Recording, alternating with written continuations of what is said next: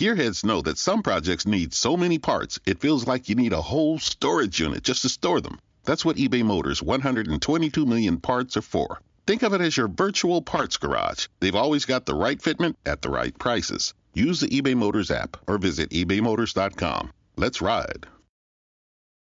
You coming to bed, hon? Yep, honey, I'll be, right there. Just gotta turn out the light. Ow! Ow! Ow! Ah! Gah!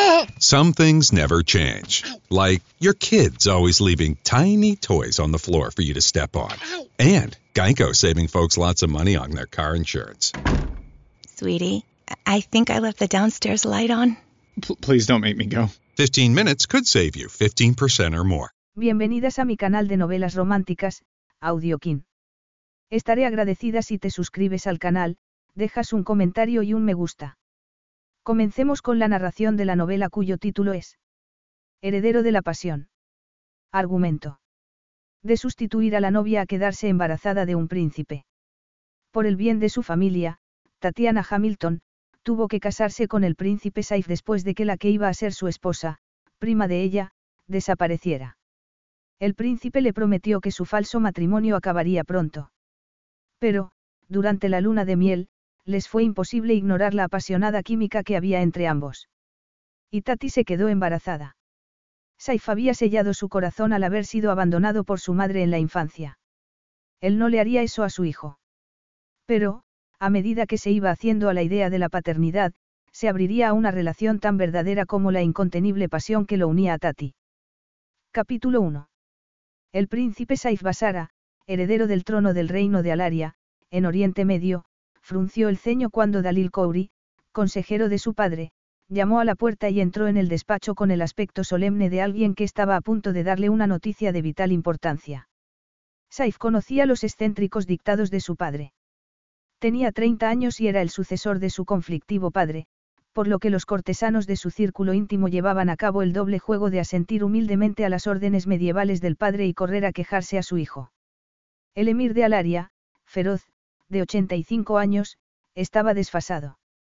Claro que había ascendido al trono en una época muy distinta e inestable, en que el país agradeció enormemente la aparición de un monarca seguro y fiable.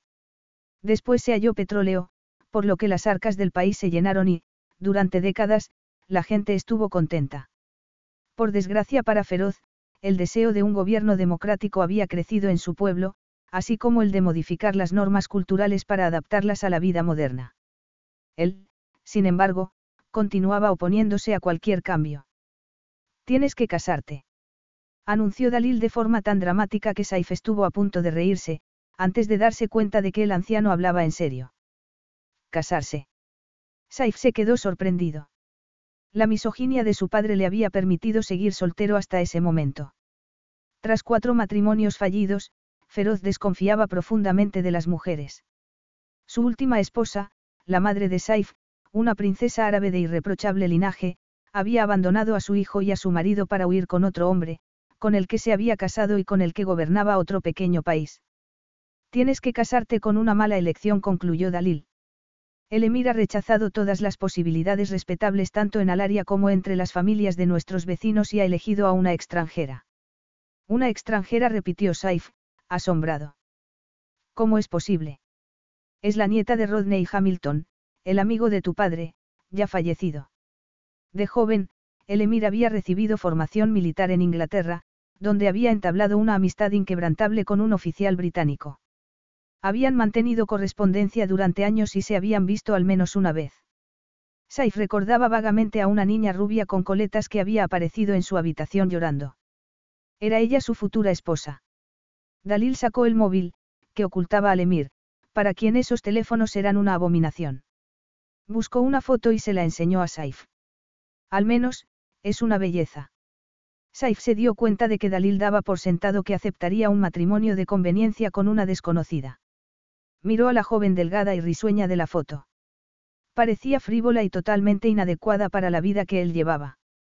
¿Qué sabes de ella? Tatiana Hamilton es una mujer extravagante, que adora ir a fiestas. No es la esposa que desearías, pero, con el tiempo. Dalil titubeó para no mencionar que la frágil salud del emir no le permitiría seguir vivo mucho tiempo. Te divorciarás. Puede que rechace la propuesta. No puedes. Un ataque de furia podría matar a tu padre. Perdona que te hable de forma tan directa, pero no creo que quieras llevar ese peso en la conciencia. Saif se percató de la trampa en que se hallaba atrapado. Aplacó la ira con la facilidad que le daba una larga práctica, pues se había criado en un mundo en que la posibilidad de elegir era un bien escaso. También sabía que sería muy doloroso para su padre que lo desafiara. Aunque los matrimonios de conveniencia llevaban décadas sin practicarse en Alaria, el emir era un padre afectuoso, no cruel. Y Saif era consciente de que estaba en deuda con él por el cariño que le había dado para compensar el abandono de su madre. En consecuencia, se casaría con una desconocida, pensó con una amargura que ensombreció sus hermosos ojos verdes. ¿Por qué quiere una mujer así casarse conmigo y venir a vivir aquí? Preguntó a Dalil. No creo que sea por el título. Por la dote que tu padre va a pagar a su familia, respondió Dalil con repugnancia. La familia se enriquecerá mucho con el matrimonio, por lo que desearás divorciarte de tu esposa lo antes posible. Saif se quedó atónito y la impresión que le causó su futura prometida fue repulsiva. Le resultaría muy difícil fingir que aceptaba a esa mujer sin principios. George me acaba de pedir que me case con él dijo Ana mientras salía prácticamente bailando del cuarto de baño, donde había hablado por teléfono con su exnovio. Qué típico. He tenido que venir al área y estar a punto de casarme con otro para que George vaya al grano. Es un poco estúpido que te lo pida tan tarde, comentó Tati al tiempo que examinaba a su hermosa prima con sus ojos azules. Estamos en el Palacio Real, estás comprometida y los preparativos de la boda comienzan dentro de una hora. No voy a seguir adelante con esa boda absurda, si George quiere casarse conmigo, le aseguró Ana. Ya me ha reservado un billete para que vuelva a casa. Va a ir a recogerme al aeropuerto y a llevarme a algún sitio con playa para celebrar la boda allí. Pero tus padres el dinero. Voy a tener que casarme con un extranjero rico porque que mi padre esté endeudado hasta las cejas. La interrumpió Ana sin disimular su resentimiento. Yo tampoco creo que debas hacerlo, pero accediste a ello y si ahora te desdices, será una pesadilla para tu familia. Tu padre va a volverse loco. Sí, y por eso vas a ayudarme a ganar tiempo y a salir de este maldito país. Yo. ¿Cómo voy a ayudarte? Preguntó Tati, desconcertada, ya que era el miembro con menos poder de la familia Hamilton, la pariente pobre que los padres de Ana trataban casi como a una sirvienta. ¿Por qué puedes dedicarte a los preparativos de la boda haciéndote pasar por mí, de modo que nadie se dé cuenta de que la novia se ha escapado hasta que ya sea tarde? En un lugar tan atrasado como este, puede que intenten detenerme en el aeropuerto, si se enteran. Seguro que es un grave delito dejar plantado al heredero del trono al pie del altar. Por suerte, nadie de su familia me ha visto aún, y mi madre no va a intervenir en los rituales nupciales, así que mis padres tampoco se enterarán hasta el último minuto, cuando ya esté en el avión. Tati respiró hondo. ¿Estás segura de que no te ha dado un ataque de miedo? Sabes que siempre he estado enamorada de George. Es que no me has oído. George, por fin, me ha propuesto matrimonio y vuelvo a casa con él. Tati se contuvo para no recordar a Ana los numerosos hombres de los que se había enamorado locamente en los años anteriores. Y, hacía un mes, estaba deseando casarse en Alaria, encantada de que sus padres dejaran de tener problemas económicos. Aunque ahora, pensó Tati, eso no la preocuparía, ya que George Davis Appleton era rico. Entiendo lo que quieres hacer, pero no quiero verme implicada. Tus padres se pondrían furiosos conmigo. No seas aguafiestas. Mis padres se recuperarán de la desilusión y tendrán que pedir un préstamo al banco. Tu padre dijo que se lo habían denegado. Si la abuela Milly viviera, lo habría ayudado. Se lamentó Ana. Pero no es problema mío, sino de mi padre. Tati no dijo nada. Pensó que su querida y añorada abuela rusa no aprobaba el extravagante estilo de vida de su hijo Rupert. Milly Tatiana Hamilton, cuyo nombre llevaban las dos nietas, había controlado el dinero de la familia durante años. Tati se sorprendió al enterarse de que su tío había vuelto a endeudarse, porque suponía que había heredado una considerable cantidad de dinero tras la muerte de su madre. Tati suspiró. Por desgracia, ya no está con nosotras pero no le dijo que le interesaba que sus tíos no se hundieran económicamente, porque eso sería injusto para Ana. Tati no quería que, para beneficiarse ella, su prima llevara a cabo un matrimonio horrible. Ana no parecía saber que su padre pagaba la residencia a su hermana Mariana, la madre de Tati, que llevaba viviendo allí desde la adolescencia de su hija, debido a que padecía demencia. Entonces, ¿lo harás? Preguntó Ana, expectante. Tati sabía que no debía enfurecer a sus tíos, no fuera a ser que retiraran el apoyo económico a su madre, pero, al mismo tiempo, Ana era para ella como una hermana. Ana era dos años mayor que ella, que tenía casi 22. Ambas se habían criado en la misma finca y acudido a las mismas escuelas. A pesar de lo distintas que eran, Tati quería a su prima. Aunque a veces era egoísta, Tati estaba acostumbrada a cuidarla como si fuera su hermana pequeña, porque Ana no se caracterizaba por su inteligencia. A Tati le parecía absurdo casarse con un príncipe extranjero por la dote. Ana no era de las que se sacrificaba, pero, al principio, se veía como una heroína dispuesta a ayudar a su familia. Ahora, la realidad se había impuesto e iba a huir. Durante unos segundos, Tati se compadeció del novio, fuera quien fuera. No aparecía en las redes sociales, ya que Alaria llevaba décadas de retraso en tecnología, y en casi todo, con respecto al resto del mundo. La familia real era multimillonaria gracias al petróleo, pero no había señales visibles de tanta riqueza. El palacio era una antigua fortaleza decorada con muebles victorianos.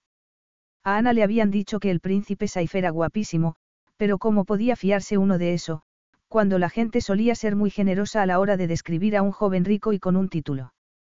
Aunque el pobre fuera más feo que Picio, la mayoría diría algo positivo de él. Tati lo sabía bien, así como todo lo referente a las desagradables comparaciones, pues siempre la habían considerado mucho menos atractiva que su prima. Además era la oveja negra de la familia, por ser hija ilegítima, algo que avergonzaba a la estirada familia Hamilton. Tati y su prima eran rubias. Tati tenía los ojos azules, su prima, castaños, y era muy guapa, alta y delgada, mientras que Tati tenía una bonita piel, una hermosa melena y curvas. No le gustaba particularmente su cuerpo, sobre todo desde que el único novio serio que había tenido se había enamorado de Ana nada más verla y la había perseguido, a pesar de que a ella no le interesaba lo más mínimo. ¿Has pensado en cómo vas a llegar al aeropuerto? Preguntó Tati. Ya está solucionado. Aquí no necesitas hablar el idioma. He enseñado el dinero, He señalado un coche y me está esperando abajo. Ah, dijo Tati, mientras Ana metía las cosas en la maleta. Así que vas a hacerlo. Claro que sí. ¿No crees que sería mejor decírselo a tus padres y afrontar las consecuencias? Bromeas. ¿Acaso no sabes el lío que se organizaría y lo mal que me sentiría? Tati asintió. Pues no voy a pasar por eso. Ten cuidado para que no se den cuenta durante unas horas de que no eres la novia. Es lo único que te pido. No es para tanto. Dame un abrazo y deséame suerte con George. Tati la abrazó. Que seas feliz, Ana dijo con los ojos humedecidos y una sensación semiedo que no conseguía eliminar. Tati detestaba que la gente se enfadara y gritara, y sabía que cuando sus tíos se enteraran de la partida de su hija montarían una escena. Le echarían la culpa a ella por no habérselo contado. Sin embargo, también entendía el miedo de Ana. Sus padres estaban tan empeñados en aquel matrimonio que eran capaces de ir a por ella al aeropuerto y llevársela de vuelta. Y, al fin y al cabo, a nadie se le podía obligar a casarse con quien no quería. Ana se marchó acompañada de una criada que le llevaba el equipaje. Tati se sentó y comenzó a sentir pánico ante la idea de hacer creer que era su prima y la futura esposa. Se avergonzó de ser tan débil. No admitía el engaño. Su padre había ido a la cárcel por fraude. Su madre, avergonzada por la personalidad de aquel hombre, la había inculcado que fuera sincera y decente en todas las situaciones. ¿Y qué estaba haciendo en aquellos momentos? Llamaron a la puerta y entró una sonriente joven que la saludó en inglés. Tatiana. Soy Dalilla, la prima del príncipe. Estudió en Inglaterra y me han pedido que sea tu intérprete. Todos me llaman Tati, dijo Tatiana. Tanto su prima como ella se llamaban Tatiana Hamilton, debido a la obstinación de su madre. Mariana y su hermano Rupert, el tío de Tati, nunca se habían llevado bien. Now through February 2nd, join a clean and spacious Planet Fitness for zero enrollment and only $10 a month. With tons of equipment and free fitness training, it's the perfect place for everybody to work out. Even me, mother of very fussy triplets. and one very colicky husband. Especially you, Supermom. You'll release endorphins and have more energy. Ah, I remember having energy. Start feeling spectacular today. Join in club or at planetfitness.com. Zero enrollment, $10 a month, cancel anytime. Deal ends February 2nd. See club for details. Carlos Alfredo, tu mamá vino por una semana. Ya hace un año que vive con nosotros. Hasta trajo sus gatos. ¿Y yo qué puedo hacer? Lo que puedes hacer, Carlos. ¿Y él quién es? Es Miguel, nuestro experto de TurboTax Live. Como tu suegra hace un año que vive con ustedes, you can claim her as a dependent y así obtener esa deducción de taxes extra. Hacer taxes puede parecer dramático. Por suerte, los expertos bilingües de TurboTax Live te ayudan a obtener el máximo reembolso sabiendo que tus taxes están bien hechos. You do your thing, we've got your taxes. Intuit TurboTax Live. La preparación de taxes y la aplicabilidad de las deducciones varían según el individuo. Cuando Rupert puso a su hija el nombre de su madre, su hermana no vio motivo para que ella no pudiera hacer lo mismo con la suya. Claro que, por aquel entonces, Mariana no podía prever que ésta acabaría volviendo a su lugar de nacimiento y que habría dos niñas con el mismo nombre. Seguro que te preguntarás por la importancia que mi pueblo da a los preparativos de la boda, dijo Dalí, ya te lo voy a explicar. No son algo típico de las bodas, porque están pasados de moda. Pero esta es una boda real. Todas las mujeres que te atenderán hoy lo consideran un gran honor. La mayoría pertenece a generaciones anteriores, y es su forma de mostrar respeto, lealtad y amor a la familia Basara y al trono. Me sentiré muy honrada, dijo Tati sintiéndose culpable por ser una impostora en tan solemne ocasión. Se moría de vergüenza y la horrorizaba pensar en el momento en que se descubriría que no era la Tatiana esperada. De todos modos, seguro que te parecerá extraño lo que no conoces y que posiblemente diversas costumbres atenten contra tu intimidad, apuntó Dalilla. Estás muy pálida. ¿Te encuentras bien? Es el calor. Son los nervios. exclamó Tati, mientras Dalilla la acompañaba fuera de la habitación. Gozo de buena salud. Dalilla rió. Las ancianas obsesionadas con la fertilidad se alegrarán de saberlo. La fertilidad. Claro. Un día serás reina y se esperará que des un heredero al trono. Dalilla frunció el ceño al ver que Tati se tambaleaba ante su explicación. Entraron en una gran habitación llena de mujeres mayores, algunas de las cuales llevaban el vestido tradicional, aunque la mayoría iban vestidas a la occidental, como Dalilla. Al darse cuenta de que era el centro de la atención, Tati se sonrojó como lo hacía en la escuela cuando se metían con ella por el uniforme de segunda mano y los gastados zapatos. La generosidad de su tío al pagarle la escuela no se extendía más allá. ¿Por qué iba a hacerlo? Tati adoraba a su madre, pero a veces la había avergonzado durante su infancia. Mariana no sabía valerse por sí misma y solo trabajaba cuando le apetecía. Dejaba que otros le pagaran las facturas, como si fuera lo más natural, lo cual hacía que Tati se sintiera orgullosa e independiente, aunque, al final, se vio obligada a vivir en casa de sus tíos y estar a su disposición a cualquier hora por un salario mínimo.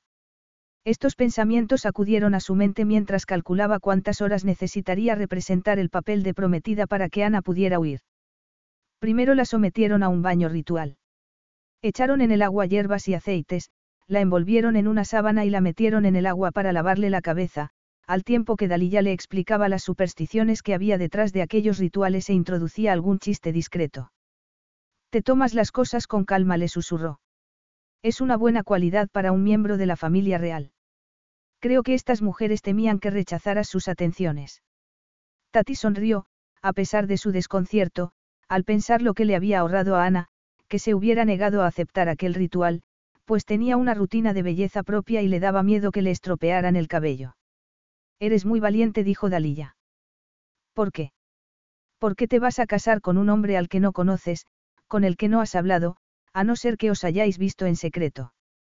No, pero no es la costumbre aquí lo de no conocerse. Dalilla soltó una carcajada. Hace generaciones que se perdió. Nos conocemos y salimos, aunque todo de forma discreta. Solo el emir sigue tradiciones antiguas, pero el príncipe no te decepcionará. Si hubiera querido casarse antes, habría habido muchas candidatas. Sí, creo que es un buen partido. Saif es una persona seria y reflexiva. Se lo admira mucho en el país. Tati tuvo que morderse la lengua para no hacer un montón de preguntas a Dalilla. No era asunto suyo. Ni siquiera los Hamilton sabían mucho del príncipe, porque no se habían preocupado de los detalles. Lo único que les interesaba era que se celebrara la boda y se les entregara la dote. En ese momento, Dalilla consiguió convencer a sus compañeras de que dejaran sola a Tati para hacerse la cera con la encargada de llevarlo a cabo. Cuando vio que solo había transcurrido algo más de una hora, suspiró profundamente, ya que su prima necesitaba más tiempo para huir de Alaria. Después de haberse depilado, le dieron un masaje, le pintaron las uñas y le pusieron jena en las manos. Mentalmente agotada, se durmió y, cuando Dalilla la despertó, le sirvieron un refresco y un aperitivo, mientras las mujeres le cantaban. Su reloj había desaparecido, por lo que no sabía qué hora era. Dalilla le dijo que debía marcharse, pero que volvería pronto. Tati no sabía qué hacer. Había pensado confesar a Dalilla quién era y que la verdadera novia había huido, pero la mujer se había portado muy bien con ella. Como era la única que hablaba inglés, era posible que le echaran la culpa de no haberse percatado del engaño. Todos se pondrían muy nerviosos cuando se descubriera la verdad. Habría mucha tensión y se lanzarían acusaciones. Así que decidió esperar a hallar un mensajero menos personal y más oficial para confesar lo que pasaba. Había llegado el momento de vestirla. Pronto tendría que efectuar la gran revelación. Sintió náuseas, pero debía vestirse antes de hacer nada, así que se quedó de pie, en silencio, mientras la envolvían, como a una momia, en capas de enaguas y túnicas y la peinaban. Cuando Dalilla volvió sonriendo, Tati estaba a punto de morderse las uñas. Ha llegado la hora, dijo Dalilla. Tati sintió ganas de vomitar. No quería involucrarla en el desastre. De todos modos, a quien primero debía informar de que Ana había huido era a sus tíos. Como iban a asistir a la boda, estaba segura de que pronto los vería. Un grupo de mujeres la condujo por escaleras de piedra, patios interiores e interminables pasillos hasta llegar a una enorme puerta doble, adornada con plata y piedras preciosas y protegida por dos hombres armados, vestidos a la manera tradicional. Tenemos que dejarte aquí, pero nos veremos pronto, dijo Dalilla sonriendo. Los guardias abrieron la puerta inmediatamente. Capítulo 2. Un pequeño grupo esperaba a la novia en la antigua y esplendorosa estancia, rodeada de arcos y columnas. Bajo uno de ellos había un hombre anciano, al lado de otro, más alto, que quedaba en la sombra. Otros dos hombres ancianos se hallaban al lado de una mesa y al otro extremo de la habitación estaban Rupert y Elizabeth Hamilton. Rupert frunció el ceño en cuanto vio a Tati y avanzó hacia ella. Tú no tenías que estar en la ceremonia. ¿Dónde está Ana? Se ha ido, contestó Tati con la boca seca. ¿Qué se ha ido? ¿Dónde? Saif observaba de lejos preguntándose qué sucedía. Parecía que la novia había llegado, pero el padre estaba enfadado y sus preguntas eran lo suficientemente explícitas. ¿Quién era la mujer que suplantaba a la novia? Estuvo a punto de echarse a reír al comprobar que la mala suerte de la familia Basara con las esposas continuaba en su generación. Vio a su padre impaciente y le tradujo lo que Rupert había dicho. La novia se ha ido, murmuró en su lengua. Esa mujer es otra. Se ha ido para tomar un vuelo de vuelta a casa. Y debe de estar en el avión. No quería casarse, dijo Tati a toda prisa. Desgraciada. La has ayudado a escaparse. Gritó su tía Elizabeth atravesando la estancia con la mano levantada como si fuera a pegarle. Nada de violencia ante el emir, dijo una voz masculina, grave y con acento.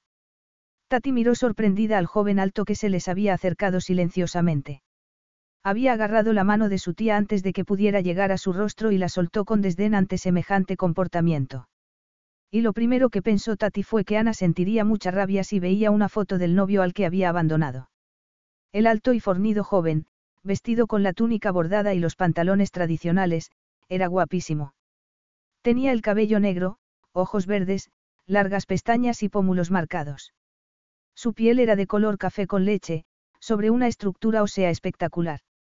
La nariz recta, la mandíbula fuerte y la boca sensual completaban el cuadro. Era tan guapo que Tati se limitó a contemplarlo, sin decir palabra, como si fuera un extraterrestre. Cállate, Elizabeth. exclamó Rupert. ¿Cuánto hace que Ana se ha marchado? Hace horas contestó Tati. El hombre anciano comenzó a hablar de forma airada en su lengua. Saif miró divertido a la novia que no lo era. Sentía alivio, que recobraba la libertad. Ella era pequeñita, de grandes ojos azules y una melena rubia que casi le llegaba a la cintura, si la tenía. Las mujeres le habían puesto tanta ropa encima que parecía un montículo de ropa andante. ¿Y tú quién eres? Le preguntó con curiosidad. Tati, la prima de Ana. ¿Qué es el diminutivo de? Tatiana. Te llamas igual que la verdadera novia. Saif hizo una mueca. ¿Hay escasez de nombres en tu familia? Preguntó con total despreocupación, ajeno a los arrebatos de ira del resto de los presentes. Su tío la agarró del codo y la alejó del príncipe. Quiero hablar contigo. Se te ve, desesperada, por haber tenido que ocupar el lugar de tu prima. La has ayudado por eso, ¿verdad? La tentación te ha vencido. Pensar en la ropa, las joyas y las vacaciones de las que disfrutarías. Podrías gozar del elevado nivel de vida con el que siempre has soñado, deshaciéndote de Ana. Baja la voz le rogó Tati porque el príncipe estaba solo a unos metros de distancia. Le horrorizaba la acusación de su tío y la hiriente implicación de que siempre había envidiado a Ana y sus superiores perspectivas económicas. No trato de ocupar el lugar de Ana. Ahora estás disgustado y... Dalil intentaba explicarle al emir que, aunque la novia había llegado, era una sustituta, pero también nieta de su amigo. Entonces, que se celebre la ceremonia ordenó el anciano, impaciente. Saif, a quien le había repugnado la brutal acusación del tío a su sobrina, trató de razonar con su padre, pero éste solo veía la ofensa cometida contra su adorado heredero. No podía aceptar que la novia lo hubiera dejado plantado. No voy a consentir que mi hijo se quede sin esposa, cuando el país entero sabe que se casa hoy. Es un insulto que no acepto. La otra chica servirá. Saif enarcó las cejas. La otra chica servirá, pensó. ¿Por qué no salir a las calles de Tijar, la capital del país, y agarrar a la primera mujer que vieran? Se esperaba de él que se casara con cualquier mujer disponible. Si la novia había huido, buen viaje, era su respuesta, porque él, como ella, tampoco quería casarse. Pero su padre había reaccionado airado ante lo que consideraba un insulto al trono de Alaria. Dalil lanzó una mirada de impotencia a Saif y fue a hablar con Rupert. Saif intentó razonar con su padre, que comenzó a tambalearse. Saif gritó para que lo ayudaran mientras lo sujetaba. Un guarda acudió corriendo con una silla. Estoy bien, dijo el emir entre dientes. Voy a llamar al doctor Abaza. No es necesario. Dalil volvió. ¿Desea que se celebre la ceremonia? Preguntó al emir, mientras Saif pensaba con repugnancia en la joven mercenaria a la que estaba condenado. ¿Para qué, si no, estoy aquí? Al otro extremo de la habitación, Rupert había acorralado a su sobrina. El emir quiere que, de todos modos, su hijo se case. Tienes suerte de que lo único que hay que cambiar en los documentos es la fecha de nacimiento. Te casarás tú con el príncipe, en vez de Ana. Tati lo miró, incrédula. No estoy dispuesta a casarme. Eso es lo que dice su tío, no se lo creía. No he sido yo quien ha creado esta situación, contraatacó Tati, desesperada. Su tío se encogió de hombros. Considéralo el pago por la generosidad de mi familia contigo y tu irresponsable madre. Estás en deuda con nosotros. Desde que naciste, no te has llevado comida a la boca que no te hayamos proporcionado nosotros. Ahora, tu madre está chupando de mis recursos como una sanguijuela. Lleva años en esa residencia tan cara. No puede evitarlo. Si quieres que siga allí, tienes que casarte. Si no te casas, la trasladaremos a una residencia pública, donde estará peor atendida. Es horrible que me amenaces así, susurró Tati. Aún la sigues odiando. No es más que un frágil recuerdo de lo que fue. Tú has tomado una decisión. Por el motivo que sea, has ayudado a Ana a huir. Ahora debes pagar por ello. Durante unos segundos, Tati se quedó paralizada mirando al vacío. Supo que no tenía elección. Su madre, que tanto la había querido durante la infancia, merecía estar tranquila durante el resto de su vida. A las personas con demencia las trastornaba enormemente cualquier cambio, y si trasladaban a Mariana a otra residencia, empeoraría aún más deprisa. Tatino respetaba a su tío, pero reconocía que necesitaba la dote que recibiría por la boda para seguir pagando los gastos de su madre. La había llamado sanguijuela y Tati suponía que a ella la consideraba igual, lo cual le dolía, ya que llevaba seis años limpiando, cocinando y haciendo lo mejor que podía todo lo que le pedían sus tíos para compensarlos por los cuidados a su madre.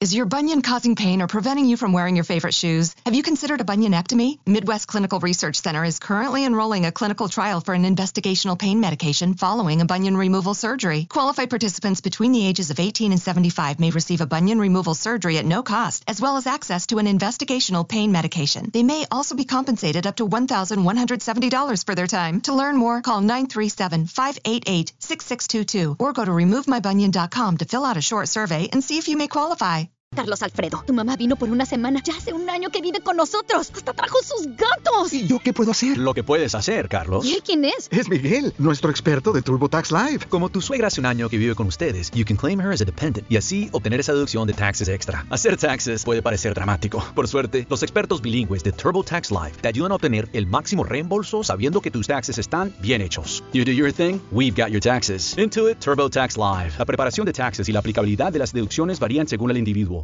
Había comenzado a hacerlo cuando aún iba a la escuela y se había convertido en un trabajo a tiempo completo antes de acabar la enseñanza secundaria. Lo haré. No me queda más remedio, susurró. Muy bien, su tío se acercó a la mesa e hizo un gesto afirmativo con la cabeza. Acabemos con esto de una vez. Incapaz de creerse lo que iba a suceder, Tati siguió a Dalil al otro extremo de la estancia.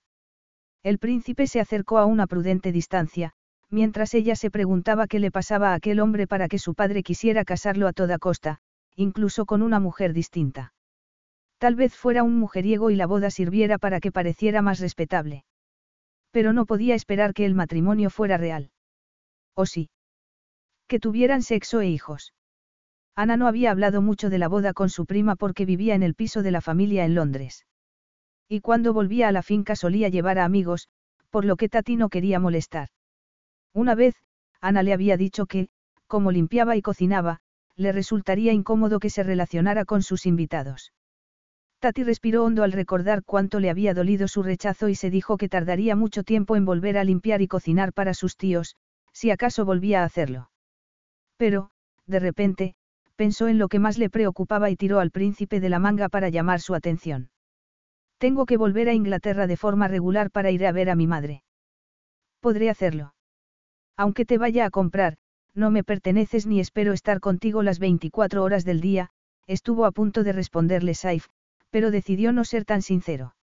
Desde luego contestó mirando a su padre, que había recuperado el color y el buen humor, ahora que todos hacían lo que deseaba. Nunca había molestado tanto a Saif que la salud de su padre lo controlara y le impidiera tomar decisiones. Su amor por él luchaba contra ese resentimiento. De no ser por el miedo que tenía a que sufriera otro infarto, después del que había tenido hacía unos meses, se hubiera negado a casarse con una desconocida. Tal como estaban las cosas, no se atrevía. De todos modos, ¿qué hacía aquella mujer, amante de las fiestas y los acontecimientos sociales, en un sitio como Alaria? ¿Por qué le había elegido su padre una esposa tan poco adecuada? Saif se lo preguntó, mientras el oficiante de la ceremonia seguía hablando. Haría que su esposa estudiara el idioma, la cultura y la historia del país. Si tan dispuesta estaba a ser su cónyuge, si tan resuelta a ser rica y tener un título, tendría que adaptarse a su entorno. Si estaba condenado a tener una esposa que no le gustaba y a la que no respetaba, no consentiría que lo avergonzara. Firma le dijo mientras él hacía lo propio en el contrato matrimonial y le entregaba la pluma. Ella lo hizo en el sitio indicado. Ya está. ¿Cuándo tendrá lugar la ceremonia? Ya se ha celebrado, contestó Saif con expresión sombría. Y ahora, si me disculpas. Ya estaban casados. Sin tocarse ni hablarse. Tati se quedó desconcertada ante la inmediata retirada del príncipe. ¿Estás contento? Preguntó Saif a su padre. Mucho. Y espero que tú también lo estés pronto. ¿Por qué has querido que me case así? Su padre lo miró con el ceño fruncido. Para que no estés solo, hijo mío. No estoy bien. Cuando me muera, ¿quién va a estar a tu lado? No soporto la idea de dejarte solo.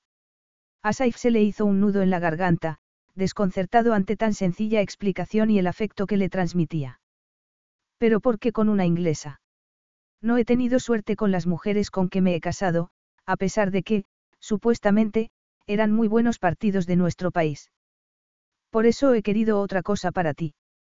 Espero que tu alegre y sociable esposa te ayude a relajarte. Eres un joven muy serio, y creo que ella te ayudará a divertirte. A divertirme, murmuró Saif, sin dar crédito a que tales palabras hubieran salido de la boca de su padre. Y te hará compañía. Es occidental y sofisticada por lo que tendréis mucho en común. Saif estuvo a punto de gemir. Su padre creía que se había occidentalizado por haber pasado cinco años en el extranjero estudiando y trabajando, en tanto que él solo había estado fuera de Alaria unos meses y no había vuelto a viajar. Sin embargo, Saif se había dedicado a trabajar para ganar experiencia, no a ir a bares y discotecas. Tati pasó las horas siguientes aturdida. Los hombres y las mujeres estaban separados en la celebración, pero Dalilla le aseguró que eso solo sucedía en el hogar del emir, pero que ni el príncipe ni nadie más realizaba semejante segregación. El emir es tan anciano como mi bisabuelo, dijo Dalilla a modo de excusa para algo que, evidentemente, le resultaba violento. En la reunión de mujeres, donde era el centro de atención, Tati vio a su tía comiendo y bebiendo sin hacer caso de su sobrina. Comenzó a enfadarse, lo cual era raro en ella. Había aprendido por las malas a ser tolerante con las groserías ajenas, pero que su tía no le dirigiera la palabra cuando, por haberse casado con el príncipe, sus tíos iban a ganar mucho dinero, le dejó un amargo sabor de boca. No había disfrutado del caro estilo de vida que sus tíos y su prima daban por sentado. Su madre y ella iban tirando como podían. Nunca habían vivido bien. Es hora de que te vayas, le susurró Dalilla.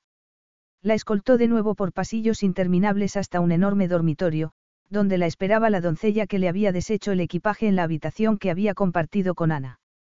Dalilla y la doncella la ayudaron a quitarse todas las túnicas y enaguas, y Tati volvió a respirar. ¿Dónde tengo que ir ahora? Preguntó a Dalilla. A París contestó esta sonriendo. De luna de miel. Tati buscó entre sus escasas prendas algo para viajar y sacó unos leggings y una camiseta. Miró a Dalilla y vio que no la convencían. Esta, pidiéndole permiso con la mirada, buscó en la maleta algo más adecuado. No tengo mucha ropa, murmuró Tati. No importa. Es mejor viajar con prendas cómodas. Cuando Tati iba a cambiarse, llamaron a la puerta y entró el príncipe Saif, que inmediatamente dominó la habitación con su presencia. Las dos acompañantes de Tati murmuraron una excusa y se fueron. Mi esposo, pensó Tati. El desconocido con el que me he casado. Por fin estamos solos, dijo él en tono seco. Lo único que su esposa llevaba puesto era una camisola de seda. Comprobó que tenía cintura, estrecha, y curvas muy sexys. Y lo hizo contra su voluntad, porque estaba resuelto a no hallar nada agradable en la esposa que le habían impuesto. Pero no pudo evitar admirar la rubia melena que le caía por la espalda como una sábana de seda, así como sus senos de grandes pezones y la forma de sus femeninas nalgas. Se excitó involuntariamente y apretó los dientes ante aquella reacción natural en un hombre cuya vida sexual era, por necesidad, inexistente en Alaria.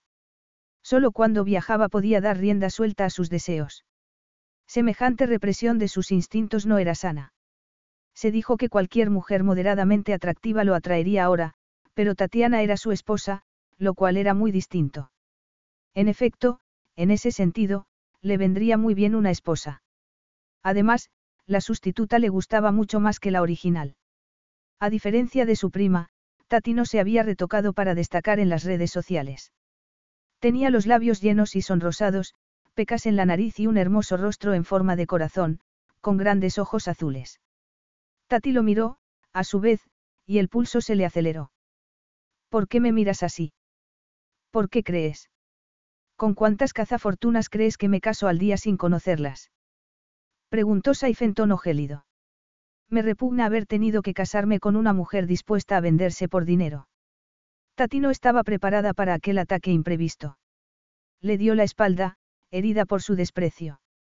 No había pensado en nada más allá de satisfacer las exigencias de su tío para que su madre siguiera bien atendida.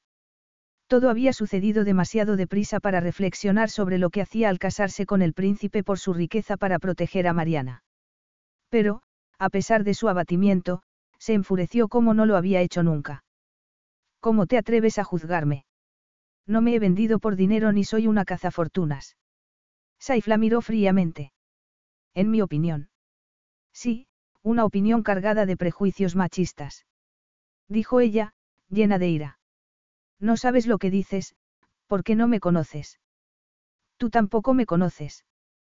¿Te has casado por el dinero? ¿O ha sido por el título? ¿Por qué voy a querer ser princesa? Y ya que eres tan exigente y crítico, ¿por qué has accedido a casarte con una desconocida? Eso es asunto mío. Tati se sonrojó de furia al ver que no se lo explicaba. Entonces, mis razones también son asunto mío, contraatacó ella. No tengo que darte explicaciones ni voy a hacerlo. Me parece bien que creas que soy una cazafortunas, pero yo no me he vendido ni tampoco he vendido mi cuerpo. Y que sepas que no me voy a acostar contigo bajo ningún concepto. Saif se indignó. Nadie se había mostrado tan insolente con él, por lo que su actitud lo sorprendió. Esperaba que se sintiera avergonzada, no que se mostrara desafiante. Si el matrimonio no se consuma, se anulará, señaló él solo por el orgullo de no dejar que ella creyera que podía ejercer control sobre él en cuestiones de sexo. Me estás amenazando. Gritó ella, que apenas se reconocía en aquel estado de furia. Pero la habían presionado demasiado ese día. Estaba harta de verse obligada a hacer lo que no quería, primero por Ana y después por su tío. Y ahora, el príncipe intentaba hacer lo mismo. No iba a consentirlo. Se había acabado que los demás le dieran órdenes y nunca le agradecieran nada, pues daban su lealtad y gratitud por descontadas y se comportaban como si fueran bellísimas personas cuando, en realidad, la chantajeaban e intimidaban. No, no amenazo a mujeres. Me limito a describir un hecho. Muy bien, Tati trató de calmarse, a pesar de sus inmensas ganas de llorar y gritar como una histérica. Se dijo que ella no era así. Siempre había sido tranquila y práctica, en comparación con Ana, que se enfadaba durante días si no conseguía lo que quería. Pero había sido un día largo y estresante, que aún no había terminado, y le parecía que carecía de los recursos necesarios para enfrentarse al antagonismo de Saif. Te odio, le dijo sinceramente. Un hombre tan guapo que había decidido casarse con ella no tenía derecho a decirle que le repugnaba.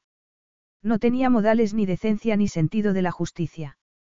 Si él la culpaba por haberse casado, él era igualmente culpable por haberlo hecho.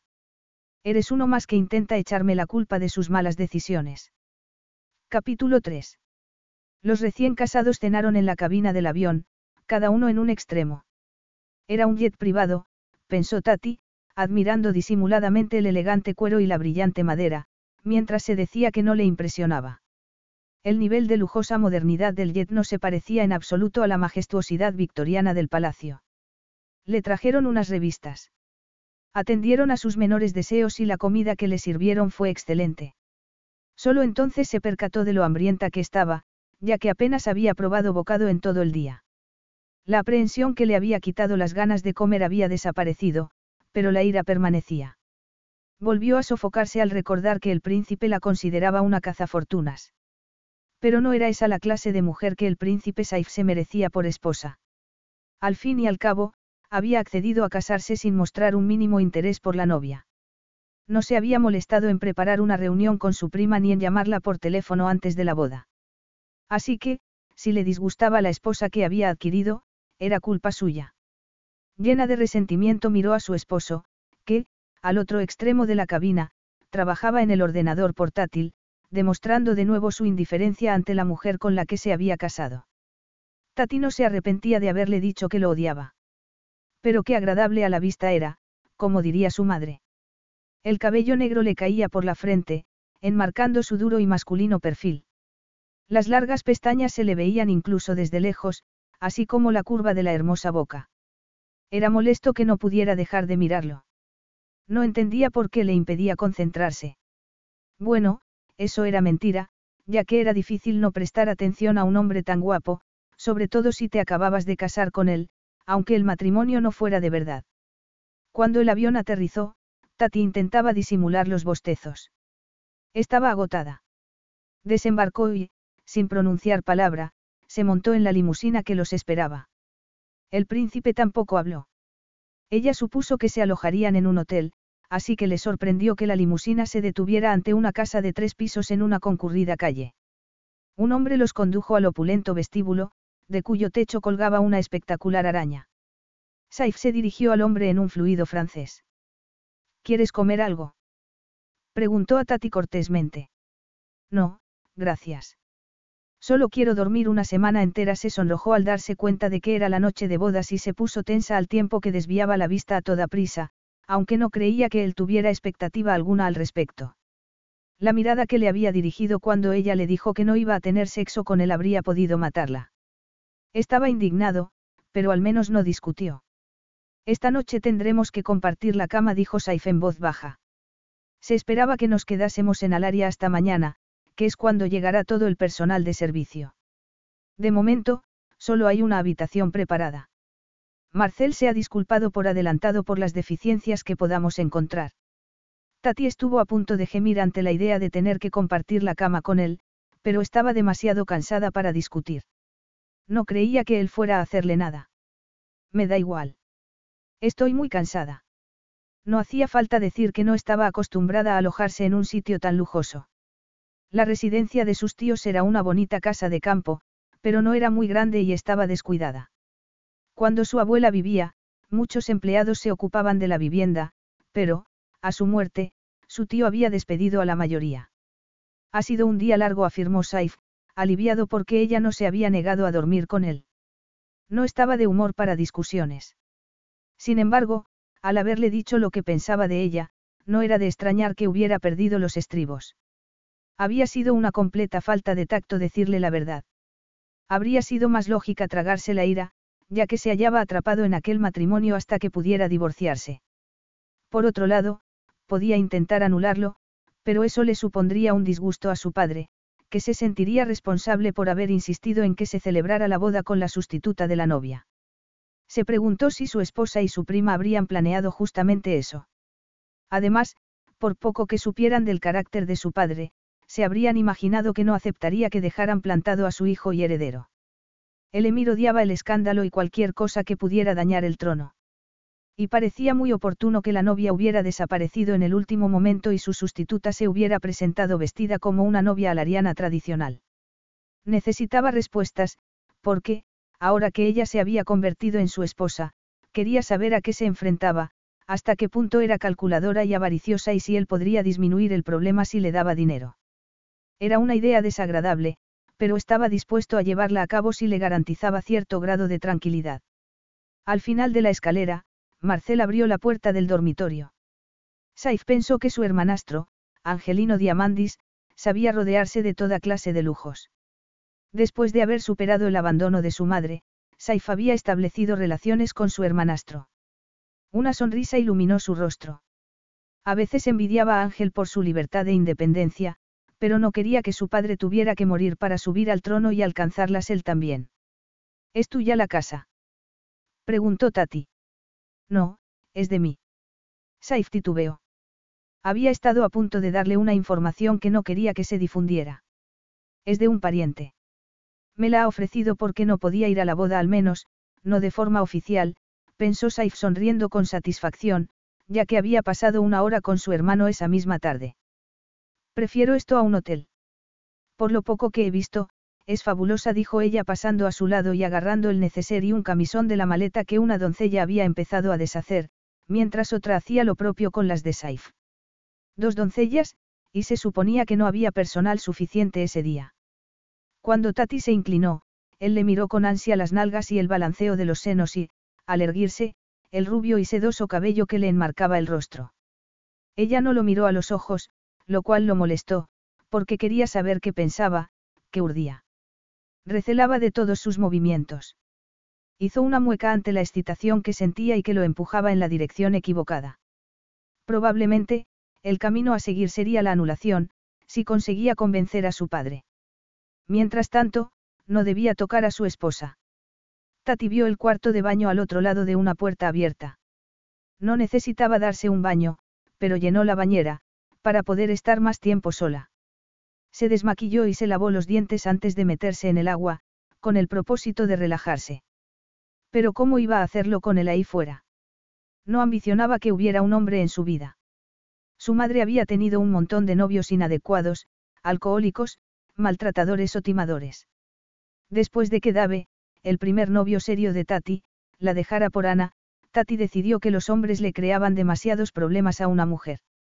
Alguna vez deseó haber obtenido más experiencia y haber tenido relaciones sexuales con Dave, porque seguir siendo virgen a su edad la hacía sentirse fuera de lugar en el mundo en que vivía. Pero no había sentido la suficiente atracción por él y, después de que hubiera sucumbido a los encantos de su prima, se alegró de no haberlo hecho. Una hora después, Tati salió del cuarto de baño. Saif, que estaba trabajando en el ordenador, se volvió a mirarla. No llevaba ninguna prenda sexy, por lo que seducirlo no entraba en sus planes. Intentó sentirse aliviado, al tiempo que se preguntaba cómo era posible que unos pantalones cortos y una camiseta pudieran resultarle tan atractivos.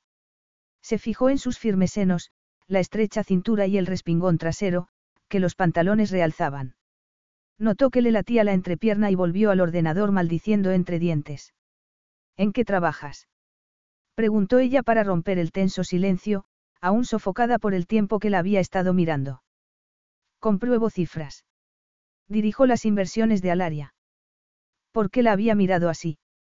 Tati pensó que debería haberse puesto una bata, pero no la había metido en la maleta. El viaje a Alaria se había decidido en el último momento, contra el parecer de los padres de Ana, que, sin embargo, dijo que no podría casarse sin el apoyo de Tati, por lo que ésta hizo el equipaje a toda prisa. ¿Puedo utilizar ya el cuarto de baño? Preguntó Saif sin volverse. Perdona, debería haber pensado que querrías. Debe de haber una docena de ellos en la casa. Si lo hubiera necesitado, habría usado otro. Tati asintió. Buenas noches dijo y se metió en la cama.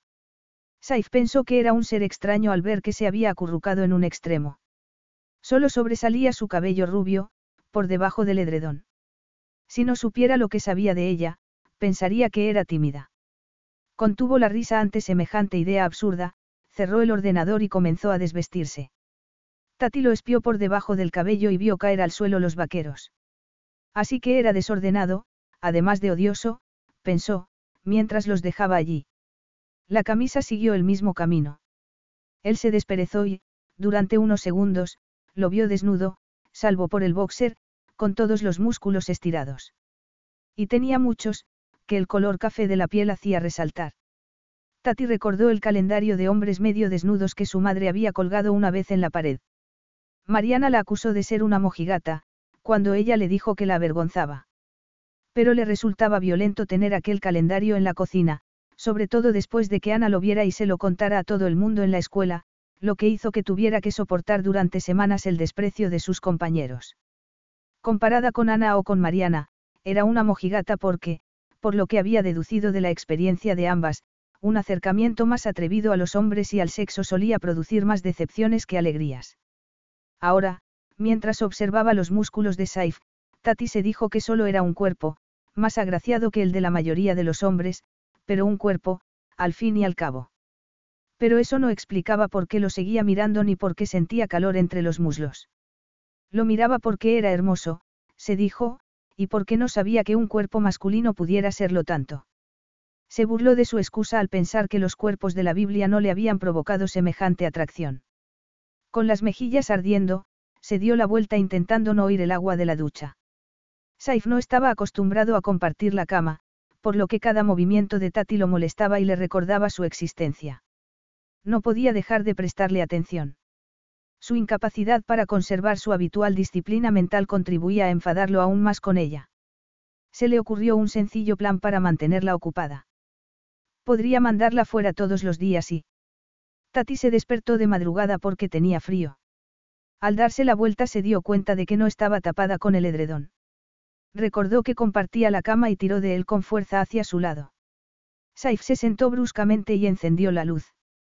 Tenía frío, dijo ella mientras volvía a taparse y se daba la vuelta. Saif pensó con satisfacción en el día sin su esposa que lo esperaba y volvió a tumbarse. Incluso acurrucada en la cama, ella seguía siendo insoportablemente atractiva. ¿Cómo podía desearla de aquella manera?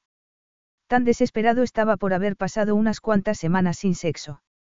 Se puso a pensar en las distintas maneras sensuales en que podía haber calentado a su esposa sin recurrir a la ropa de cama. Hacerlo lo excitó intensamente. Al amanecer, renunció a dormir y se levantó para seguir trabajando. A Tati la despertó la doncella al llevarle el desayuno. Mientras ésta descorría las cortinas, se percató de que estaba sola en la cama. Aceptó la bandeja que le entregó la doncella y la dejó en la cama para ir al cuarto de baño. Mientras se tomaba una taza de té y un delicioso croissant, entró el príncipe, muy elegante con un traje oscuro hecho a medida. A ella se le secó la boca. El caro tejido hacía resaltar los anchos hombros, las estrechas caderas y las largas piernas. Tenía una excelente constitución, recordó ella con enfado, tras haberlo visto la noche anterior. Estaba muy tranquilo, en tanto que a ella le parecía que su vida había perdido el rumbo, sin previo aviso, y había caído en un agujero grande y profundo. Estaba muy tensa. Se le ocurrió por primera vez que no había tenido en cuenta un aspecto evidente, Saif esperaba casarse con su glamurosa y sexy prima y había acabado con su aburrida, vulgar y poco atractiva sustituta. Por supuesto que debía de estar decepcionado y enfadado. Nadie elegiría a Tati, en vez de a Ana. Esta noche dormiré en otra habitación, dijo con voz tensa, a modo de gesto de paz por la pelea por el edredón. A la luz que entraba por las ventanas, los ojos verdes de él, fijos en los suyos, eran como esmeraldas. Saif estaba molesto. Una cosa es que quisiera librarse de ella, y otra muy distinta que ella le devolviera el cumplido. No será necesario. Tati alzó la barbilla. Es necesario. Creo que ninguno de los dos ha dormido bien esta noche. A Saif no le gustó que ella le dijera lo que era necesario. Seguiremos compartiendo habitación. ¿Por qué? Querías esta boda, así que ahora aguántate, dijo él, sin darle más explicaciones. Aunque hubiera intentado hacerlo, no habría podido explicarle el instinto que lo guiaba, porque no sabía de dónde procedía ni qué significaba. A veces. Comenzó a decir Tati, furiosa porque parecía que ella tenía la culpa de su desencanto por no haberse casado con Ana. Era eso lo que creía. La falta de comunicación entre ambos aumentaba los problemas. A veces me dan ganas de pegarte. Ya noté la tendencia violenta de vuestra familia cuando tu tía intentó abofetearte. No se te ocurra atacarme. No hay ninguna razón para que caigamos tan bajo. Saif se preguntó cómo podía ella lanzar semejante amenaza al tiempo que parecía tan fresca y tentadora. Estaba despeinada y no llevaba maquillaje. A la luz del día, su piel de porcelana tenía una luminosidad inesperada. Aunque fuera una sustituta y encarnara todo lo que despreciaba en una esposa que, para empezar, no había deseado, había una verdad ineludible, era más hermosa de lo que al principio le había parecido. Ni siquiera tiene sentido del humor, dijo ella lanzándole una mirada acusadora. Te he organizado el día para que estés entretenida, comentó él, sin responder a su acusación. Desde luego, aquella situación no le resultaba divertida en absoluto. Qué amable murmuró ella. He contratado a un equipo de asistentes personales de compras para que te lleven a las mejores tiendas de París. La mandaba a comprar, pensó Tati furiosa. Quería quitársela de encima. ¿Y qué se hacía con una cazafortunas para mantener la paz? Darle dinero. Y cuando el dinero te sobraba, era fácil hacerlo. Tati apretó los dientes buscando una respuesta sarcástica. Ella no era una avariciosa prostituta a la que tentar, controlar y degradar con dinero. Estupendo dijo sonriendo tranquilamente. Parece que ha llegado la Navidad. Tengo un límite de gasto. Saif interpretó el brillo de sus ojos como pura avaricia. Ninguno respondió sonriendo.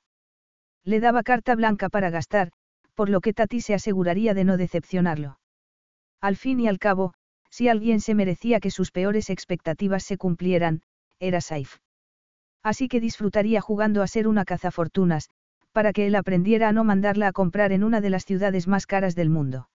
Is your bunion causing pain or preventing you from wearing your favorite shoes? Have you considered a bunionectomy? Midwest Clinical Research Center is currently enrolling a clinical trial for an investigational pain medication following a bunion removal surgery. Qualified participants between the ages of 18 and 75 may receive a bunion removal surgery at no cost, as well as access to an investigational pain medication. They may also be compensated up to $1,170 for their time. To learn more, call 937-588-6622 or go to removemybunion.com to fill out a short survey and see if you may qualify. Carlos Alfredo, tu mamá vino por una semana. Ya hace un año que vive con nosotros. Hasta trajo sus gatos. ¿Y yo qué puedo hacer? Lo que puedes hacer, Carlos. ¿Y él quién es? Es Miguel, nuestro experto de TurboTax Live. Como tu suegra hace un año que vive con ustedes, you can claim her as a dependent y así obtener esa deducción de taxes extra. Hacer taxes puede parecer dramático. Por suerte, los expertos bilingües de TurboTax Live te ayudan a obtener el máximo reembolso sabiendo que tus taxes están bien hechos. You do your thing, we've got your taxes. Intuit TurboTax Live. La preparación de taxes y la aplicabilidad de las deducciones varían según el individuo. Tati se puso unos vaqueros. Seguía sin hacerse a la idea de que el príncipe era su esposo. Tampoco él se comportaba como tal. Cabía la posibilidad de que fuera homosexual y que lo hubieran obligado a casarse para ocultarlo. Pero si era así, ¿por qué no había querido una habitación para él solo? Tati frunció el ceño y reconoció que Saif era un cúmulo de contradicciones. Había insistido en que compartieran el dormitorio para guardar las apariencias, por orgullo y necesidad. Si era homosexual, y si su padre era incapaz de aceptarlo, aquella boda cobraba sentido. Claro que entenderlo no hacía que Saif le cayera mejor por haberla acusado de ser una cazafortunas. De hecho, lo odiaba por eso. Sus tíos la habían maltratado, incluso antes de que su madre comenzara a padecer demencia. Por desgracia, tragarse el orgullo y presentar la otra mejilla no había mejorado las cosas. En realidad, las había empeorado, tanto en la escuela como en su casa, pero no estaba dispuesta a seguir aceptando que la maltrataran ni que la insultaran por el simple hecho de ser pobre y carecer de las oportunidades de otros. Alzó la cabeza. No, el príncipe de Alaria no iba a conseguir que se avergonzara. Media hora después, Tati se montó en una limusina donde había tres parlanchinas mujeres. Como su esposo esperaba que gastara sin freno, les dijo. Necesito un nuevo guardarropa. Ellas sonrieron, aliviadas al comprobar que iba a ser buena compradora. Probablemente trabajaban a comisión. Y ella necesitaba de todo, comenzando por ropa interior y de dormir. Una cosa era ser orgullosa e independiente, y otra ser la persona de la reunión vestida de la forma más inadecuada. Y no estaba dispuesta a ponerse a lavar y a secar las braguitas en el cuarto de baño. Contuvo la risa al pensar en la reacción del príncipe. Dudaba que alguna vez hubiera visto algo tan cotidiano. La primera parada fue en la Avenue Montaigne, una calle con tres carriles llena de tiendas de moda. Tati se concentró en los aspectos prácticos de comprar tanto como pudiera sin mirar siquiera las etiquetas del precio. Fue de una boutique a otra con sus acompañantes, que se esforzaban en buscar prendas de acuerdo con sus preferencias. De allí se trasladaron al Boulevard Saint-Germain, donde compró muchos vestidos, con zapatos y bolsos a juego. Al final sucumbió a la tentación de ponerse uno. Fueron a un café de moda en la terraza de un hotel, donde disfrutó de una vista espectacular de la ciudad, bebió champán y tomó unos frutos secos. A media tarde ya estaba maquillada por una profesional y equipada con un montón de cosméticos. Después compraron un perfume especialmente concebido para ella con jazmín y especias, que le recordaba climas más cálidos. También la convencieron para que se comprara un móvil y un reloj. Pronto la invadió un sentimiento de culpa por disfrutar gastando de forma extravagante. Había comprado sin freno para vengarse de Saif por sus acusaciones, cuando, en realidad, no sabía nada de ella ni se había molestado en enterarse. En el trayecto de vuelta, mientras sus acompañantes abrían una botella de champán para celebrar el éxito del día, se preguntó si satisfacer las peores expectativas de Saif la beneficiaría. Rechazó el champán porque no estaba de humor. ¿Qué había hecho? ¿Por qué se había dejado llevar por el resentimiento? Porque intentaba demostrar que era tan avariciosa como él creía. Su sentimiento de culpa aumentó al ver desfilar por el vestíbulo una procesión de empleados para subir al dormitorio todas las cajas y bolsas con lo que había comprado. Después sacarían las prendas para colocarlas en los armarios y cajones. Ella se fue al salón y se sentó en el sofá, muerta de vergüenza al pensar en el jersey que se había comprado en cuatro colores distintos. Cuando se iba a poner un jersey en el desierto. Se dijo que llevaría ropa de invierno cuando fuera a ver a su madre. En cuanto a los vestidos y los zapatos de tacón, cuando pensaba ponérselos. Era evidente que el príncipe no iba a llevarla a ninguna parte. De todos modos, pensó desconsoladamente, necesitaba ropa, ya que no solo había metido pocas prendas en la maleta para lo que creía que sería un corto viaje, sino que tampoco le quedaban muchas más en su casa. Sin embargo, eso no disculpaba el gasto extravagante. Podía haber ido a unos grandes almacenes a comprar solo lo necesario, en vez de comprar en las boutiques más exclusivas del mundo. Marcel le sirvió té. Ella oyó unos pasos en el pasillo y Saif entró. Se había quitado la chaqueta y la corbata. Sus verdes ojos se clavaron en los de ella, que se sintió arder. Se sonrojó y se removió en el sofá con la boca seca. Saif se esforzó en no quedarse con la boca abierta al contemplarla. La habían pulido y refinado a la perfección. La blusa que llevaba se le ajustaba a los senos y la minifalda dejaba al descubierto sus esbeltos muslos y sus bien torneadas pantorrillas. Llevaba sandalias de tacón. Se excitó de forma inusitada al tiempo que se le disparaba la adrenalina y comenzaba a sentir un molesto latido en la entrepierna. Tati lo miró. Le resultaba imposible apartar la vista de Saif. Le provocaba un inmenso deseo, desde su negro cabello hasta sus verdes ojos de largas pestañas, que la atraían como un imán. Tenemos que hablar, dijo ella. Hay cosas que debemos solucionar. Angelino, su hermanastro, que era un mujeriego empedernido, una vez le había dicho que, cuando una mujer decía que quería hablar, un hombre sensato debería evitarlo a toda costa. Saif abrió la boca para negarse. Por favor, añadió Tati. Esto es una locura y un error. Ah, sí. Él debería estar de acuerdo, porque la excitación que lo dominaba era una locura y un error. Debía mantenerse distante y controlado. Nada bueno podía resultar de ceder a los bajos instintos ni de evitar enfrentarse a las artimañas de su esposa. Y los ojos de ellas parecían empañados por las lágrimas y le temblaba el labio inferior. Verla así fue como si lo apuñalaran en el corazón, y avanzó hacia ella dispuesto a solucionar lo que fuera. Tatiana dijo él, con la intención de continuar la conversación donde nadie los viera ni oyera. Nadie me llama así. Salvo yo.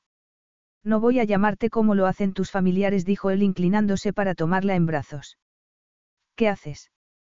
preguntó ella, desconcertada. Te llevo arriba, donde tendremos intimidad, dijo él mientras salía al vestíbulo tranquilamente, como si llevar a una mujer en brazos fuera algo que hiciera todos los días. ¿Y para qué la necesitamos? preguntó ella, nerviosa. Bájame. Estabas disgustada. Llorando. No estaba llorando. Protestó Tati, ofendida. No lloro. No lo haría aunque me torturaras. A veces, los ojos se me humedecen cuando estoy enfadada. Es algo de tipo nervioso, pero no me pongo a llorar. No soy una niña. No, claro que no, salvo en la altura bromeosa y mientras entraba en la habitación y la dejaba en la cama. Ahora dime por qué estás disgustada. ¿Por qué he dejado que me incitaras a portarme mal? Estoy furiosa contigo y conmigo misma. Me he gastado un fortuna en ropa porque... Te animé a que lo hicieras. ¿Pero qué tiene de malo? Preguntó él mirando fijamente sus hermosos ojos airados al tiempo que le apartaba el cabello de la mejilla.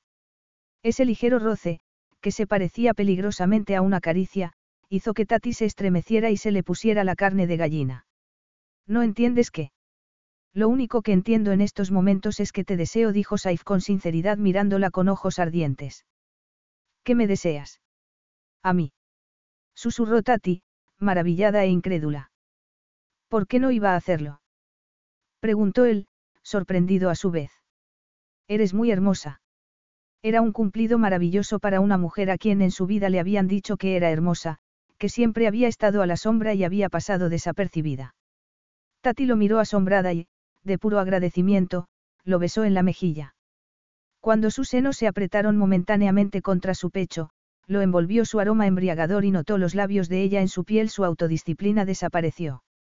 Sin dudarlo, la abrazó y la besó con un deseo incontrolable. Madre mía, pensó Tati. Esto no me lo esperaba, no esperaba sentirme así. Capítulo 4. Así era como Tati esperaba sentirse en brazos de un hombre, exaltada, eufórica y totalmente consciente de su propio cuerpo. Hasta ese momento creía que esa reacción era un mito, que algunas mujeres exageraban, que no existía. Sin embargo, con un solo beso, Saif había desmentido tales suposiciones y el cuerpo de Tati, tuviera o no sentido, emitía un zumbido como el del motor de un coche de carreras en la línea de salida. Así que, ¿no eres gay? Preguntó ella en voz baja cuando él separó la boca de la suya. Es evidente que no. Saif la miró, asombrado. ¿Por qué creías que lo era? Porque tu padre te ha casado a toda prisa, sin importarle que yo no fuera la novia que había elegido. Me pareció que le daba igual con quién te casaras, con tal de que la boda se llevara a cabo. Así es. El país entero sabía que era el día de mi boda. A mi padre le pareció una humillación y un escándalo para el trono la desaparición de la novia. No podía aceptarlo. Si la boda se celebraba y podía ocultar lo sucedido, se calmaría. No me di cuenta de hasta dónde podían llegar las consecuencias de la desaparición de Ana, reconoció Tati. No entendí que para tu padre fuera un delito y una situación vergonzosa. Fui una ingenua. Vuelve a besarme, dijo Saif mirándole el labio inferior, que ella se estaba mordiendo. No estoy segura de que debamos hacerlo. Nada que sepa tan bien cómo tu boca puede ser malo.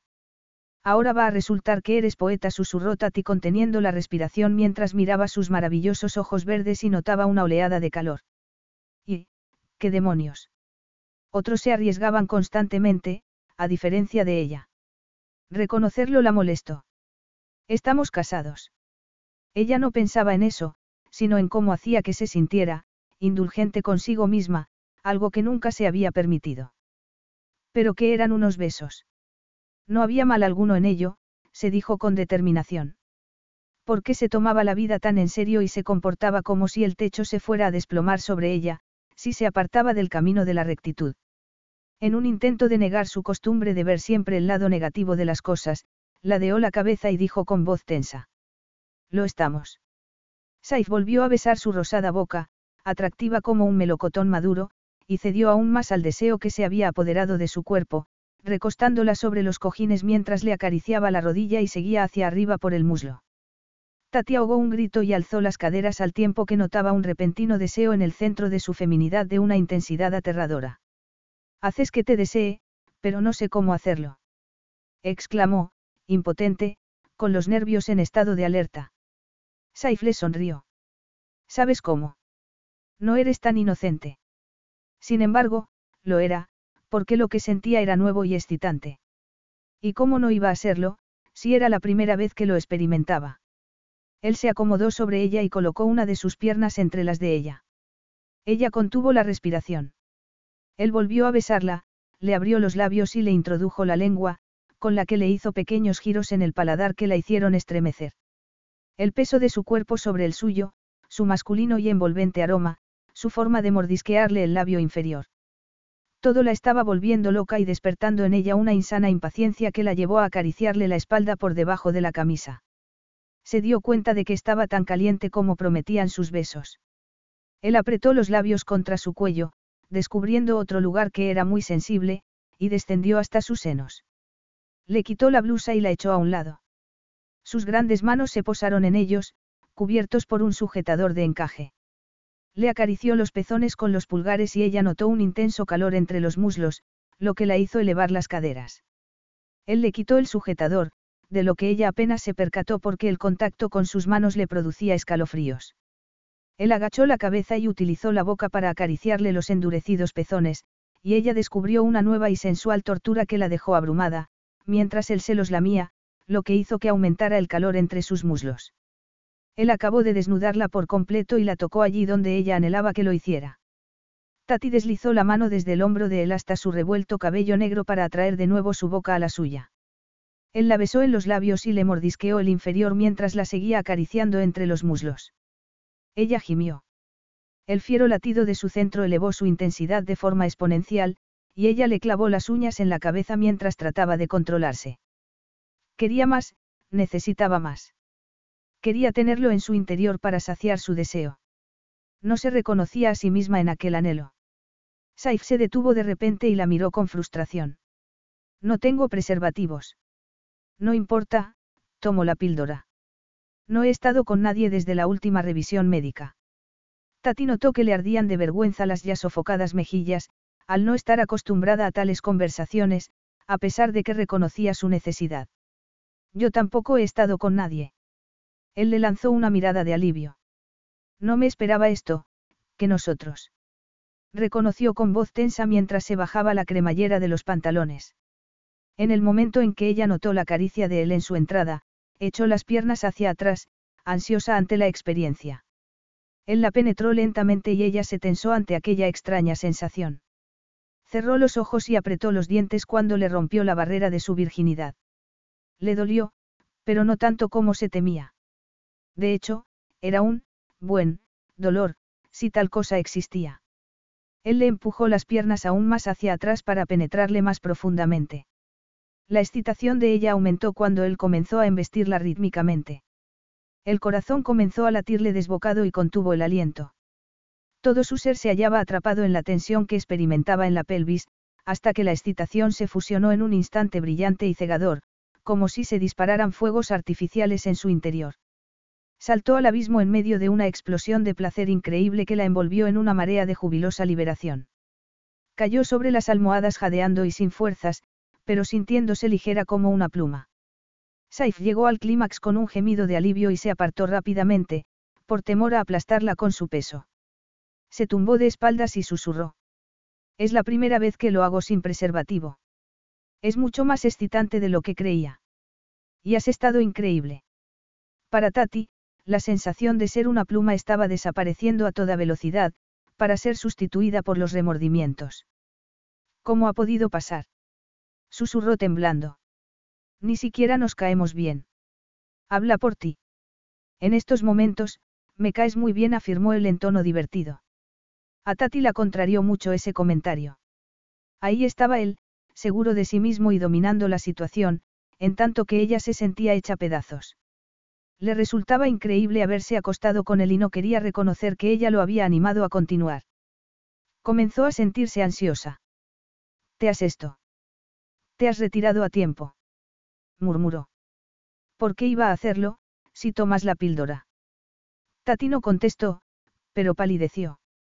Se había dejado las píldoras anticonceptivas en Alaria, al haber hecho el equipaje a toda prisa, y no sabía si serían eficaces sin haberse tomado las dos últimas. Nunca había tenido que preocuparse de eso, ya que las tomaba para aliviar las molestias de la regla. Saif se sentó en la cama. Voy a ducharme en el cuarto de baño de al lado se levantó desnudo y desinhibido. Podemos ducharnos juntos. La ducha es grande. No, gracias. Él podía exhibir sin reparo su cuerpo ágil y atlético, pensó compungida, pero ella no se levantaría delante de él sin meter la tripa todo lo que pudiera. Saif rebuscó en los cajones, se puso una camisa y unos pantalones limpios y salió de la habitación. ¿Cómo había podido ser tan estúpida y tener sexo con él? Pensó con tristeza que no era ella misma, que estaba enfadada y se sentía culpable por la situación en que se hallaba y avergonzada por el gasto extravagante que había realizado. A ello se habían unido la curiosidad y el deseo y, todo junto, le habían arrebatado el sentido común. Se levantó de un salto y fue a buscar ropa interior limpia antes de meterse en el cuarto de baño. ¿Qué pasaría si se quedaba embarazada? Sus padres no la habían tenido por decisión propia. Había sido un accidente, en una fiesta, al tener sexo su madre con un hombre con quien mantenía una relación superficial. Había sido un error, a pesar de que su madre la recibió con alegría y siempre le aseguró que no lo lamentaba. Saif, mientras se desvestía en la habitación de al lado, pensó que compraría a su esposa algo especial, como muestra de aprecio. Se merecía un buen regalo por no guardarle rencor por sus crueles acusaciones. Había sido duro y poco generoso con ella, pero eso tenía que cambiar porque Tatiana era su esposa y tenía derecho a que la cuidara y respetara. Al ir a abrir el grifo de la ducha se percató de que tenía sangre en el muslo y se detuvo en seco con el ceño fruncido. Cuando Tati salió del cuarto de baño, ya vestida, no se esperaba encontrar a Saif. Con el pelo húmedo de la ducha y una grave expresión en el rostro, estaba muy guapo. ¿Te pasa algo? Preguntó ella. Antes de ducharme, he visto que tenía sangre en el muslo. ¿Te he hecho daño? Tati se puso colorada como un tomate porque la pregunta la había pillado por sorpresa. Un poco, pero es lo normal. Quiero decir, la primera vez contestó ella torpemente, como si no tuviera importancia, aunque deseaba que él no se hubiera dado cuenta de nada. Saif se quedó petrificado de asombro. Eras virgen. Sí, pero no es para tanto. No es para tomárselo a la ligera. Soy culpable de haber supuesto cosas sobre ti sin base alguna, afirmó Saif, claramente incómodo. Tati respiró hondo para contener la rabia que sentía. Así que, como soy avariciosa también tenía que ser. ¿Cómo decirlo? Experimentada. A los 24 años, la mayoría de las mujeres tienen experiencia sexual contra atacó Saif. Pero no tengo 24 años, sino que cumpliré 21 dentro de unas semanas, contestó ella dirigiéndose a la puerta. Deberías saber algo más de mí, antes de juzgarme. No te juzgo. Me has juzgado desde el momento en que me conociste, pero eso se acabó, dijo Tati mirándolo con ojos acusadores. Es evidente que este matrimonio te entusiasmaba tan poco como a mí, pero se acabó el seguir echándome la culpa. Mis tíos y mi prima me han maltratado y utilizado, pero me niego a aceptar que tú también lo hagas. Tati salió de la habitación. Saif maldijo entre dientes conteniéndose para no seguirla y discutir con ella. No discutía con las mujeres. No le gustaban los dramas. Nunca había tratado mal a una mujer. Su padre le había inculcado los recelos sobre el sexo opuesto desde que era un niño, pero había hecho lo posible para combatirlos con inteligencia. Sin embargo, no quería enamorarse y arriesgarse a ceder el control de sus sentimientos a una mujer y a confiar en ella. Que su madre lo hubiera abandonado lo había herido profundamente. Había aprendido a vivir con ello, a costa de reprimir sus sentimientos. Y la vida lo había hecho más cínico. Las mujeres lo habían utilizado para tener sexo, dinero, posición social y un título. Un par de veces, cuando era más joven, se sintió muy dolido. En consecuencia, no tenía prejuicios, sino que era precavido. Capítulo 5. Al llegar al pie de la escalera sin saber dónde iba, Tati se encontró con Marcel, que la condujo al comedor, donde la mesa ya estaba puesta. Ella tomó asiento rápidamente, porque tenía apetito. Ya tenía hambre antes de acostarse con el príncipe, aunque en la cama no había hecho nada que le aumentara las ganas de comer. Esa reflexión despertó su inseguridad. Se había limitado a estar tumbada como una estatua, más como una muñeca hinchable que como una compañera de cama. Se sintió muy avergonzada y seguía así cuando Saif entró en el comedor. Me había olvidado de la cena, se disculpó él. Yo ni siquiera he comido. ¿Por qué? Preguntó él con ojos brillantes. Porque nadie parecía interesado en comer, contestó ella, fascinada por sus ojos. Saif frunció el ceño mientras Marcel llegaba con el primer plato. Deberías haber dicho que querías comer. Tati se tensó ante la velada crítica y miró el plato. Suelo estar de acuerdo con lo que decide la mayoría e intento adaptarme. Se removió en la silla y notó una molestia en el centro de su feminidad. Al recordar a qué se debía ese dolor íntimo se sonrojó hasta la raíz del cabello. Comenzó a comer a toda prisa esforzándose en olvidar el recuerdo del poderoso cuerpo de Saif deslizándose sobre ella y en su interior, la emoción que se había apoderado de ella y el placer que había experimentado. Cuando Marcel les llevó el segundo plato, ella alzó la cabeza intentando distraerse de tales pensamientos. Tus ojos verdes no son habituales, dijo. Se estremeció al ver que esos ojos extraordinarios se iluminaban de sorpresa. Los he heredado de mi madre. No sé de quién lo heredó ella ni si alguien más de su familia los tiene porque no tengo relación con ellos. ¿Y eso, por qué? Preguntó Tati, incapaz de disimular su interés. De verdad que no sabes nada de mí. Mi madre se fue con otro hombre seis meses después de mi nacimiento y nos abandonó a mi padre y a mí. Su familia se ofendió cuando mi padre dijo lo que pensaba de su comportamiento. Eso debió de ser muy duro para vosotros. ¿Cómo es criarse dividido entre dos progenitores? Supongo que se divorciarían. Sí, se divorciaron, pero no tengo ningún recuerdo de ella. No quiso volver a verme. Borró su primer matrimonio de su vida como si no hubiera tenido lugar. Tati se estremeció. Debió de ser muy triste para ti. En realidad, no lo fue. Tenía tres hermanastras mucho mayores que se dedicaron a cuidarme, en lugar de ella. Eran muy mayores. Eran hijas del primer matrimonio de mi padre y ahora tienen más de 60 años. Me mimaron por ser el varón y heredero del trono que todos esperaban. Tengo mucho que agradecerles. Le había explicado su historia con tanta lógica y calma que ella sintió envidia, consciente de que a ella le solía avergonzar la suya. Le lanzó una mirada irónica.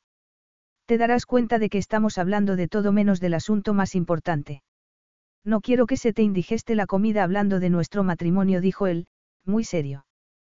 Tati lo miró, cautivada por sus ojos que brillaban como esmeraldas en su oscuro rostro, y soltó una carcajada. Así que tiene sentido del humor. Ayer fue un día difícil para ambos, dijo él apartando el plato y recostándose en la silla para centrar en ella toda la atención.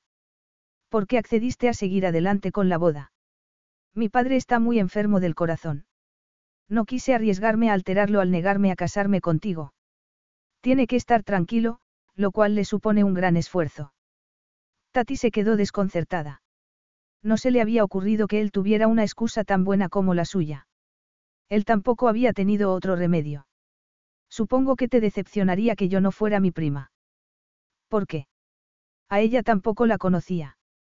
Sí, pero es mucho más guapa que yo, más sofisticada y alegre. Yo no soy nada de eso. No soy nadie. ¿Cómo que nadie? Ella es tu prima.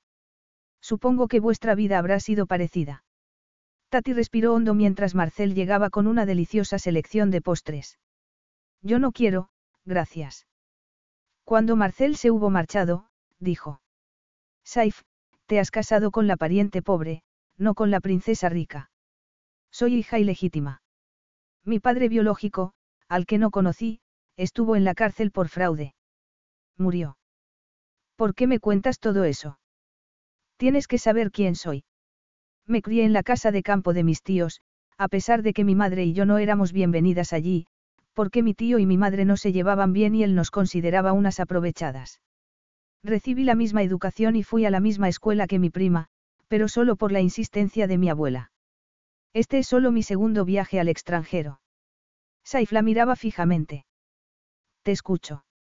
Cuando tenía 15 años, mi madre comenzó a olvidarse de las cosas y a sentirse confusa. Le diagnosticaron un principio de demencia. Solo tenía 40 años a Tati se le oscurecieron los ojos de tristeza. La cuidé todo el tiempo que pude, pero al final tuvo que ir a una residencia.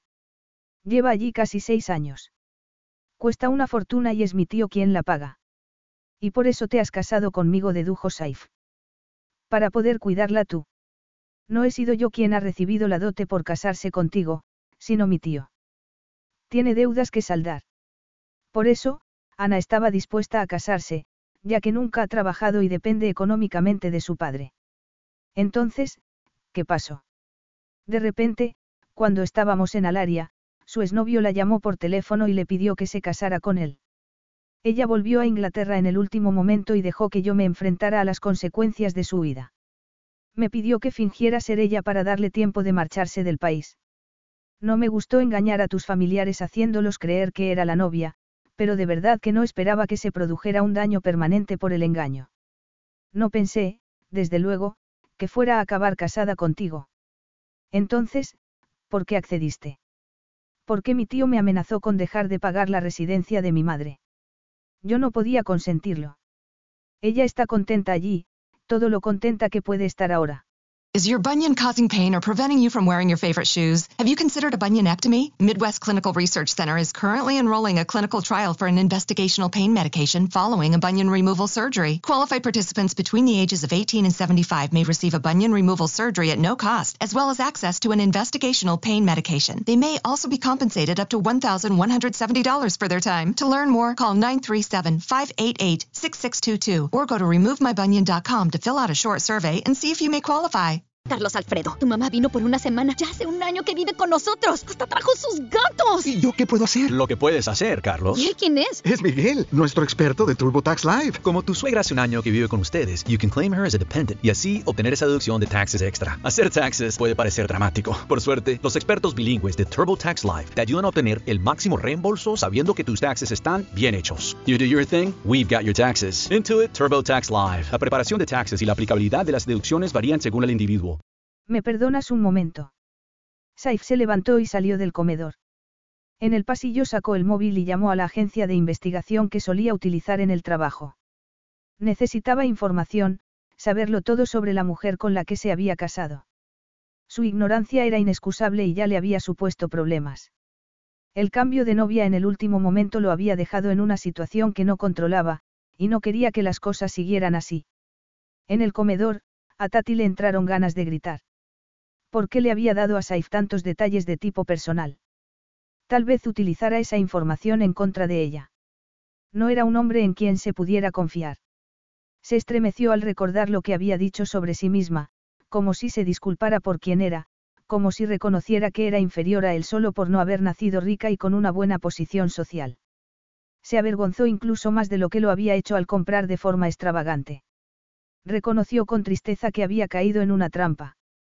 Cuando Saif volvió al comedor, Tati cerró los puños y se apoderó de ella ese rasgo violento de origen familiar del que él la había acusado.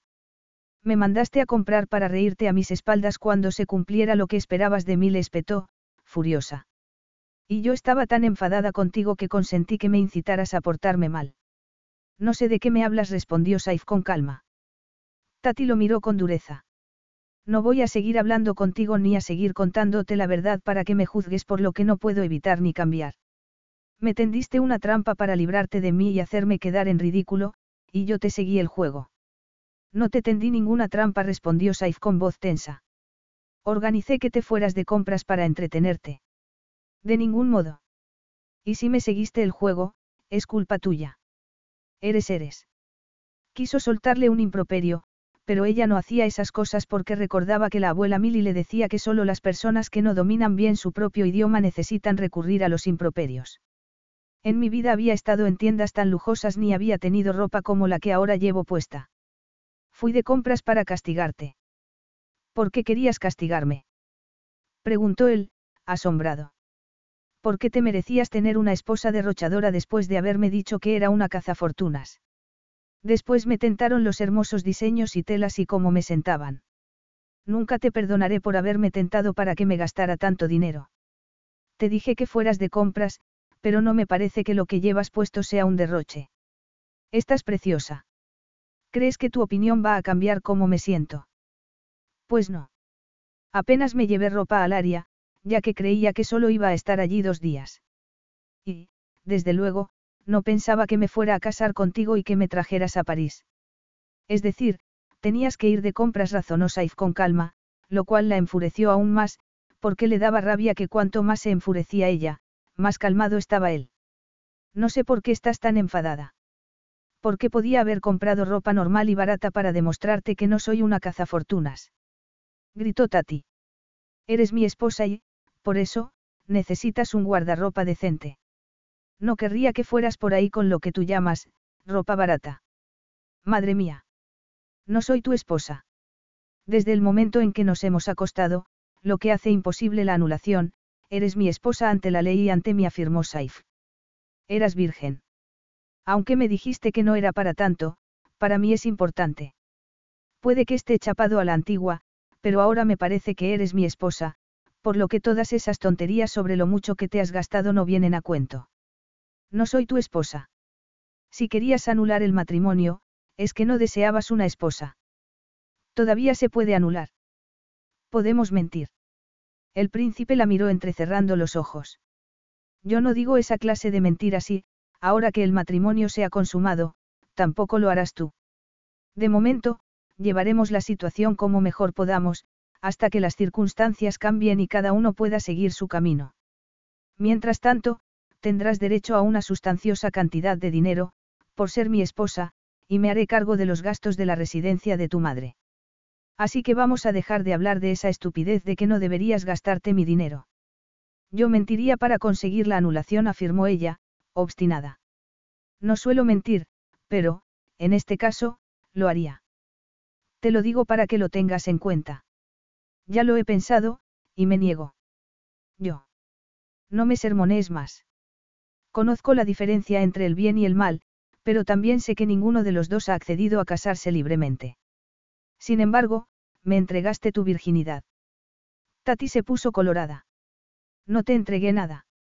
Bueno, lo hice, pero no como lo interpretas. Me atraías y tuvimos sexo. Vamos a dejarlo así. ¿Y dónde nos lleva eso? Tati hizo una mueca ante su insistencia. No puedes ponerle una etiqueta a todo. Tengo que saber a qué atenerme contigo. Tenemos que definir de alguna manera nuestra relación. Con suerte, amigos. Tal vez amigos con derecho a roce. No sería esa la mejor descripción. En el silencio que siguió, una sonrisa borró la tensión de la boca de Saif, que miró fijamente el rostro sofocado de Tati. Sí, Estaría de acuerdo, murmuró con voz ronca. Tengo mucho sueño, masculló Tati llevándose la mano a la boca para disimular un bostezo. Seguimos hablando en otro momento. Saifa sintió. Ha sido un día muy largo. Estaba dispuesto a investigar si, amigos con derecho a roce, significaba lo que creía. Había oído esa expresión. Había una película con ese título, pero no la había visto ni se le había ocurrido la idea de tener una relación tan espontánea e informal con una mujer. Tenía en cuenta su posición y no confiaba en nadie. Solo había tenido una amiga. Por aquel entonces era estudiante y su supuesta amiga le dijo de repente que estaba enamorada de él. A partir de ese momento, la situación se volvió terriblemente incómoda. Su único desahogo sexual eran aventuras de una noche, que nunca producían malentendidos. Le maravilló el valor de su esposa al hacerle esa sugerencia. Creía que una mujer siempre quería de un hombre algo más que sexo y amistad, pero había excepciones. Probablemente su punto de vista estuviera pasado de moda, pensó con inquietud, mientras se preguntaba si la actitud rígidamente tradicional de su padre le había influido más de lo que reconocía. En cualquier caso, sí, de momento, su esposa y él no tenían más remedio que seguir juntos, porque no lo aprovechaban dentro y fuera del dormitorio. Como desconfiaba del compromiso, una actitud que procedía del hecho de que su madre los hubiera abandonado a él y a su padre, se dijo que ser amigos con derecho a roce podría ser una excelente receta para una intimidad temporal. Tati subió corriendo la escalera, como si la persiguieran, porque estaba en estado de shock por lo que le había dicho sin pensar a Saifi por el modo en que él se lo había tomado, como una invitación. Se preparó para acostarse y volvió a sonrojarse, ya que cada movimiento le recordaba lo sucedido anteriormente, pues el dolor de su primera experiencia sexual no había desaparecido. Y lo más extraño era que tampoco lo hacía la sensación de calor que notaba en su interior cuando pensaba en ello. No era extraño, se corrigió, sino normal. La química sexual no tenía nada de rara, y Saif era increíblemente atractivo. Así que no había misterio alguno en lo que había provocado su caída, se dijo claramente. Ningún hombre la había afectado tanto, ciertamente, no hasta el extremo de nublarle el entendimiento y derribar sus defensas. Siempre decía cosas equivocadas cuando estaba con él. Estaba desesperada por ocultar lo mucho que le había afectado su intimidad y por levantar entre ambos un muro infranqueable. Al fin y al cabo, Saif se había tomado el sexo con tranquilidad, sin mostrar ninguna reacción emocional. Y ella quería demostrarle que también lo hacía con la misma osadía, así que se había apresurado a decir que podían ser amigos, y había añadido, con derecho a roce, porque su relación ya había ido más allá de una mera amistad. Y se refería al pasado, no al futuro. Cabía extrañarse de que él hubiera captado el mensaje equivocado. Y ella, iba a desengañarlo y a decirle que no estaba dispuesta a continuar la relación como amigos con derecho a roce. Comenzó a dolerle la cabeza de tanto dar vueltas a lo mismo y a sentir pánico porque había dejado de controlar su vida, cuando normalmente era una persona tranquila y organizada. Se acostó pensando que no iba a dormirse, pero lo hizo profundamente, debido al agotamiento físico y emocional. Saif se acostó pensando que su esposa, a la que había tratado injustamente, se había convertido, sin previo aviso, en una verdadera esposa. Se inclinaba a creer, aunque aún no había recibido la información concreta procedente de la investigación, que Tatiana le había contado la verdad sobre sí misma. Saif era un agudo observador y se fiaba de su instinto. Lo que había supuesto al principio sobre ella se debía a las referencias que Dalil le había dado sobre ella como una cazafortunas, una aventurera amante de las fiestas, con gustos caros, que no podía encontrar un esposo más rico que un príncipe de un país de Oriente Medio productor de petróleo como Alaria. Tal vez aquello fuera cierto sobre Ana, la mujer con la que debería haberse casado. Era hija de los codiciosos tíos de Tatiana. Él mismo había sido testigo de su comportamiento amenazador con su sobrina. Sin embargo, ahora no creía que fuera cierto lo que había supuesto sobre la hermosa y sensual mujer con la que se había casado, que estaba profundamente dormida, con el cabello extendido por la almohada al lado de la suya y la boca relajada. Se había quedado levantado hasta tarde viendo la película en la que había pensado esa tarde. Le pareció moderna, y a él no le gustaba lo moderno. Pero la desagradable sospecha de ser un obstinado conservador como su padre, incapaz de adaptarse al mundo moderno, había golpeado su orgullo. Por lo tanto, aunque su instinto se rebelaba contra ello, estaba dispuesto a que fueran amigos con derecho a roce. En la película quedaban claras las dificultades, pero él no era emocionalmente vulnerable. No se apegaba a nadie, Nunca había tenido una relación en condiciones y se había mantenido alejado del compromiso. No mezclaría el sexo con los sentimientos. Lo sabía todo sobre el sexo. Tatiana y él serían amigos, amigos, sexuales. Notó que se excitaba ante la mera idea de volver a tener relaciones sexuales con ella. De todos modos, sería precavido, se dijo mientras contemplaba el delicado perfil de su esposa. Quería verla sonreír, para variar. ¿Por qué no? Era su esposa y, por tanto, merecía respeto y consideración, con independencia de lo informal y temporal que fuera la relación. Y aunque él no fuera tan moderno e innovador como parecía serlo ella, creía que, ejercitando un poco la imaginación y la búsqueda, sabría tratarla bien. Capítulo 6. Tati se tambaleó al alejarse de la noria de la plaza de la Concorde. La cabeza le seguía dando vueltas a causa de la experiencia. Las vistas de París eran magníficas. Saif la agarró para equilibrarla y ella lo miró sonriendo. Ha sido fantástico. exclamó. Saif observó sus ojos azules iluminados de alegría y se inclinó para besarla apasionadamente en la boca. El deseo se apoderó de Tati. Las piernas comenzaron a temblarle y se agarró a las mangas de Saif para no caerse. Al alzar la cabeza, Saif, momentáneamente desconcertado, se dio cuenta de que estaban en un lugar público. Los guardaespaldas miraban hacia otro lado, probablemente asombrados por su comportamiento. Agarró la mano de su esposa y se dirigieron al campo de Marte, donde les esperaba la comida. El Louvre ha sido agotador, dijo Tati suspirando mientras se sentaba en las esterillas colocadas en la hierba para que estuvieran cómodos. Solo hemos ido a ver las obras más importantes. Trabajé varios meses aquí y fui al Louvre unas cuantas veces, comentó Saif observando su melena bañada por el sol. Quería volver a acariciarla y la tentación lo divirtió porque era una novedad. Normalmente, le bastaba una vez con una mujer. Pero era obvio que llevaba demasiado tiempo sin disfrutar todo lo necesario del sexo, porque Tatiana lo excitaba continuamente y le resultaba difícil resistirse a su atractivo. A unos metros de distancia, una pareja de jóvenes, tumbada en la hierba, se besaba apasionadamente con los cuerpos entrelazados. Saif sabía que no podía gozar de esa libertad y que era demasiado disciplinado para dar rienda suelta a sus deseos. Sin embargo, había besado a Tatiana en la calle, olvidando dónde estaba y quién era. No entiendo mucho de arte, mi madre, sí. Estudió historia del arte y pensaba trabajar como historiadora. Colocaron frente a ellos una mesita con platitos y copas de vino. Era un picnic, pero no como Tati se había imaginado cuando Saif se lo había dicho. Estaba claro que el príncipe desconocía el significado de lo informal. Estaba acostumbrado a un servicio de primera clase. Marcel había llegado cargado de cestas y su compañero, que era alariano, los había servido andando de rodillas, con la cabeza gacha, como si incluso mirar a los ojos al heredero del emir fuera un exceso de familiaridad. Mucha gente los observaba, pero Saif no parecía darse por enterado, como tampoco de la presencia de policías vestidos de paisano alrededor del círculo que formaba su propio equipo de seguridad. ¿Por qué iba a hacerlo? se preguntó ella. Ese era su mundo, rodeado de seguridad y anclado en la tradición. ¿Por qué no fuiste a la universidad? preguntó Saif. Después de la muerte de mi abuela, no pude. Mi tío cubría los gastos de la residencia de mi madre. Desde que fue internada, yo vivía en casa de mis tíos, porque mi tío necesitaba alquilar la casita en la que habíamos vivido en la finca y yo era muy joven para vivir sola. Me sentí obligada a ayudar en casa porque no podían contratar a personal a tiempo completo. Tus familiares no deberían haberte permitido realizar semejante sacrificio, opinó Saif, impresionado por su devoción por su madre.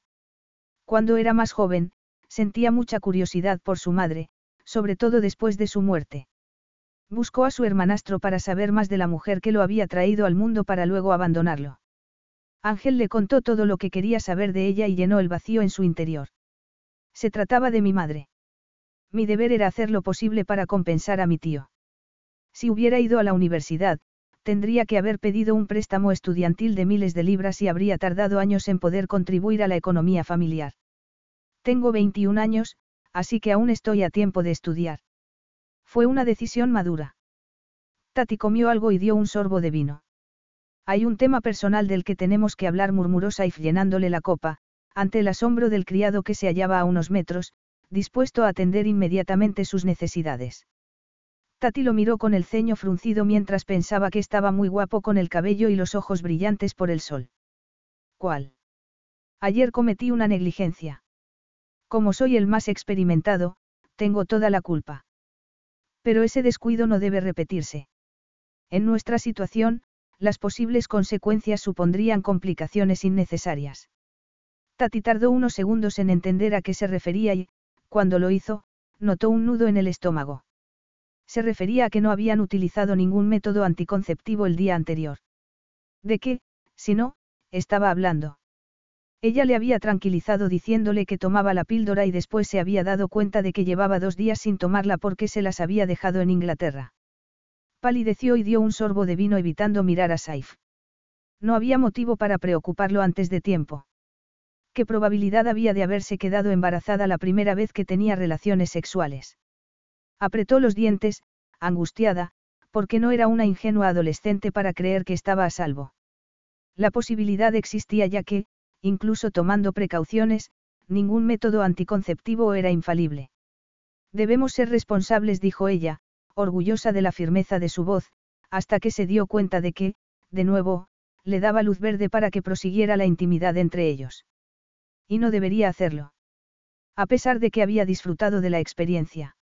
Si eran precavidos, no había motivo para no volver a tener relaciones íntimas. Era una mujer adulta, capaz de decidir por sí misma. No había nada moralmente reprochable en tener relaciones sexuales, pensó, siempre que no tuvieran las mismas consecuencias que habían hecho descarrilar la vida de su madre. Por desgracia, un embarazo no deseado tenía un coste mayor para el miembro femenino de la pareja porque, aunque el hombre contribuyera al mantenimiento del niño, no necesariamente tomaba parte en su cuidado y podía no sentir interés alguno por él.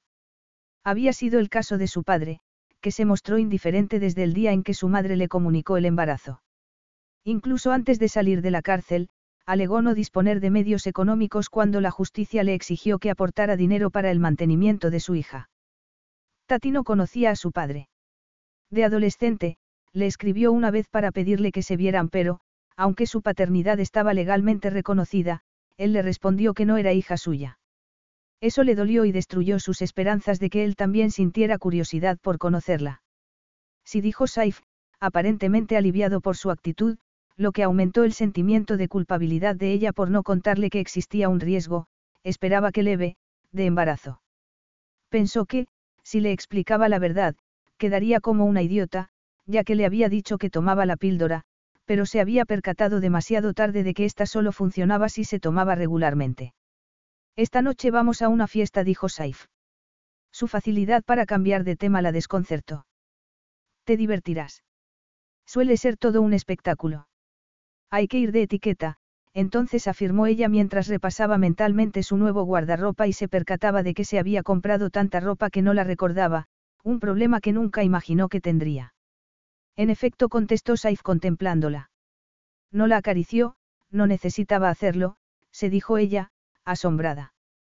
Bastaba con que la mirase de una determinada manera que era, indudablemente, intensa y sexy, para excitarla. Apartó la mirada de los ojos de él, dio un sorbo de vino y se repitió que era una persona adulta, capaz de elegir. Y, en aquel momento, lo elegía él. Ana siempre le decía que era ingenua con respecto a los hombres. Su prima se vanagloriaba de ser tan despiadada como un hombre a la hora de tomar lo que deseaba de él y seguir adelante, con independencia de lo que a dicho hombre le pareciera. Dejaba corazones partidos a su paso. Tati no quería hacerlo, pero tampoco creía poseer el poder de su prima sobre el sexo opuesto. No, no podía compararse con Ana, reconoció Tati, de vuelta a la magnífica casa, mientras estudiaba su colección de vestidos. No era ni sería una rompecorazones, pero se temía que Saif sí entraba en esa categoría.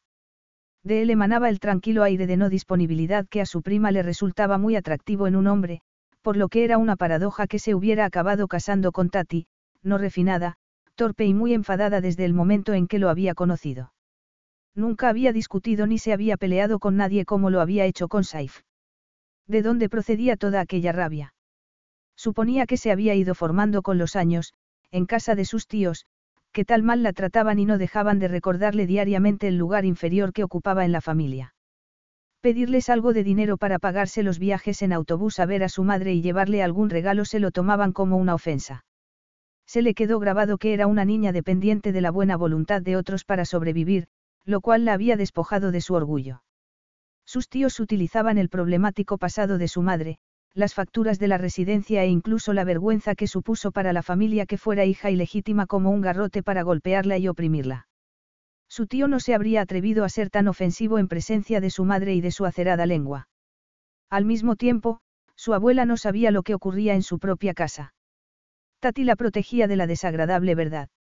De todos modos, la anciana le aseguró que a su madre y a ella nunca les faltaría de nada, y Tati rezó para que dejara en su testamento dinero suficiente para cubrir los gastos de la residencia. Por desgracia, su abuela se olvidó de su promesa y no mencionó ni a su hija Mariana ni a su nieta en sus últimas voluntades. Tati reconocía que aquella omisión le había dolido, porque se hallaba muy unida a su abuela. Además, saber que su madre estaría atendida, aparte de la felicidad que le hubiera proporcionado, la habría liberado de la esclavitud en casa de sus tíos. Sin embargo, hacía tiempo que había perdonado a su abuela, que estaba muy enferma y confusa al final de su vida. Tati negó con la cabeza para apartar tales recuerdos y sacó un vestido de noche gris plateado, del que se había enamorado nada más verlo, pensando que era un vestido de princesa, sin darse cuenta de que, al menos técnicamente, ella era una princesa por haberse casado con un príncipe.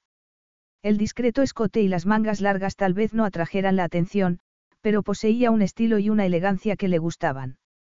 Al salir del cuarto de baño, ya vestida y maquillada, Saif, que se estaba desvistiendo, se detuvo para mirarla. Ella también contempló su torso desnudo. Durante unos segundos recordó el peso de él sobre su cuerpo y dejó de respirar, hasta tal punto, que, colorada como un tomate, tuvo que toser. Perdona, no te esperaba. El vestido te queda de maravilla, dijo Saif, admirado. El tono de gris realzaba el azul de sus ojos y hacía brillar su piel de porcelana, en tanto que el corte del vestido se ajustaba a sus femeninas curvas. De verdad. De verdad, afirmó él. Cruzó la habitación para indicarle los estuches de regalo que había en el tocador. Son para ti. Son regalos.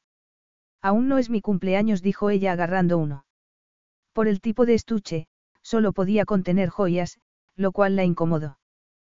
Por ser mi esposa, tienes que llevar joyas. Es lo que se espera. Tati abrió los estuches, en los que había un collar de diamantes y unos pendientes. Son preciosos, afirmó con sinceridad. Pero no puedo. Son joyas de la familia que mi padre regaló a mi madre y que ella dejó en Alaria al marcharse. Mi padre se alegraría mucho al saber que se vuelven a utilizar. ¿Vive tu madre? Preguntó Tati al tiempo que sacaba el collar del estuche. Al sentir la frialdad de las piedras preciosas en los dedos desapareció su renuencia a llevarlas. No, murió hace tres años con su esposo al estrellarse un helicóptero. ¿Volvisteis a veros después de que abandonara a tu padre? Preguntó ella, intrigada por su aparente calma al hablar de aquello. No, me quedé destrozado al enterarme de su muerte, dijo Saif. Mientras vivía, sopesé la idea de buscarla y conocerla, si ella quería, pero ya no es posible. Sé a lo que te refieres. Yo escribí a mi padre cuando era adolescente para que nos conociéramos y, aunque se había demostrado legalmente su paternidad, me contestó que no era mi padre y que no quería saber nada de mí. Me dolió mucho. Mi madre me había avisado de lo que sucedería, pero yo no le hice caso. Mi padre me dijo que mi madre carecía de instinto maternal. Creo que hay mujeres que no lo tienen, del mismo modo que hay padres que carecen de instinto paternal. Déjame que te ayude, le quitó el collar de la mano y se lo puso en el cuello rozándole la nuca al abrochárselo, lo cual hizo que ella se estremeciera. Consciente de su proximidad y del olor de su colonia, Tati se esforzó en actuar con normalidad mientras se ponía los pendientes. Después se volvió para que la viera. Perfecto. Te espero abajo, dijo ella, que no sabía si sería capaz de resistirse al deseo de verlo desnudarse. Era como si Saif le hubiera lanzado un conjuro sexual, pensó mientras Marcel le servía un refresco en el salón. Supuso que su fijación con Saif y su creciente obsesión por sus ojos, sus manos y lo que le hacía con ellas era un deseo sano y normal. Basta de tantas tonterías, se reprochó. Se estaba comportando con la misma madurez que una colegiala con su primer amor. Se dijo que estaba tan perpleja y desequilibrada porque había empezado muy tarde en lo referente al sexo opuesto. Volvió a desear haber adquirido parte de la confianza y tranquilidad de su prima. Recluida en una casa en el campo, sin dinero y con pocas oportunidades de relacionarse socialmente, no había podido conocer a gente y salir con chicos. Probablemente, pensó con tristeza, era tan ingenua como una adolescente. Al montarse en la limusina con Saif estuvo a punto de pellizcarse para saber que era verdad que el vestido de diseño, el hombre increíblemente guapo sentado a su lado y la cara forma de desplazarse constituían su nuevo estilo de vida. Era aún más paradójico saber que sus tíos estarían furiosos porque era ella, y no su prima, la que se había beneficiado de aquella boda. Había tenido que casarse con el príncipe para que ellos recibieran la dote, pero los indignaría que su sobrina viviera rodeada de lujos. Por primera vez, Tati agradeció haberse librado de las exigencias de sus tíos, de ser, por fin, libre y de que la estancia de su madre en la residencia estuviera asegurada. Podía enfrentarse al futuro sin los límites impuestos por otros. Estás muy callada, dijo Saif, mientras se dirigían a la puerta de la iluminada mansión, con jardines igualmente iluminados, en los que había mujeres con vestidos de noche y hombres de smoking mirando los fuegos artificiales que atravesaban el cielo nocturno. Vaya, esta gente sabe divertirse. exclamó Tati, impresionada, mientras entraban en el vestíbulo, donde había grupitos charlando. Y todos los presentes, absolutamente todos, parecían ser famosos por uno u otro motivo. Los anfitriones son amigos tuyos. No, le debo esta invitación al familiar en cuya casa estamos alojados. Pero seguro que veo rostros conocidos. Sí, supongo que conoces a mucha gente. Como el emir no viaja, me encargo de las relaciones diplomáticas de Alaria en su lugar. Debo acudir a recepciones y cenas. ¿Me acompañarás a algunas? Yo. murmuró ella, al tiempo que él le ponía la mano en la espalda para guiarla. Son las ventajas de casarse con un príncipe heredero, susurró él en tono de broma. Algunos de tales actos sociales son aburridos, pero otros son estupendos. Is your bunion causing pain or preventing you from wearing your favorite shoes? Have you considered a bunionectomy? Midwest Clinical Research Center is currently enrolling a clinical trial for an investigational pain medication following a bunion removal surgery. Qualified participants between the ages of 18 and 75 may receive a bunion removal surgery at no cost, as well as access to an investigational pain medication. They may also be compensated up to $1,170 for their time. To learn more, call 937-588-6622 or go to removemybunion.com to fill out a short survey and see if you may qualify. Carlos Alfredo, tu mamá vino por una semana. Ya hace un año que vive con nosotros. Hasta trajo sus gatos. ¿Y yo qué puedo hacer? Lo que puedes hacer, Carlos. ¿Y él quién es? Es Miguel, nuestro experto de TurboTax Live. Como tu suegra hace un año que vive con ustedes, you can claim her as a dependent y así obtener esa deducción de taxes extra. Hacer taxes puede parecer dramático. Por suerte, los expertos bilingües de TurboTax Live te ayudan a obtener el máximo reembolso sabiendo que tus taxes están bien hechos. You do your thing, we've got your taxes. Intuit TurboTax Live. La preparación de taxes y la aplicabilidad de las deducciones varían según el individuo. Tati suspiró. Tendría que haber pensado que mi papel acarreaba una serie de deberes, pero todo sucedió muy deprisa. Ana se fue al aeropuerto y al momento estábamos casados. Mientras hablaba, dos hombres saludaron a Saif en una lengua que no era francés ni inglés. Saif la presentó y un camarero que pasaba les sirvió una copa de champán, antes de que entraran en el salón. Salimos a ver los fuegos artificiales. Preguntó ella. El ansia que reflejaban sus ojos lo hizo reír. Parecía mucho más joven de lo que era. ¿Por qué quieres verlos? A mi madre la aterrorizaban, por lo que me impedía verlos. Cuando ella era una niña fue testigo de un horrible accidente en el que una amiga resultó herida, lo cual hizo que los odiara para el resto de su vida. Así que, durante las fiestas en que se lanzaban, nos quedábamos en casa con las cortinas echadas y, al día siguiente, Ana me contaba lo bien que se lo había pasado, y yo me moría de envidia. Saif sonrió. Naturalmente. Salieron a la terraza a ver la exhibición hasta que un comentario en voz baja a sus espaldas hizo a Tati volver la cabeza.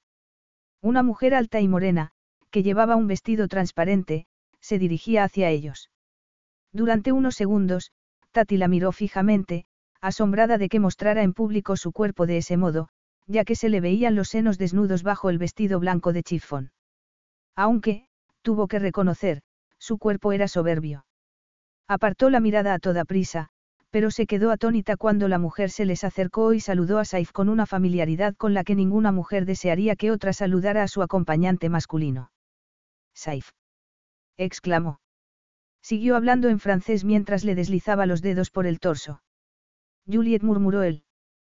Te presento a Tatiana, mi esposa. Tu esposa. Repitió ella, consternada. Sus dedos ya habían llegado al estómago de Saif, a modo de inequívoca invitación. Tati no pudo contenerse y le apartó la mano. Perdona. Sí, su esposa dijo sonriendo. Unos segundos después, Juliet, que había entendido la indirecta, se alejó. Tati lamentó haber reaccionado de forma posesiva e inadecuada porque otra mujer acariciara a su esposo. Saif no le pertenecía. Ni siquiera estaban enamorados. A ella se le había ocurrido lo de amigos con derecho a roce, pero no era una buena definición para su relación, ya que esa clase de amigos llevaban tiempo siéndolo, antes de tener relaciones íntimas. Saif y ella no entraban en esa categoría. This is your invitation to the intersection of versatility and design. The kind of experience you can only find in a Lexus SUV. A feeling this empowering is invite only. Fortunately, you're invited. Experience the versatility of the complete line of Lexus SUVs and some of the best offers of the year on select models at the Invitation to Lexus sales event, now through April 1st. Experience amazing at your Lexus dealer. Lo siento, pero me ha molestado, dijo, incómoda. Era inadecuado que me tocase de ese modo, murmuró Saif. No hace falta que te disculpes. Pero, a pesar de sus palabras, Tati estaba asombrada por su comportamiento posesivo. Al fin y al cabo, no tenía derecho a actuar así con Saif, a sentirse celosa porque lo tocara otra mujer. Pero no estaba celosa, se dijo con firmeza. Y ha sido sexy, murmuró Saif con voz ronca, mirándola con aprobación. Muy sexy. Tati lo miró, desconcertada, y no pudo evitar echarse a reír, lo cual hizo que desapareciera su turbación. Era evidente que Saif se había tomado su comportamiento de forma distinta, pero ella siguió asombrada del mismo durante toda la velada. Era evidente que se sentía posesiva con respecto a Saif. Era solo porque se habían acostado. Mientras charlaban, bailaban y cenaban, intentó definir lo que sentía por el hombre con quien se había casado. Le resultó sorprendentemente difícil. Había pasado con rapidez del resentimiento a reconocer que él, como ella, no había tenido más remedio que casarse. Y en algún momento había comenzado a desearlo, le había comenzado a caer bien y a gustarle su forma calmada y mesurada de enfrentarse a la vida. Sin embargo, se dijo con convicción que eso no implicaba que existiera un vínculo emocional entre ellos. No era tan ingenua para confundir el deseo con el amor. Reconoció que le cautivaba el movimiento de sus caderas contra las de ella en la pista de baile y la conciencia de que ella tenía el mismo efecto físico sobre él, que, a diferencia de ella, no podía ocultar su reacción. Tati se dio cuenta de su excitación. Y esa reciprocidad en el modo de reaccionar la emocionó porque se sintió poderosa y seductora por primera vez en su vida, no un débil peón en un juego ajeno. Por fin tomaba sus propias decisiones y hacía lo que quería ella, no lo que otra persona deseaba. Así que tú y Juliet. Susurró Tati. Cuéntame. Saif se puso tenso. ¿Por qué le hacía esa pregunta tan incómoda? Pero recordó que las mujeres solían sentir mucha curiosidad por el pasado de los hombres. Sus tres hermanas se lo habían enseñado. ¿Saliste con ella? No, Tuvimos una relación informal, dijo él con la esperanza de que su curiosidad concluyera ahí. Le acarició el rostro. No puedo dejar de tocarte, musitó y ella se estremeció de placer. A mí me pasa lo mismo, susurró ella. De todos modos, se sintió culpable y turbada porque, por mucho que intentara ser más atrevida que antes, serlo le seguía pareciendo pecaminoso y descarado. Debía esforzarse más en ese sentido, ya que quedarse callada y aceptar lo que los demás querían que fuera solo le había servido para privarla de su libertad y de su capacidad de decidir. Desear a Saif, permitirse sucumbir a la química que había entre ellos y que sobrepasaba cualquier cosa que hubiera experimentado, era lo más osado que había hecho en su vida. Y una de las mejores cosas de Saif era que no sabía cómo era ella antes y, con él, podía ser ella misma. En la limusina, en el trayecto de vuelta, él le pasó el brazo por la cintura. Ella notó la fuerza de su poderoso cuerpo y su aroma. El corazón comenzó a latirle desbocado, cuando él se detuvo en la escalera de la casa y la tomó en brazos para besarla apasionadamente. La lengua de él en su boca la hizo arder, y emitió un gemido ahogado. Él se dirigió a toda prisa al dormitorio, la apoyó en la pared y volvió a besarla. Su pasión le aceleró el pulso y la excitó intensamente. Era una réplica exacta de la de ella, una necesidad salvaje que eliminaba todo pensamiento racional dejando solo el deseo. Saif le dio la vuelta para bajarle la cremallera del vestido y deslizárselo hasta los pies. Ella se descalzó y acabó de deshacerse del vestido. Él le pasó los labios por el hombro. Me gusta la ropa interior que llevas, dijo él con voz ronca mientras la tomaba en brazos y la depositaba en la cama. Pero creo que me gustas más sin ella. Sofocada y con los ojos muy abiertos, Tati lo observó mientras se quitaba el smoking y se desabotonaba la camisa, en tanto que él no apartaba la vista de la lencería de color gris plateado que llevaba. Tus ojos son tan inusuales, susurró ella. Ya te he dicho que los heredé de mi madre, contestó él mientras tiraba la camisa al suelo y dejaba al descubierto su broncíneo torso. Pero, de niño, no me gustaba ser distinto de los demás, que los tenían oscuros. A veces se ven ojos azules en las tribus del desierto, pero no de este color. Se acostó a su lado, desnudo y excitado.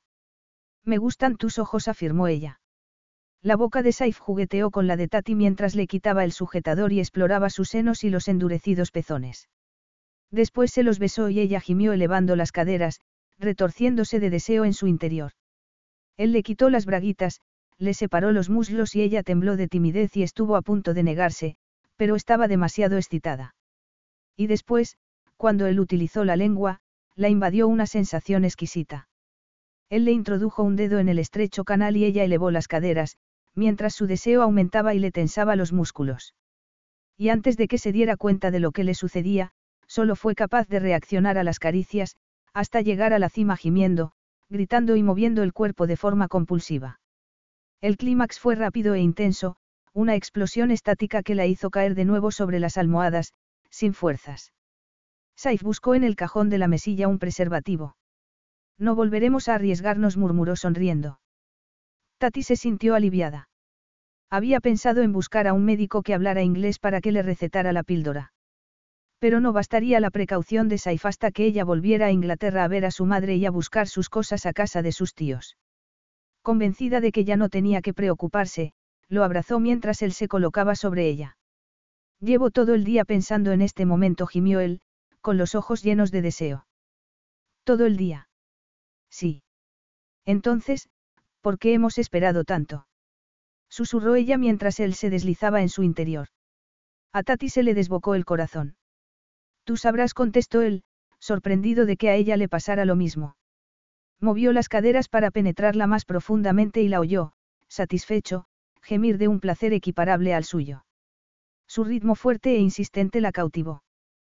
Cada embestida la excitaba más. Fue a su encuentro en cada una y su excitación siguió aumentando hasta llegar a un punto en que ella se convirtió en pura sensación. Cuando saltó al abismo gritó de placer hasta perder toda la energía y quedarse laxa y sin respiración. Saif apartó el edredón y se separó de ella para tumbarse a su lado. Tengo calor. Tati sonrió y se volvió hacia él poniéndole las manos en el agitado pecho. Él se sentó y la atrajo hacia sí. Vamos a ducharnos juntos. ¿Por qué? Ahora mismo, no tengo fuerzas para nada, protestó ella. Le daba vergüenza levantarse desnuda delante de él, aunque sabía que era una estupidez, después de lo que acababan de hacer.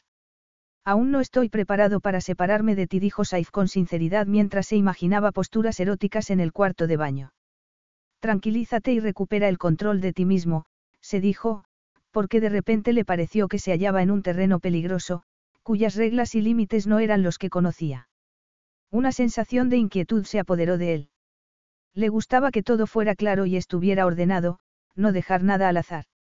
Sin embargo, allí estaba, con una esposa que no era genuina, una amante que no era solo una amante y una amiga que no era una verdadera amiga. ¿Qué iba a hacer? ¿Cuál era su objetivo? Tati no pudo reprimir la curiosidad y, ya en el cuarto de baño, le hizo una pregunta indebida. ¿Y cuándo estarás preparado? Después de abrir el agua, Saif se volvió hacia ella. ¿Para qué? Para separarte de mí, susurró ella al tiempo que pasada a su lado y se metía en la ducha, donde una pared de azulejos impedía que la viera. Saif se quedó inmóvil. Lo que me preguntas es cuándo podremos divorciarnos sin sorprender a nadie. La pregunta lo pilló por sorpresa y no tuvo tiempo para salir del atolladero. Seis meses, probablemente, o un año. No lo sé, pero debemos aparentar que hemos dado una oportunidad a nuestro matrimonio, antes de tirar la baraja. Seis meses o un año, se dijo Tati pensando que era poco tiempo. Antes de que se dieran cuenta, la relación se acabaría. Se le hizo un nudo en el estómago mientras se lavaba la cabeza. Disminuyó la velocidad de sus movimientos al darse cuenta del dolor que sentía entre los muslos, el recuerdo ineludible de su intimidad. Recordó que eran amigos con derecho a roce, pero esa definición ya no le parecía tan atrevida como al principio, sino triste e inmadura. Saif le había dejado muy claro que lo que había entre ellos era una aventura, con el final escrito de antemano. Un final escrito y decidido en el momento de casarse. Se dijo que no había nada personal en aquella decisión. No quería tener resentimientos. Saif no podía querer estar casado mucho tiempo con la esposa elegida por su padre, y no podía culparlo por ello. No se adaptaría a un matrimonio de conveniencia con una desconocida. Y si, además, la desconocida era una extranjera inadecuada para él, la conclusión era un predecible divorcio. Claro que ella también quería el divorcio. Quería retomar su vida. Sin embargo, le resultaba difícil contemplar un futuro que nunca antes había podido contemplar. Y sería libre. ¿Cuánto tiempo su matrimonio le aseguraría que su tío siguiera pagando los gastos de su madre? Ahora que el anciano tenía el dinero de la dote, era difícil confiar en su palabra. Tal vez llevara a su madre a una residencia más barata. Pasara lo que pasara, ella lo resolvería. Aunque, hablaba Saif en serio cuando le dijo que sería él quien se ocuparía de los gastos de su madre. En el acuerdo de divorcio se incluiría esa condición. Tati decidió llamar al día siguiente a la residencia para comprobar cómo estaba su madre. También llamaría a Pauline, la prima de su madre, que vivía a unos metros de la residencia y que siempre se había preocupado de Mariana. ¿Cómo iba a aceptar más dinero de Saif? Ni su madre ni ella eran responsabilidad suya. Saif y ella no podían reconocer que el suyo no era un verdadero matrimonio, pero, en cuestiones de dinero, actuar como si lo fuera. Se dijo, muy exasperada, que debía dejar de depender del apoyo de los demás. Saif no le debía nada. Capítulo 7. Ya habían transcurrido casi tres semanas de su llegada a París. Los recién casados se hallaban visitando las catacumbas de la ciudad. Saif se sentía incómodo. Había hecho el recorrido turístico habitual sin quejarse, para complacer a su esposa. La había llevado en barco por el Sena, habían subido de noche a la Torre Eiffel e incluso había tomado macarons en una famosa pastelería mientras pensaba que eran mucho mejores los dulces de Alaria. Sin embargo, las catacumbas eran demasiado para él, porque sentía claustrofobia. Y los cráneos y restos de seis millones de personas dispuestos artísticamente en las paredes no contribuían a mejorar su estado de ánimo. Aunque a Tatiana le gustara aquel ambiente mórbido, a él lo espantaba. Tati se puso detrás de él, lo que obligó a los guardaespaldas a retroceder. Le tapó los ojos con las manos y le susurró con la voz más espeluznante de la que fue capaz. Soy un zombi. Huye. Saif se volvió y observó su hermoso y risueño rostro. Fue uno de esos momentos en que le pareció que él le doblaba la edad, pero también eran momentos que atesoraba porque le iluminaban la vida. No era algo en lo que pensara mucho, ya que, desde la boda, ella había estado con él las 24 horas del día. Pero sabía que no estaba deseando que se marchara al día siguiente a Inglaterra. Ella se había negado a que la acompañara afirmando que no era necesario. Él debería sentirse aliviado por su negativa, ya que debía volver a Alaria a ver a su padre y a ocuparse de los asuntos que no había podido solucionar a distancia. Por primera vez se daba cuenta de lo mucho que echaba de menos a su padre y de lo afortunado que había sido por recibir sus cuidados. Sin embargo, las continuas referencias de Tati a su madre y al profundo cariño que las unía le hacía pensar en lo que se había perdido. Una complicación añadida era que la agencia de investigación que había contratado para que le suministrara información sobre su esposa había descubierto preocupantes irregularidades. Aún no sabía lo que significaban y no quería molestar a Tatiana con algo que tal vez no tuviera base. Quería llevar el asunto en persona. Sin embargo, si las sospechas de la agencia eran ciertas, se entablaría un proceso penal, pensó con desagrado. A veces te pones muy serio, le reconvino Tati en voz baja, acariciándole el labio inferior con el dedo. Pero te tengo a ti para recordarme el aspecto más leve de la vida, contestó él pasándole el brazo por la cintura. Salgamos de aquí. Esta noche cenamos fuera. Es como si fuera nuestra última noche, murmuró ella jugueteando con la esmeralda que le colgaba del cuello. Salieron al exterior y la luz del sol la deslumbró momentáneamente. Saif había conseguido convencerla de que no se fuera a Inglaterra la semana anterior, y no estaba segura de cómo lo había hecho, porque echaba de menos a su madre. Era cierto que ésta no preguntaba por ella cuando no la veía. De hecho, cada vez que ella la visitaba, tenía que decirle quién era, porque no la reconocía. Ya no servía sacar los álbumes de fotos familiares para que recordara, porque la confundía y alteraba ver rostros y acontecimientos que había olvidado. Así que Tati se había acostumbrado a saludar a su madre cada vez como si fuera una desconocida, lo cual le partía el corazón un poco más en cada ocasión. Para la cena eligió un vestido que había reservado para una ocasión especial. Era de tirantes y de color cereza y, en cierto modo, encarnaba el espíritu de libertad del que gozaba desde su llegada a París. Pensó que Saif sabía cómo hacer que una mujer se divirtiera. Aunque pasaba varias horas al día trabajando, dedicaba más a que ella se lo pasara bien y se entretuviera. Ella había comprado regalos que harían brillar los ojos de su madre, pero se sentía culpable por no haber vuelto antes a Inglaterra. También le preocupaba no saber nada de Ana, que no había contestado a sus mensajes. Empezaba a temerse que la boda en la playa que tanto había emocionado a su prima no se hubiera celebrado, ya que Ana siempre hacía fotos de los grandes acontecimientos de su vida, y no le había mandado ninguna. No quería ponerse en contacto con sus tíos, para saber algo de ella, por la forma en que se habían comportado en la boda. Se alojaría en un hotel cercano a la residencia, ya que no estaba segura de que sus familiares quisieran tenerla en su casa. Lanzó un suspiro. Tendré que ir a casa de mis tíos a recoger mis cosas, dijo, mientras cenaban en un elegante restaurante con varias estrellas Michelin. No me parece muy acertado. No deberías hacerlo, contestó él en tono de advertencia. ¿Por qué lo dices? Saif la contempló. Estaba muy guapa con aquel vestido, el cabello rubio iluminado por las lámparas y los ojos inquisitivos.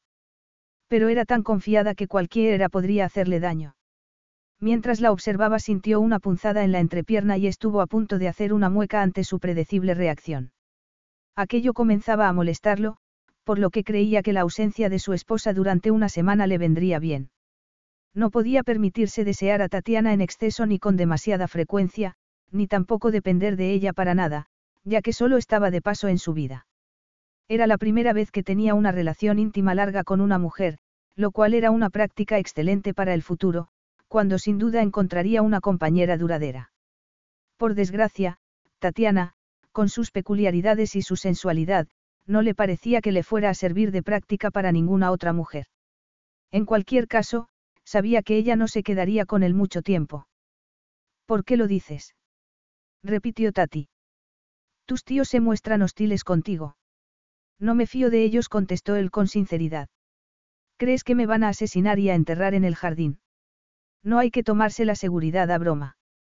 Si decides ir a verlos, que los guardaespaldas no te abandonen en ningún momento, aunque no es necesario que vayas a su casa simplemente a recoger tus cosas. Eso se puede arreglar. No quiero que mi tía revise mis pertenencias, dijo Tati con una expresión de desagrado. Y eso es lo que sucederá, si no voy. ¿Y dices en serio lo de que los guardaespaldas me acompañen a Inglaterra? Por supuesto. Eres mi esposa, la princesa heredera de Alaria, y, por tanto, necesitas protección. No llevas una etiqueta que diga que, en realidad, no lo eres, como tanto te gusta recordarme. Quien quiera hacerte daño creerá que es verdad. Tati se sonrojó y se removió en la silla. Ese era un comentario que hacía tanto en beneficio de él como del suyo propio, porque había ocasiones en que le parecía que habían traspasado un límite que no preveía al comienzo de su acuerdo.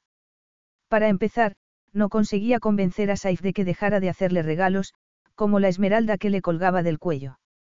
Parecía uno de esos hombres a los que le gusta comprar cosas a las mujeres, y no dejaba de sorprenderla con algo nuevo, una y otra vez, un pañuelo de seda que había costado un dineral, zapatos de diseño, una pulsera de diamantes. El día de su vigésimo segundo cumpleaños la cubrió de regalos y ese deseo de mimarla la conmovió. Era muy generoso y desconocía por completo lo que implicaba ser amigos con derecho a roce, que, en opinión de ella, suponía una relación mucho más informal y espontánea. Claro que no podía criticarle, cuando ella se había dedicado descaradamente y sin motivo a llamar su atención. Su comportamiento no tenía nada de espontáneo. Habían tenido sexo en la mesa del despacho el día anterior porque a ella le resultaba imposible mantenerse alejada de él mientras trabajaba. Aunque creas que me preocupo innecesariamente, me prometes que tendrás cuidado mientras estás de viaje. Tati asintió. El brillo de los ojos de él le produjo una humedad caliente en la pelvis y le aceleró el pulso. No has comido mucho, comentó Saif. Será porque he comido demasiado a lo largo del día, bromeó ella. No quería decirle que había sentido náuseas al oler la carne. No estaba enferma ni creía haber atrapado ningún virus, pero su entusiasmo habitual por la comida había disminuido, probablemente porque llevaba días comiendo platos deliciosos, muy elaborados. Se había acostumbrado rápidamente a que la mimaran en el aspecto gastronómico. Ahora solo le apetecían ensaladas. Una hora después, en el dormitorio, estaba haciendo el equipaje. Los empleados podían haberse encargado de eso, dijo Saif desde la puerta, frunciendo el ceño al ver la maleta. No parece que vayas a llevarte gran cosa. Voy a estar fuera una semana, como mucho, y no voy a acudir a ningún sitio donde deba ir muy arreglada. Una semana. Saif se sintió aliviado. Una semana no era nada para un hombre que estaba acostumbrado a vivir sin una mujer a su lado, aunque era asombroso la rapidez con la que se había habituado a la presencia de ella. Era un hombre reservado, solitario, que se temía que el matrimonio le supondría muchas complicaciones. Sin embargo, Tatiana tendía a adaptarse, más que a exigir, y se conformaba con su forma de ser. Le deslizó un dedo por la espalda. ¿Necesitas ayuda para quitarte el vestido? Preguntó con voz ronca al tiempo que le bajaba un tirante. Tati reprimió la sonrisa. Adelante. Él le bajó la cremallera y el vestido cayó a sus pies, dejándola en ropa interior de seda, color turquesa. Cuando Tati lo miró, los ojos de él brillaban como esmeraldas. El cuerpo de ella reaccionó de la forma habitual ante su aprobación, una respuesta que se había convertido en algo tan natural como respirar. Él la levantó para sacarle los pies del vestido y la apretó contra su cuerpo sujetándola por las nalgas. Los pantalones no disimulaban el calor de su excitación y ella la notó contra el estómago. La invadió una oleada de deseo. Lo abrazó por el cuello cuando él la besó en la boca con una pasión ardiente que se asemejaba a la de ella.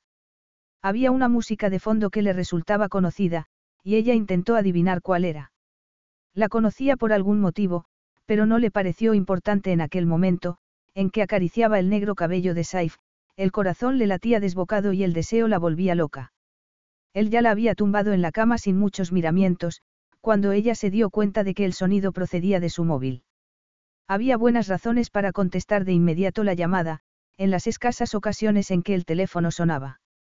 Consternada, se separó de él y estuvo a punto de caerse de la cama a causa de la prisa por agarrar el bolso, donde estaba el móvil. Medio desnuda, se sentó en el suelo, con el teléfono ya en silencio, y miró de quién era la llamada.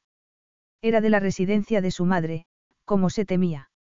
Llamó inmediatamente, se identificó y escuchó con expresión ansiosa lo que la directora le decía, mientras Saif la miraba con el ceño fruncido.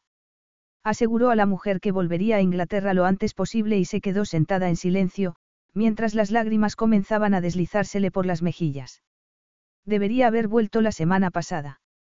Si algo le pasa a mi madre, no me perdonaré haberla abandonado, susurró con la voz quebrada. Saif se agachó frente a ella. No la has abandonado. Hasta la hija más dedicada tiene derecho a unas vacaciones. ¿Qué ha sucedido? Tiene una infección en el pecho. Ha tenido varias, pero creen que esta vez habrá que ingresarla en el hospital. Debería haber ido a verla la semana pasada. Eso no hubiera evitado que enfermara. Querrás volver a Inglaterra lo antes posible. Voy a encargarme de ello. Mientras él llamaba por teléfono, Tati siguió en el suelo pensando en lo egoísta que había sido. Su madre siempre había sido lo más importante para ella, hasta que apareció Saif, que le había cambiado la vida produciéndole una explosión emocional, un despertar a toda una serie de sentimientos que antes no experimentaba. Y, de forma imperdonable, había dejado de poner a su madre en primer lugar, porque Saif la había vuelto tan irresponsable como una adolescente. Iré contigo, dijo él. No, no es necesario, protestó ella, que no quería exponer a su madre a la presencia de un desconocido, aunque sabía que sería amable y respetuoso. Pero aquel instinto protector era difícil de combatir. Además, no quería que Saif estuviera con ella y la tentara, cuando debía centrarse exclusivamente en su madre.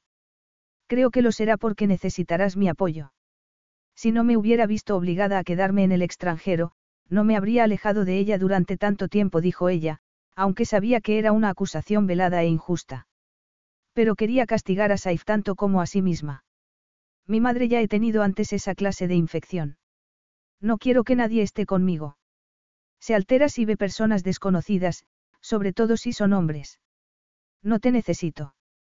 Observó que el rostro de él se quedaba inmóvil ante su poco generosa respuesta y le remordió la conciencia.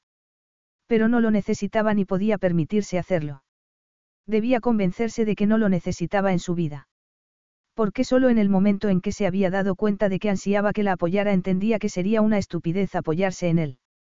¿Por qué no formaban una verdadera pareja? No eran realmente cónyuges que compartían problemas, como una enfermedad familiar. Eran, como mucho, amigos con derecho a roce, amantes temporales, y en esa clase de relación los miembros no se comprometían ni se interesaban por problemas graves. No podía olvidar que muy pronto, tal vez antes de lo que pensaba, Saif y ella se separarían y su intimidad acabaría.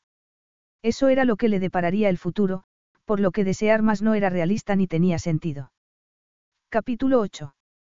Vete dijo Pauline, la prima de Mariana, al ver que Tati vacilaba al pie de la cama de su madre en el hospital. Tu madre duerme tranquilamente, así que puedes marcharte y ocuparte de otras cosas.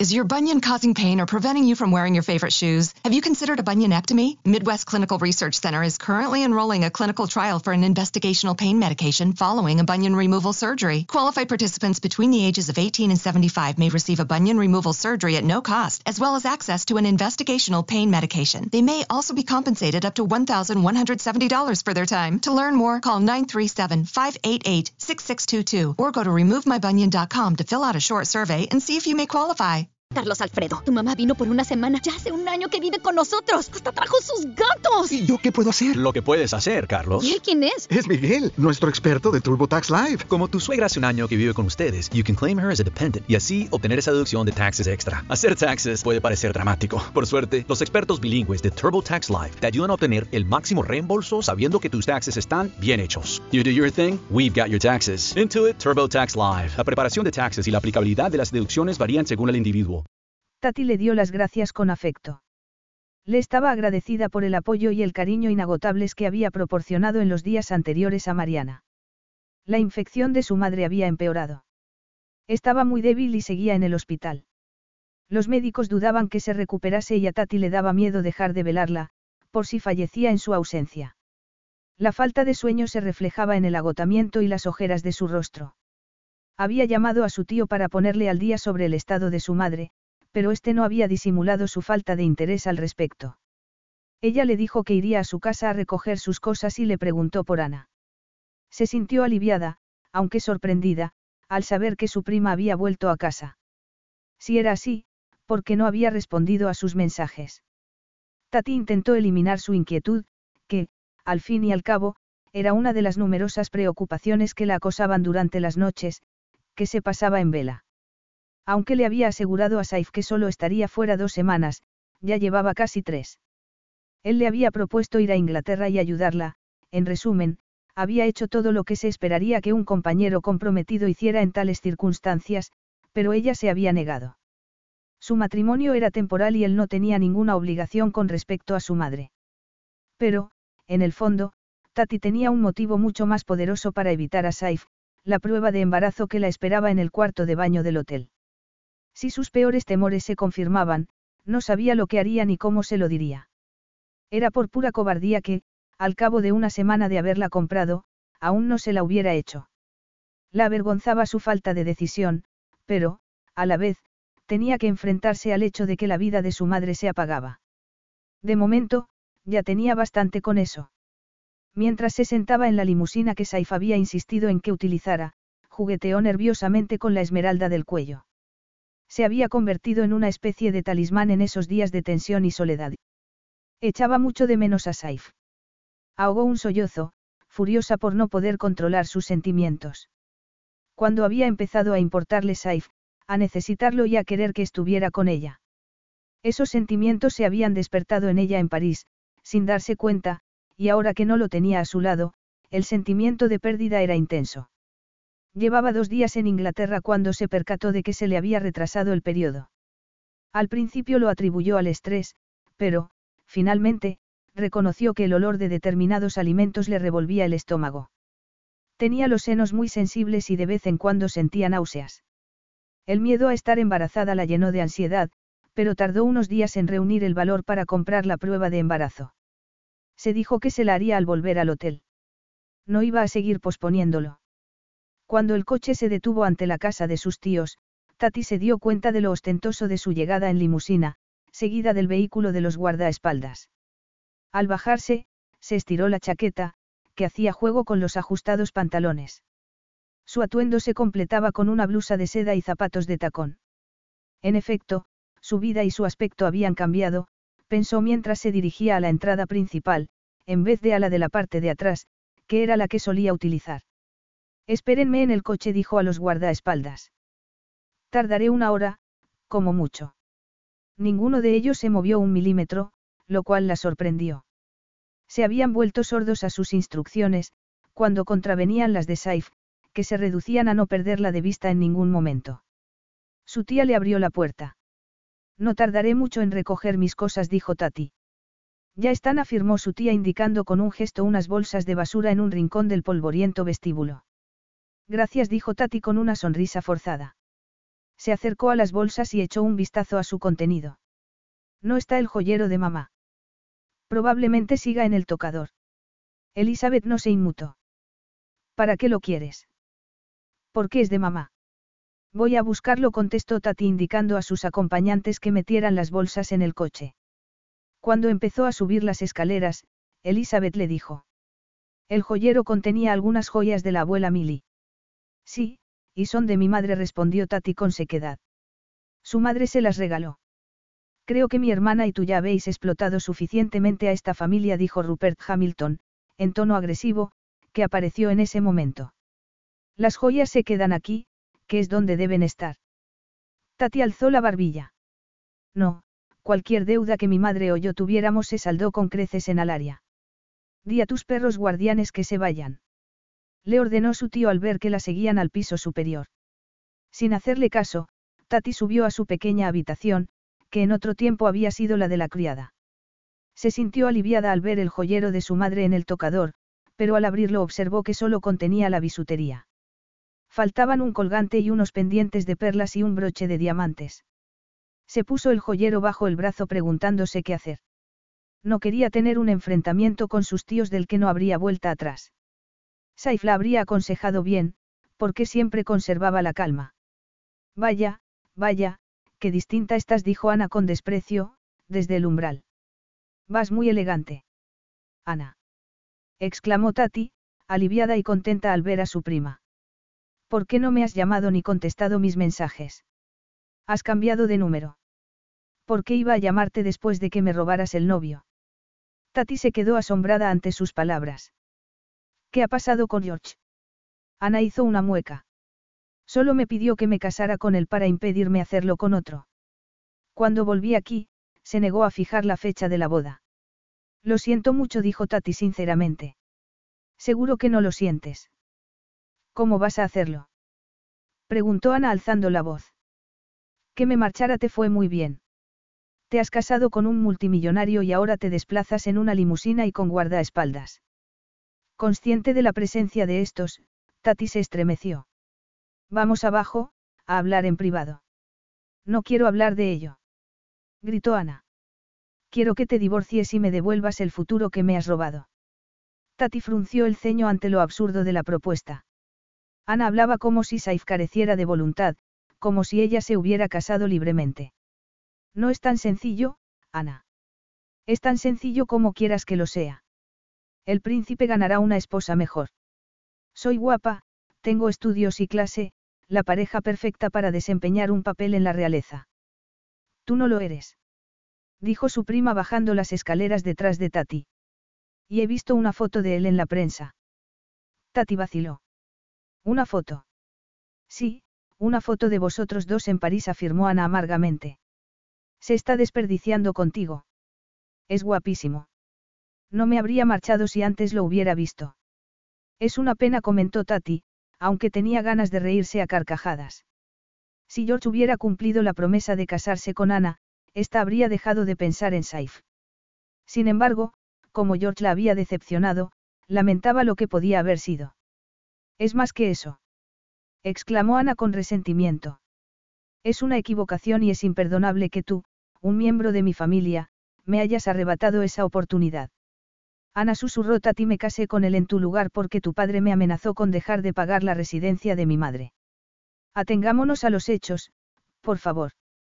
Tati estaba asombrada de la calma y la falta de intimidación que sentía ahora ante la animosidad de sus familiares. Creía que la atención y el apoyo de Saif habían contribuido a endurecer su carácter.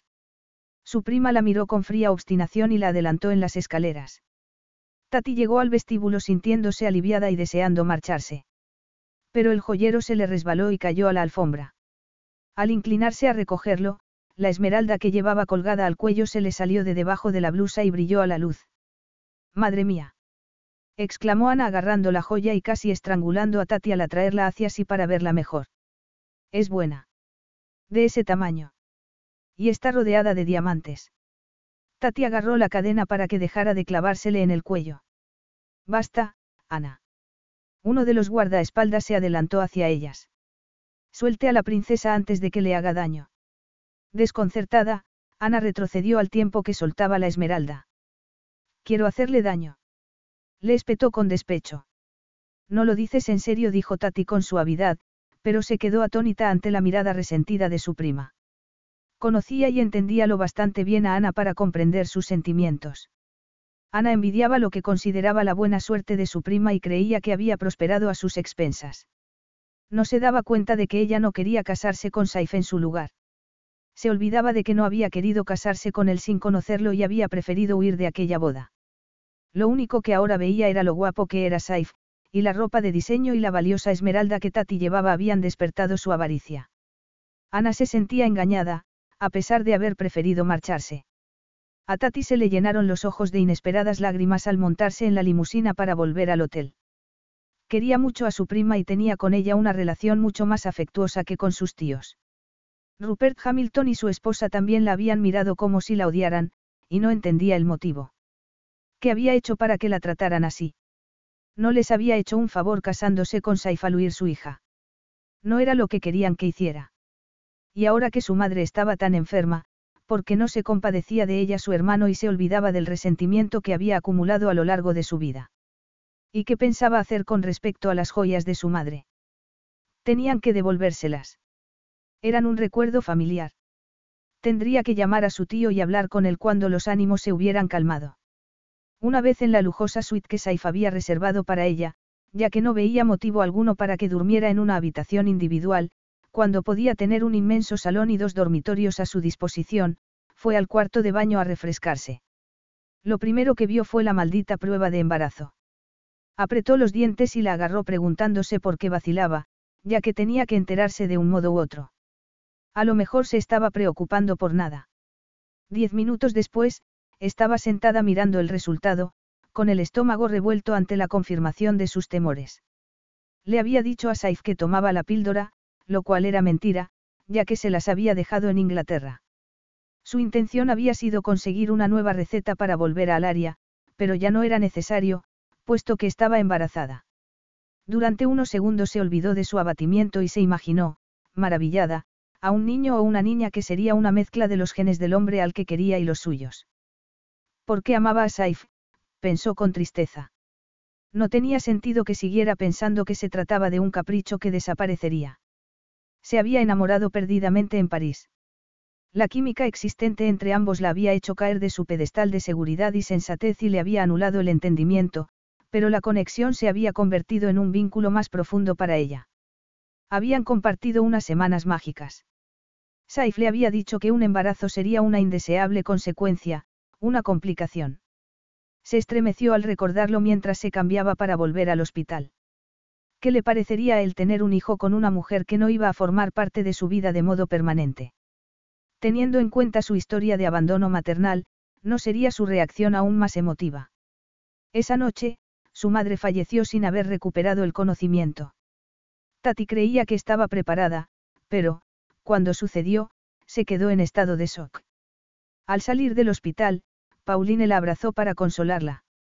Tati se dirigió al aparcamiento en busca de la limusina y vio a Saif, que se dirigía hacia ella. Aceleró el paso. Nunca se había sentido tan agradecida por ver a alguien.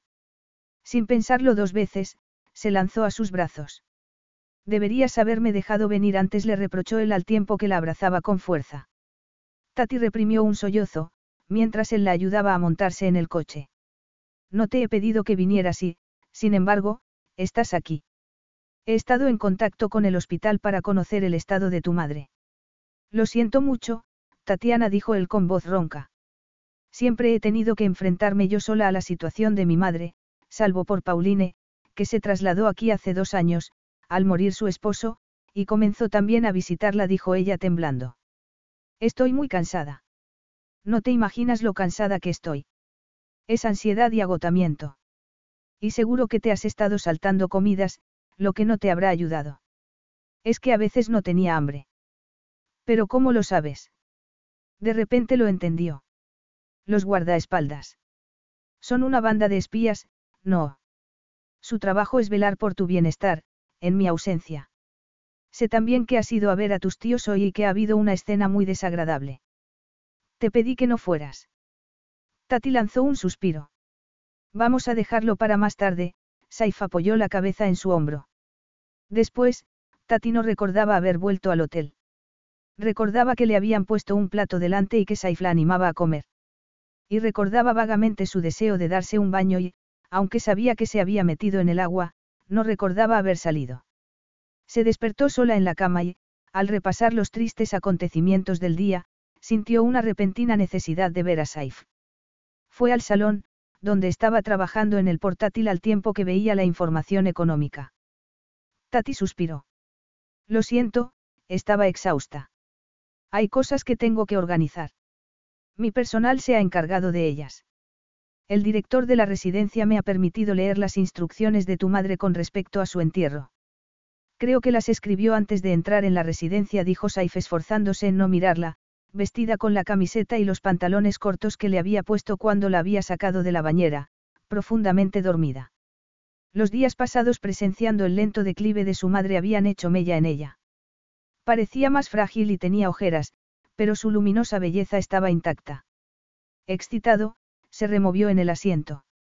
Llevaba en ese estado prácticamente desde que la había encontrado dormida en la bañera y, teniendo en cuenta que ella estaba de luto, no le enorgullecía su reacción. Las semanas sin ella habían sido largas y vacías. Por primera vez le molestaron cosas insignificantes, cortesanos pesados, pequeñas disputas o reuniones largas y aburridas. Normalmente se las tomaba como parte de su papel de representante de su padre, pero últimamente se había vuelto más sensible y tenía que tener cuidado con lo que decía. Dalil, el consejero de su padre, lo había enfurecido al mostrar al Emir una foto en la prensa del beso que se habían dado Tatiana y él en París, como prueba de que ella no era una esposa adecuada, ya que carecía de la formalidad y de la capacidad de contenerse que, en su opinión, debía tener la esposa del príncipe. Claro que Dalil solo pretendía hacer un favor a Saif estimulando la desaprobación de su padre, creyendo que, de ese modo, Saif podría pedir antes el divorcio.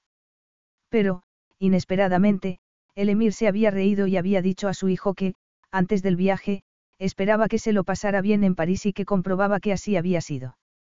Tatiana estaba de duelo por la muerte de su madre, cosa que él no había tenido la oportunidad de hacer, porque, como iba a llorar la muerte de una mujer a la que no conocía. Por ese motivo quería apoyar a su esposa todo lo posible.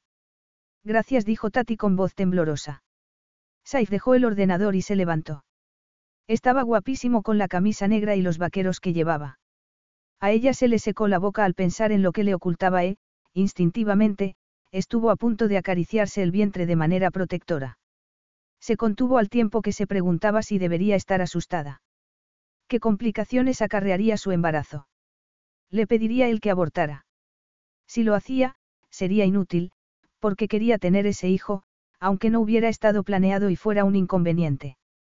Pero también quería que tuviera padre, ya que ella no lo había tenido y sabía lo doloroso que resultaba. Le contaría lo del bebé cuando volvieran a Alaria, cuando la vida se hubiera calmado y ella estuviera recuperada de la pérdida de su madre. Cuéntame cómo fue la visita a tus familiares, dijo Saif. Tati hizo una mueca de disgusto. Quería pedirte consejo, le contó lo de las joyas de su madre. Las perlas se las regaló mi abuela cuando cumplió 18 años, y el broche cuando cumplió 21. Quiero que me los devuelvan porque poseen un gran valor sentimental para mí. A mi madre le encantaban. Ya me encargo yo. Tati respiró hondo. No quiero que intervenga un abogado, lo previno ella. A fin de cuentas, es mi familia. Incluso cuando uno de sus miembros te ataca. Tati palideció. No me atacó. La esmeralda llamó la atención de Ana y quiso verla más de cerca. Si tú lo dices. Pero no estás segura en esa casa, así que te pido que no vuelvas a no ser que te acompañe yo. Ella pensó que ese instinto protector era una de las razones por las que se había enamorado de él. Nadie había intentado protegerla antes. De niña, su madre le decía que no debía ser tan sensible, que debía endurecerse. En la escuela la habían acosado, y el maltrato había sido incluso peor en casa de sus tíos. Sin embargo, Saif, instintivamente, la había ayudado y protegido, lo cual la atraía, por supuesto, sobre todo cuando se sentía vulnerable. Pero también era consciente de que le gustaba ser independiente y tomar sus propias decisiones, aunque la larga enfermedad de su madre le había negado ambas cosas. Saif le tendió la mano y se sentaron en el sofá. Cuéntame los mejores recuerdos que tengas de tu madre. Te ayudará a conservarlos y a encaminar tus pensamientos en una mejor dirección. Yo no tengo recuerdos de la mía, así que aprovecha los que te quedan. A ella se le llenaron los ojos de lágrimas, pero parpadeó para eliminarlas y trató de controlarse, antes de comenzar a hablar. Se acostó de madrugada, con el corazón más ligero y ronca de tanto hablar. Saif salió del cuarto de baño secándose, con el cabello revuelto y los verdes ojos brillantes. Ella le recorrió el cuerpo con la mirada y sintió una turbulenta calidez en el corazón. Se tumbó y cerró los ojos. La vida me parecía aburrida, cuando no estabas, dijo él. Tati le tendió la mano y tomó la suya. No esperarías que la rutina habitual fuera como las tres semanas pasadas en París, bromeo. No se trata de establecer comparaciones. No siempre vas a formar parte de mi vida y debo ir haciéndome a la idea. Tati se sintió como si le hubiera clavado un cuchillo en el corazón. Pero ahora estoy aquí, afirmó con osadía. En efecto, dijo él atrayéndola hacia sí. Y el futuro no se puede prever. Exactamente contestó ella, frustrada porque él no le hubiera hecho nada más. Debes de estar cansada. No, puesto que me he pasado la tarde durmiendo, se inclinó hacia él y le buscó los labios con la boca. Tenía la imperiosa necesidad de volver a conectar con él, de aprovechar cada minuto que les quedara de estar juntos. Saif le puso la mano en la cara. Supuse que no sería adecuado acariciarte. Quiero olvidar las tres últimas semanas. No quiero pensar. Sin más preámbulos, él la besó con ansia. Mientras lo hacía, la desnudó y la colocó debajo de él, le separó las piernas y deslizó las caderas entre sus muslos. Ella se estremeció, llena de deseo, y se aferró a su espalda de forma convulsa, cuando él la penetró de una embestida. Oleadas de placer la inundaron mientras aumentaba su excitación. Toda la tensión anterior se le había concentrado en la pelvis y, a punto de desmayarse por la intensidad del clímax, se agarró a él con todas sus fuerzas, llena de dicha. Casi se me olvida ponerme un preservativo, dijo Saif riéndose mientras rodaba sobre sí mismo llevándola con él. Me excitas tanto que me vuelvo descuidado. Ese fue el momento en que ella debería haber hablado, pero se quedó inmóvil, con remordimientos de conciencia y sin abrir la boca. La confesión podía producir un agrio enfrentamiento y más dolor y preocupación, y no estaba en condiciones de afrontarlo. Había iniciado una relación en la que un embarazo estaba prohibido. Y ella había actuado despreocupadamente porque no se le había ocurrido la posibilidad de quedarse encinta. Y aunque Saif bromeara diciendo que ella lo volvía descuidado, era ella la que se había comportado de forma irreflexiva y había decidido no decirle nada de su descuido. Su orgullo le había impedido quedar mal, así que se había limitado a esperar que todo saliera bien. Y ahora debía enfrentarse a las consecuencias de su silencio, no tenía escapatoria. Saif se pondría furioso por no haberlo avisado y haber tardado tanto en confesárselo. Odiaría la situación en que se hallaban y tal vez acabara odiándola a ella. Capítulo 9. Tati estudió el rostro de Saif mientras desayunaban en el patio del ala del palacio que les correspondía. El entorno era precioso y ella se sentía en paz. El suelo era de mosaico y una fuente mantenía el ambiente fresco. Palmeras y arbustos daban sombra y macizos de flores rodeaban la zona donde se comía. Saif leía la información económica en la tableta. Esta noche tengo que hablar contigo, dijo ella. Si se lo anunciaba por anticipado, no podría volverse atrás. ¿De qué? preguntó él dirigiéndole una mirada inquisitiva que la dejó clavada en el asiento y la puso muy nerviosa. De algo importante que tenemos que discutir. A Saif no le gustaba que lo tuvieran en vilo. ¿Por qué no lo hacemos ahora? Por suerte, Dalil apareció en ese momento y lo saludó con una inclinación de cabeza. Saif se levantó sonriendo a recibirlo. Su cortesía a la hora de atender a las constantes peticiones no dejaba de sorprender a Tati. Era muy tolerante, y ella esperaba que lo fuera cuando le dijera que esperaba un hijo. Necesitaba disponer del resto del día para pensar la forma correcta de confesárselo, por lo que había sido muy oportuna la interrupción de Dalil. Tati se había dado cuenta de que en el Palacio Real se desarrollaba una actividad frenética. Todos tenían su papel y su horario, incluso ella. Por la mañana recibía clases para aprender la lengua del país, así como su historia y cultura. Debes conocer todo lo referente a nuestro país, porque puedes quedar en evidencia, recordó que Saif le había dicho. Te harán preguntas en los actos sociales a los que acudamos. Espero que no te importe volver a la escuela. Ella se limitó a reírse y a negar con la cabeza mientras se preguntaba qué sentido tenían aquellas clases, cuando solo sería su esposa un año, como mucho. Sin embargo, al principio de esa semana acudieron a una cena en una embajada y ella agradeció poder tomar parte en una conversación sobre los acuerdos de Alaria con uno de los países vecinos. Solo habían transcurrido dos semanas desde el funeral de su madre. Sus tíos no fueron, lo que a Saif le pareció una falta de decoro.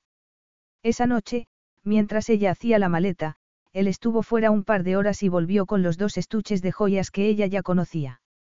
Maravillada, contempló el conjunto de perlas y el broche que habían pertenecido a su madre. Miró a Saifi y le preguntó. ¿Cómo has conseguido recuperarlos? Me he limitado a decirle a tu tío que tenía que devolvértelos. Se ha disculpado y ha echado la culpa a tu tía de habérselos apropiado. Creo que tus tíos estaban tan acostumbrados a aprovecharse de tu bondad que suponían que se saldrían con la suya.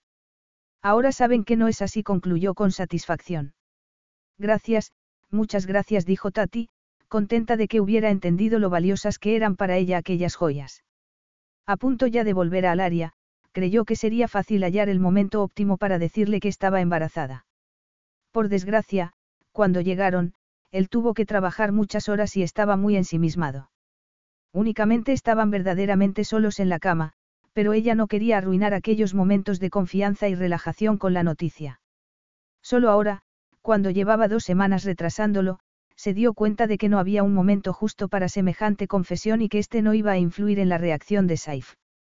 Exasperada por su aprensión, se levantó de un salto de la mesa. Se le fue la cabeza y trató de agarrarse a la mesa, mientras todo le daba vueltas, hasta caer desmayada. Cuando recobró el conocimiento estaba en la cama y un hombre la miraba. Soy el doctor Abaza, el médico del Emir. ¿Puedo examinarla? Es necesario. Lo es, afirmó Saif avanzando hacia la cama. Te has desmayado. Puede que estés enferma. Al ver la expresión de gravedad de su rostro, Tati se resignó y respondió a las corteses preguntas del médico. Se percató, cuando ya era tarde, de la dirección en que se encaminaban. Teniendo en cuenta que estaba a punto de decirle la verdad a Saif, no podía mentir. Pero mientras contestaba al médico, no fue capaz de mirarlo.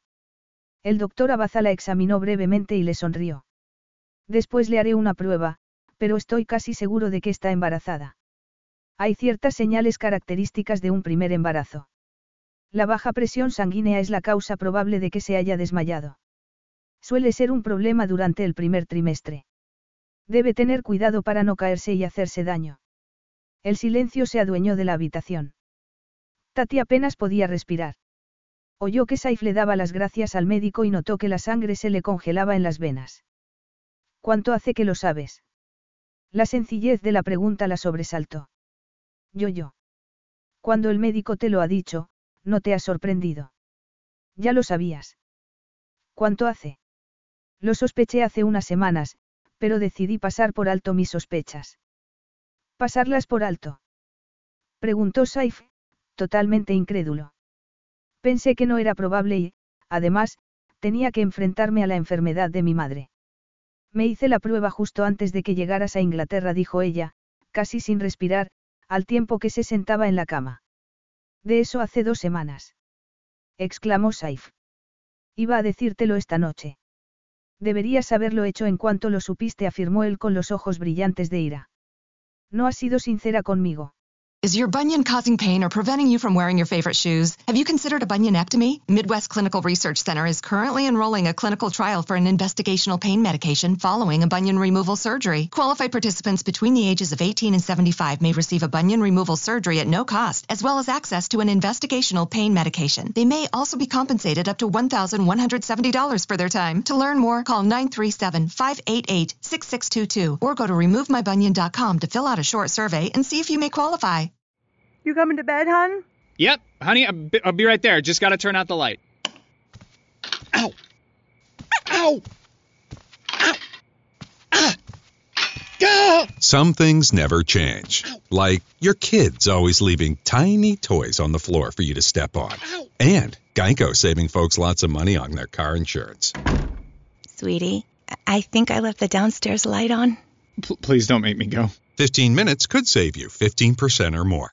Tati palideció y deslizó las piernas hasta el borde de la cama. Al menos no la había llamado mentirosa, pensó con tristeza. Saif le hizo un gesto con la mano para que no se levantara. No te levantes hasta estar segura de que no te vas a marear.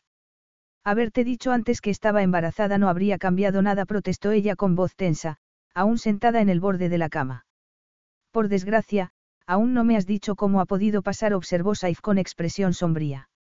Creí que habíamos tomado todas las precauciones posibles. Sé que, la primera noche en París, te dije que estábamos protegidos. Yo tomaba la píldora, pero, al hacer el equipaje a toda prisa para marcharme al área para la boda, me dejé las pastillas en Inglaterra. No te mentí al decir que no corríamos peligro, simplemente, no había reflexionado sobre ello, explicó, incómoda. Solo después me di cuenta de que me había olvidado las pastillas en casa y de que llevaba dos días sin tomármelas, antes de que estuviéramos juntos. Y eso era un peligro. Fue un descuido, pero no me pareció muy arriesgado. ¿Cómo es posible que no te parezca arriesgado tener sexo sin protección?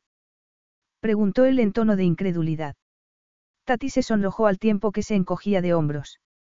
Solo había sido una vez y creí que estaría protegida por las pastillas que me había tomado ese mes.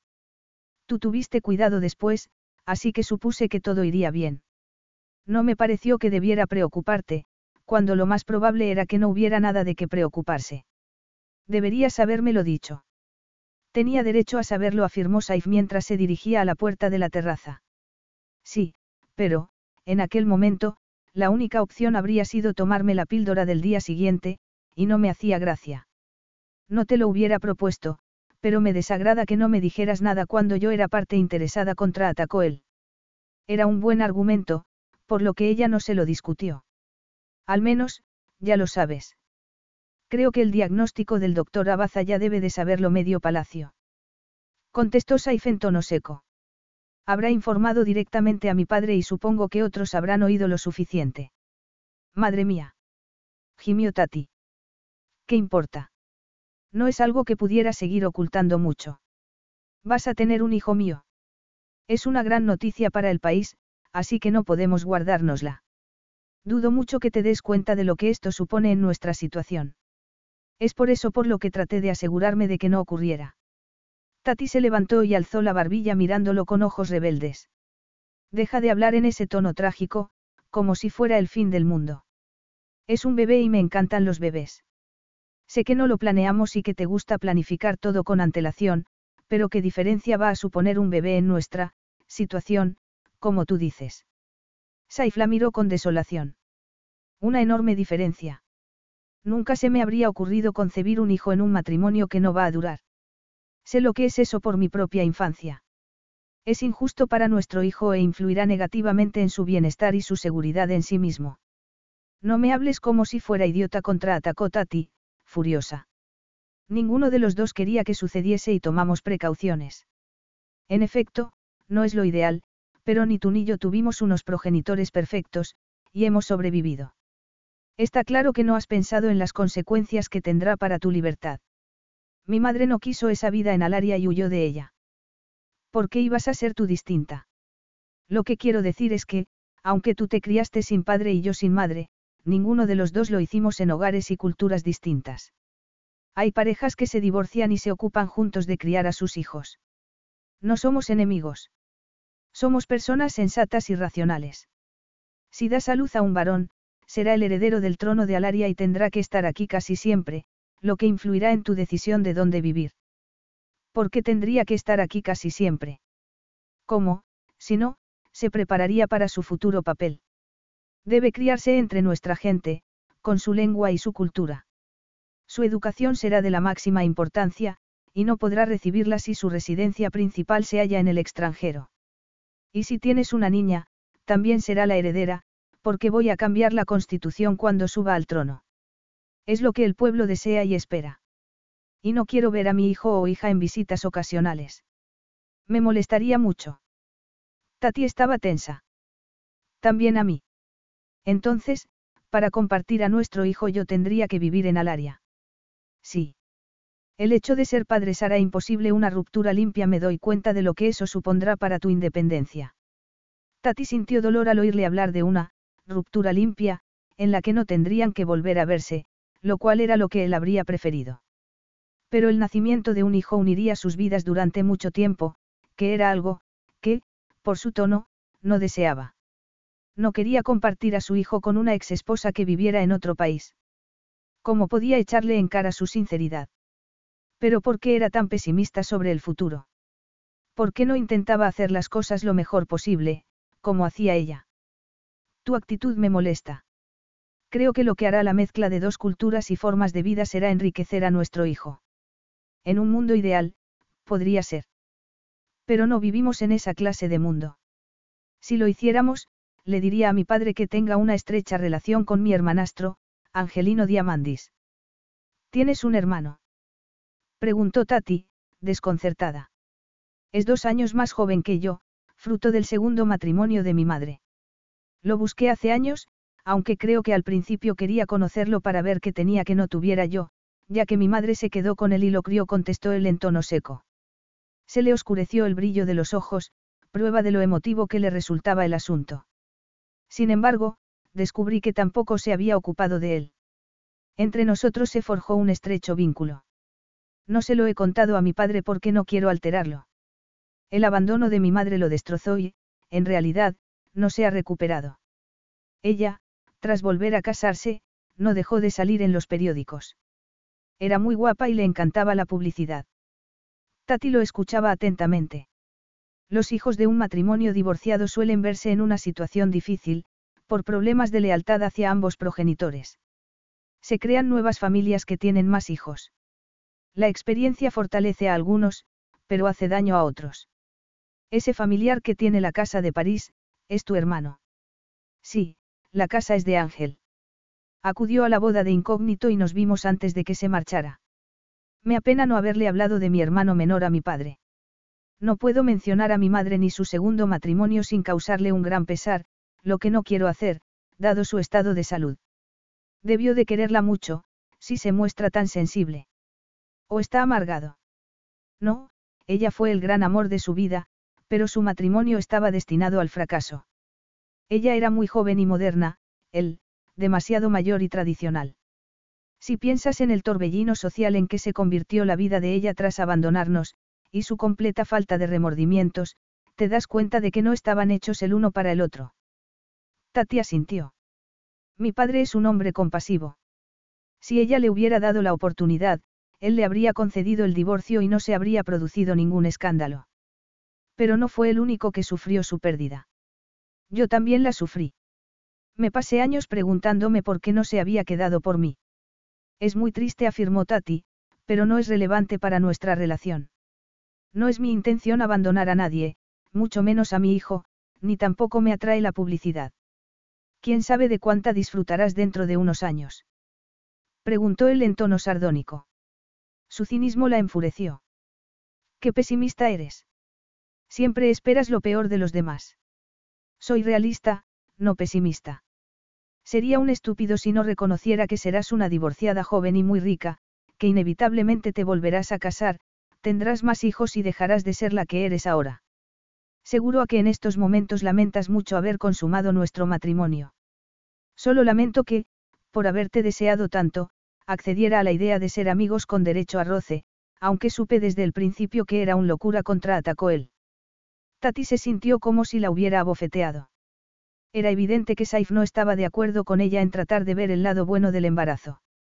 Él no lo había planeado ni lo aceptaba, y era poco probable que cambiara de parecer. Pero aún era peor enfrentarse al hecho de que ahora lamentaba toda la relación. Una locura repitió ella con desagrado, los labios tensos y secos, sintiéndose completamente rechazada. ¿Qué otra cosa podía ser, dadas las circunstancias? Sabes que nuestra relación es una insensatez. exclamó él con dureza. Cuando ambos reconocimos que no queríamos habernos casado, deberíamos habernos abstenido de tener relaciones sexuales. Tati se puso colorada. No eras muy partidario de la abstinencia, lo acusó ella. No te estoy echando la culpa solo a ti. Yo también sucumbí a la tentación, pero es precisamente esa falta de contención lo que nos ha llevado a la situación en que nos hallamos. No nos podremos divorciar en un futuro inmediato. ¿Por qué no? Es demasiado pronto y, además, me niego a separarme de una esposa embarazada. Estaré contigo durante el embarazo apoyándote en todo lo que pueda. También creo que debemos seguir juntos durante los primeros años de nuestro hijo y ser los mejores padres que podamos. Sería egoísta considerar únicamente nuestros deseos y necesidades. No quiero que nuestro hijo sienta el dolor de no ser querido por uno de sus progenitores. Al oír sus palabras, Tati se sintió muy desgraciada y la mujer más egoísta del mundo. Se levantó y se dirigió a la puerta diciendo. Tengo clase de lengua dentro de diez minutos y no quiero perdérmela. Hablaremos después. Sería muy útil que adoptaras una actitud más positiva. Saif masculló una maldición. Estuvo a punto de dar un puñetazo en la pared, pero perder los estribos no cambiaría nada. Su esposa iba a abandonarlo, igual que su madre había dejado a su esposo e hijo. Sin embargo, estaba resuelto a no perder ni a su esposa ni a su futuro hijo, ya que existía el peligro de perder también a este, pues Tatiana era mucho más maternal que su madre. En otra situación, la noticia de que iba a ser padre le hubiera producido una alegría inmensa. Estaba furioso por no poder reaccionar de ese modo, pero el abandono de su madre le había hecho mucho daño y había cambiado su actitud hacia la paternidad, sabía que él no abandonaría a su hijo. Pero ¿cómo celebrar el nacimiento del hijo de un matrimonio de conveniencia, que estaba condenado antes de que tuviera lugar? Tatiana no le había concedido ni una sola oportunidad. Desde el primer día, no se había movido ni un milímetro. Quería el divorcio como recompensa por haber accedido a la boda mediante chantaje. Y durante las semanas que llevaban juntos, había mencionado el divorcio con frecuencia y era evidente que la satisfacía ese final. Más revelador aún era el hecho de que se hubiera negado a que él la ayudara, mientras su madre se moría. Lo había tratado como si no lo necesitara, como si fuera superfluo, un compañero sexual ocasional de una aventura sin futuro. Nunca lo había tratado como a un amigo, pensó Saif con tristeza. Sin embargo, ¿cómo reprocharle su actitud, si él era su primer amante? Tatiana había tenido una vida difícil, con escasa libertad, menos dinero y pocas opciones. Además, sus tíos la habían maltratado, explotado y robado, cuando deberían haberla cuidado, sobre todo después de que su madre cayera enferma. Saif frunció el ceño mientras se preguntaba si debía contarle la verdad sobre el testamento de su abuela y la malvada codicia de su tío. No lo había hecho porque la policía lo estaba investigando y la verdad saldría a la luz cuando detuviera a los culpables. No quería ser quien le diera la mala noticia, que tanto le dolería. Enterarse la afectaría mucho, naturalmente, porque seguía apegada a sus familiares, lo cual era absurdo. Había dependido de ellos desde muy joven y, desde la muerte de su abuela y el inicio de la demencia de su madre, era la única familia que tenía. Incluso justificaba la codicia de su tío diciendo que no sabía manejar el dinero y que se había casado con una mujer ambiciosa y con grandes expectativas. ¿Cómo se sentiría cuando supiera que la habían engañado para desposeerla de su herencia y que se habían dedicado a gastarse el dinero a toda prisa? Cuando se enterara, Tatiana anhelaría aún más la libertad de la que nunca había gozado, la libertad de la que él no quería que gozara, pensó con amargura. Tati se pasó la clase de lengua tratando de no llorar y de ver el lado positivo de su difícil situación. Saif quería tener ese hijo y ya pensaba en el efecto que sobre él tendría el divorcio. Como no se daba cuenta de que si seguían casados no tendría que preocuparse. Obviamente porque no quería seguir casado con ella. Entonces, porque continuaba ella dándose cabezazos contra una pared. ¿Y cómo sería seguir viviendo con Saif cuatro o cinco años? No haría el proceso de ruptura más difícil. A ella le supondría un estrés enorme, ya que siempre estaría esperando el momento en que él decidiera que ya llevaban suficiente tiempo juntos y podían separarse. Is your bunion causing pain or preventing you from wearing your favorite shoes? Have you considered a bunionectomy? Midwest Clinical Research Center is currently enrolling a clinical trial for an investigational pain medication following a bunion removal surgery. Qualified participants between the ages of 18 and 75 may receive a bunion removal surgery at no cost, as well as access to an investigational pain medication. They may also be compensated up to $1,170 for their time. To learn more, call 937-588-6622 or go to removemybunion.com to fill out a short survey and see if you may qualify. Carlos Alfredo, tu mamá vino por una semana. Ya hace un año que vive con nosotros. Hasta trajo sus gatos. ¿Y yo qué puedo hacer? Lo que puedes hacer, Carlos. ¿Y él quién es? Es Miguel, nuestro experto de TurboTax Live. Como tu suegra hace un año que vive con ustedes, you can claim her as a dependent y así obtener esa deducción de taxes extra. Hacer taxes puede parecer dramático. Por suerte, los expertos bilingües de TurboTax Live te ayudan a obtener el máximo reembolso sabiendo que tus taxes están bien hechos. You do your thing, we've got your taxes. Intuit TurboTax Live. La preparación de taxes y la aplicabilidad de las deducciones varían según el individuo cómo iba a traerla semejante futuro. Su vida quedaría en suspenso y ella no podría seguir adelante, ya que se vería obligada a vivir en Alaria por el bien de su hijo. La idea de quedarse en segundo plano viendo a Saif con otras mujeres y teniendo que compartir a su hijo con esas mismas mujeres la estremeció. No estaba dispuesta a aceptarlo. Él debía hallar una solución más satisfactoria. Cuando su madre estaba enferma, había aceptado el maltrato y la explotación porque era una situación de la que no podía escapar. Pero la vida había cambiado, y ella también. Era paradójico que hubiera sido Saif quien había hecho que se diera cuenta de que era mucho más fuerte de lo que creía. Estaba dispuesta a ser razonable con respecto a las decisiones sobre su hijo, pero no era una mártir. Acabaría olvidando a Saif, pero ¿cómo iba a hacerlo si se veía obligada a vivir con él? Por la tarde, Saif estuvo una hora escuchando a su padre cantándole las alegrías de la paternidad. Al pensar en el desengaño que el anciano había sufrido con su esposa, se convenció de que Tatiana tenía razón al llamarlo pesimista. Pero las cosas funcionarían si ambos se esforzaban, si él controlaba su deseo de encerrarla y tirar la llave, no porque quisiera controlarla, sino porque, por mucho que lo intentara, no dejaba de pensar en la huida de su madre. No decidiría también Tatiana marcharse, si la presionaba demasiado. Estaba embarazada y no podía encontrarse bien, si se había desmayado. Él enfocaba los problemas con calma y lógica, por lo que se preguntó cómo, en un momento de crisis, lo había hecho todo mal. Había dicho a Tatiana que tendría que vivir en Alaria. ¿Cómo había sido tan torpe y estúpido? Y no había mencionado ni una sola vez lo emocionado que estaba por el bebé que habían concebido. En ese momento, Dalil entró y anunció a Saif que la prima de su esposa, Anna Hamilton, acababa de llegar al aeropuerto y tenía intención de visitarlos. Era habitual que desde el aeropuerto se mandara un mensaje al palacio, cuando alguien iba a hacerles una visita. Saif frunció el ceño preguntándose qué hacía allí aquella mujer, cuando meses antes había huido a toda velocidad para no casarse con él. ¿Acaso habrían detenido ya a sus padres? Habría ido allí a pedir clemencia. Se dijo que tenía que comunicar a Tati lo que sabía desde hacía semanas, porque no podía dejar que viera a su prima sin conocer sus recientes descubrimientos. Que la traigan a palacio, dijo a Dalil. Pero que la lleven a recorrerlo. No quiero que mi esposa se lleve una sorpresa y necesito algo de tiempo para prepararla para la llegada de su prima. Por supuesto. Hay que proteger a la princesa por todos los medios de quien quiera que desee aprovecharse de ella. Tati se estaba tomando un té en el patio cuando Saif bajó las escaleras para ir a su encuentro.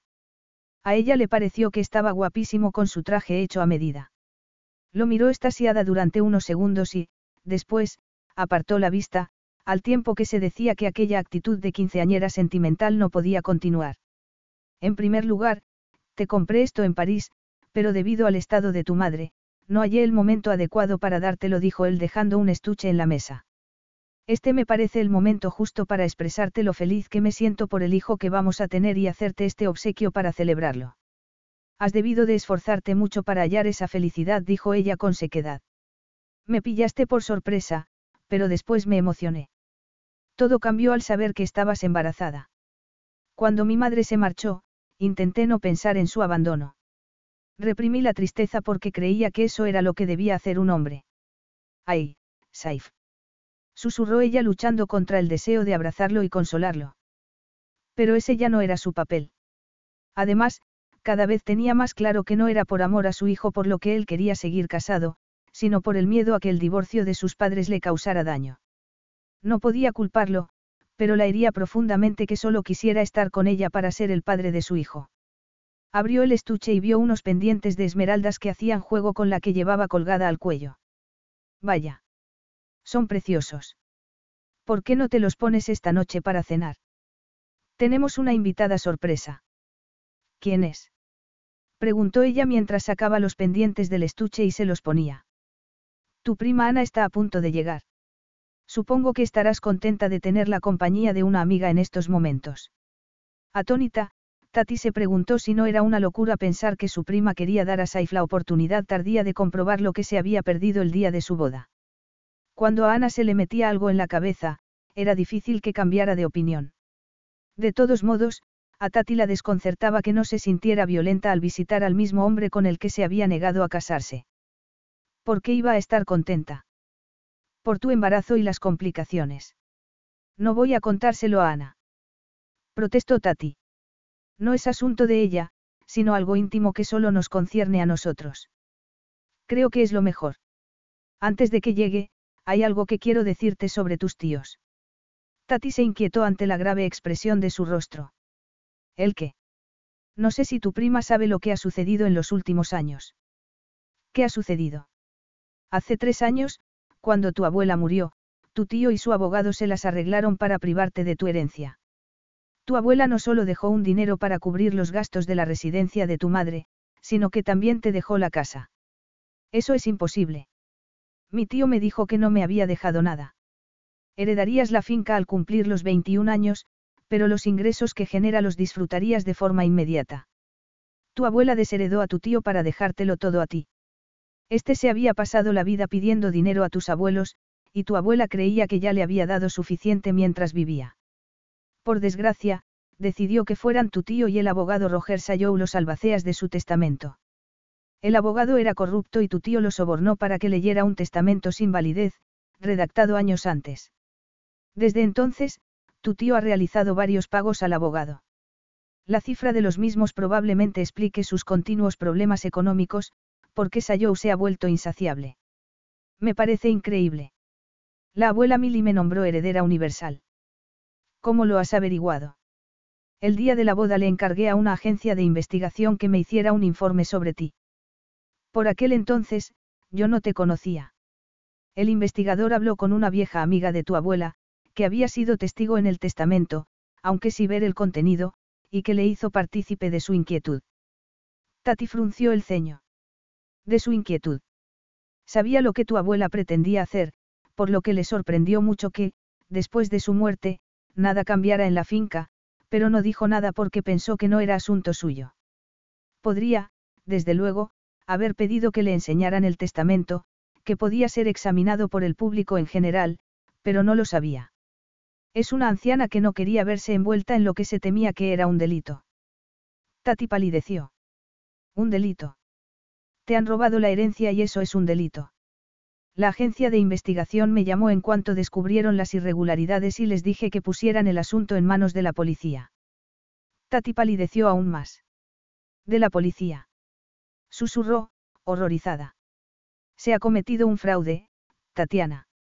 ¿De qué otra forma puede tratarse? Tati le lanzó una mirada fría y acusadora. No lo sé. Tendrás que decírmelo, porque, aunque es algo que me concierne, no me has consultado. Supongo que la policía te tomará declaración, pero disponen de todas las pruebas necesarias para que tus tíos sean juzgados. Tatia sintió. Se hallaba en estado de shock. No daba crédito a lo que acababa de oír. No sentía afecto por su tío, pero no podía imaginarse que hubiera caído tan bajo y la estuviera robando al mismo tiempo que la seguía tratando como si fuera una carga para la familia. Que no le hubieran comunicado que su abuela había dejado un dinero para el cuidado de su madre le produjo náuseas. Su tío la había amenazado con mentiras. No le quedaba más remedio que seguir pagando la residencia de su madre, porque, si dejaba de hacerlo, se arriesgaba a llamar la atención. ¿Cuándo te enteraste? La primera semana después de la boda. Entonces no conocía la historia entera, pero me informaron de que todo apuntaba a que tu tío había cometido un fraude y a que el abogado lo estaba chantajeando. Saif la observó atentamente porque estaba muy pálida, aunque había reaccionado con más tranquilidad de la que se esperaba. No quise acusar a tus familiares sin pruebas sólidas. Por eso no te hablé de mis sospechas. ¿Y por qué me lo cuentas ahora? Preguntó ella en tono seco y con un brillo desconocido en sus ojos. Sentía resentimiento, amargura e ira. Porque tu prima está a punto de llegar. Si la policía ha detenido a su padre, puede que haya venido a verte para que intercedas en su favor, aunque, para serte franco, dudo que puedas hacer nada, si la policía ya ha intervenido. ¿Crees que Ana lo sabe todo? Supongo que sí. Lo dudo mucho. Ana es egoísta y materialista, pero no mentirosa ni cruel. No puede estar involucrada. Puesto que le tienes tanto afecto, espero que estés en lo cierto. Lo que creo es que Ana ha venido a verte a ti para intentar seducirte con sus encantos, susurró a ti. Seducirme a mí. ¿De qué hablas? El hombre con el que iba a casarse, y por el que huyó de aquí, la ha abandonado, y ahora ella lamenta no haberse casado contigo. Ya es un poco tarde, dijo Saif en tono seco. En opinión de Ana, solo soy su sustituta y ni siquiera hago bien mi papel, le explicó Tati levantándose. Eres rico, generoso y guapo. Probablemente espera que nos intercambies. ¿Qué os intercambie? Saif no daba crédito. Tati le dirigió una larga y apreciativa mirada. No era de extrañar que se hubiera enamorado de él, era guapísimo y, cuando quería, encantador. Ana no es especialmente inteligente, pero creo que te habría ido mucho mejor con ella. Dudo que se hubiera quedado embarazada por accidente. Estoy contento con nuestro hijo, contraatacó Saif con dureza. No le gustaba el tono sarcástico de las palabras de Tati, que daba a entender que él aceptaría de buen grado a su prima. Tati lo miró con una expresión de cinismo que era nueva. Eso es lo que dices. Capítulo 10. Ana estaba espectacular con su rubia y sedosa melena, sus ojos castaños bellamente maquillados y su corto vestido, que le dejaba al aire las bonitas piernas. Al principio se había quejado de, aquella vieja ruina de castillo, cuando un empleado le dijo que la acompañaría a visitarlo, pero rápidamente le sonrió al darse cuenta de su grosería. Abrazó a Tati sin titubear y frunció el ceño, decepcionada, cuando Saif se excusó para hacer una llamada. Madre mía. exclamó cuando él cerró la puerta. Es incluso más guapo en persona. ¡Qué pómulos! ¡Qué cuerpo! ¿Cómo están todos en casa? Ana suspiró. Como siempre. Mamá atosigando a papá con el crucero que quiere hacer en otoño y papá negándose porque no se quiere perder el comienzo de la temporada de caza. Siento haberme portado tan mal contigo cuando fuiste a casa. No podía más, la decepción de George, tu cambio de suerte. Y te echaba de menos. Yo también Tati examinó el rostro de su prima y se quedó satisfecha al comprobar que no sabía nada de los problemas legales que acechaban a su familia. Ella misma seguía esforzándose en aceptar la situación que le había explicado Saif. Le indignaba que no le hubiera dicho nada antes y que solo le hubiera hablado de aquel asunto, que únicamente le concernía a ella, por la llegada de su prima. Se hallaba en estado de shock por la noticia y, además, prefería no pensar en qué sería de su matrimonio a corto plazo. Saif no la quería. Si deseaba seguir casado más tiempo era para proteger a su hijo. Ella no podía hacer nada al respecto, pero podía pensar en sí misma y marcharse. Cada vez sentía más ganas de hacerlo, aunque las reprimía pensando en que su hijo se merecía un padre. Saif la había hecho caer desde la cima de la felicidad a las profundidades de la desesperación. Si no podía tenerlo por completo y para siempre, no seguiría con él ni aceptaría una relación vacía y fingida que continuara durante años, porque el dolor acabaría con ella. Vaya. exclamó Ana inclinándose hacia Tati para tocarle los pendientes de esmeraldas. Ahora también tienes pendientes que valen una fortuna. Saif es muy generoso. Entonces, entrégamelo le pidió Ana alegremente, como si le estuviera pidiendo prestado cualquier nadería. Es un hombre serio, ¿verdad? Necesita a alguien más excitante, como yo. Podrías volver a Inglaterra y yo. A Tati se le hizo un nudo en el estómago. Estoy embarazada. No sería tan sencillo. Ana la miró, asombrada. ¿De verdad que te has acostado con él? Y te has quedado embarazada. Negó con la cabeza y tardó unos segundos en recuperarse. Bien hecho, porque yo no quiero tener hijos hasta que no tenga más de 30 años.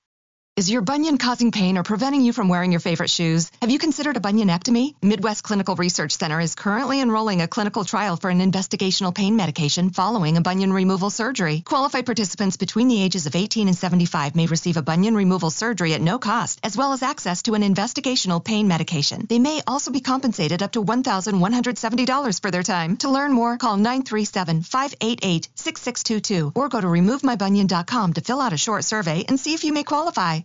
If you are at your happiest when you interact with people, love creating new dishes in the kitchen, or simply have a cheerful smile and a heart for service, the hotel industry wants to hear from you. The hotel industry offers competitive pay, flexible schedules, generous benefits, and some exclusive perks. It's a team oriented community that supports each other with 200 plus career pathways available and a fast track to senior level positions. Check them out. Visit thehotelindustry.com to learn why this is a place to grow, to succeed, to stay. Go to thehotelindustry.com today. Tati la miró sin inmutarse. Creo que tendrás que preguntarle a Saif qué opina al respecto. Es evidente que me preferirá. Todos los hombres lo hacen. Ya me he percatado de que se ha esforzado en no mirarme para ocultar su interés. Y ahora entiendo por qué. Si estás embarazada, le parecerá que no puede cambiar de barco. Tati se preguntó si era cierto que Saif había intentado ocultar su interés. Ana era hermosa y sexy. Era evidente que él lo había notado, sobre todo porque Tati estaba pálida y callada, ya que su relación tocaba fondo. ¿No te molesta que hayamos tenido relaciones íntimas? En absoluto.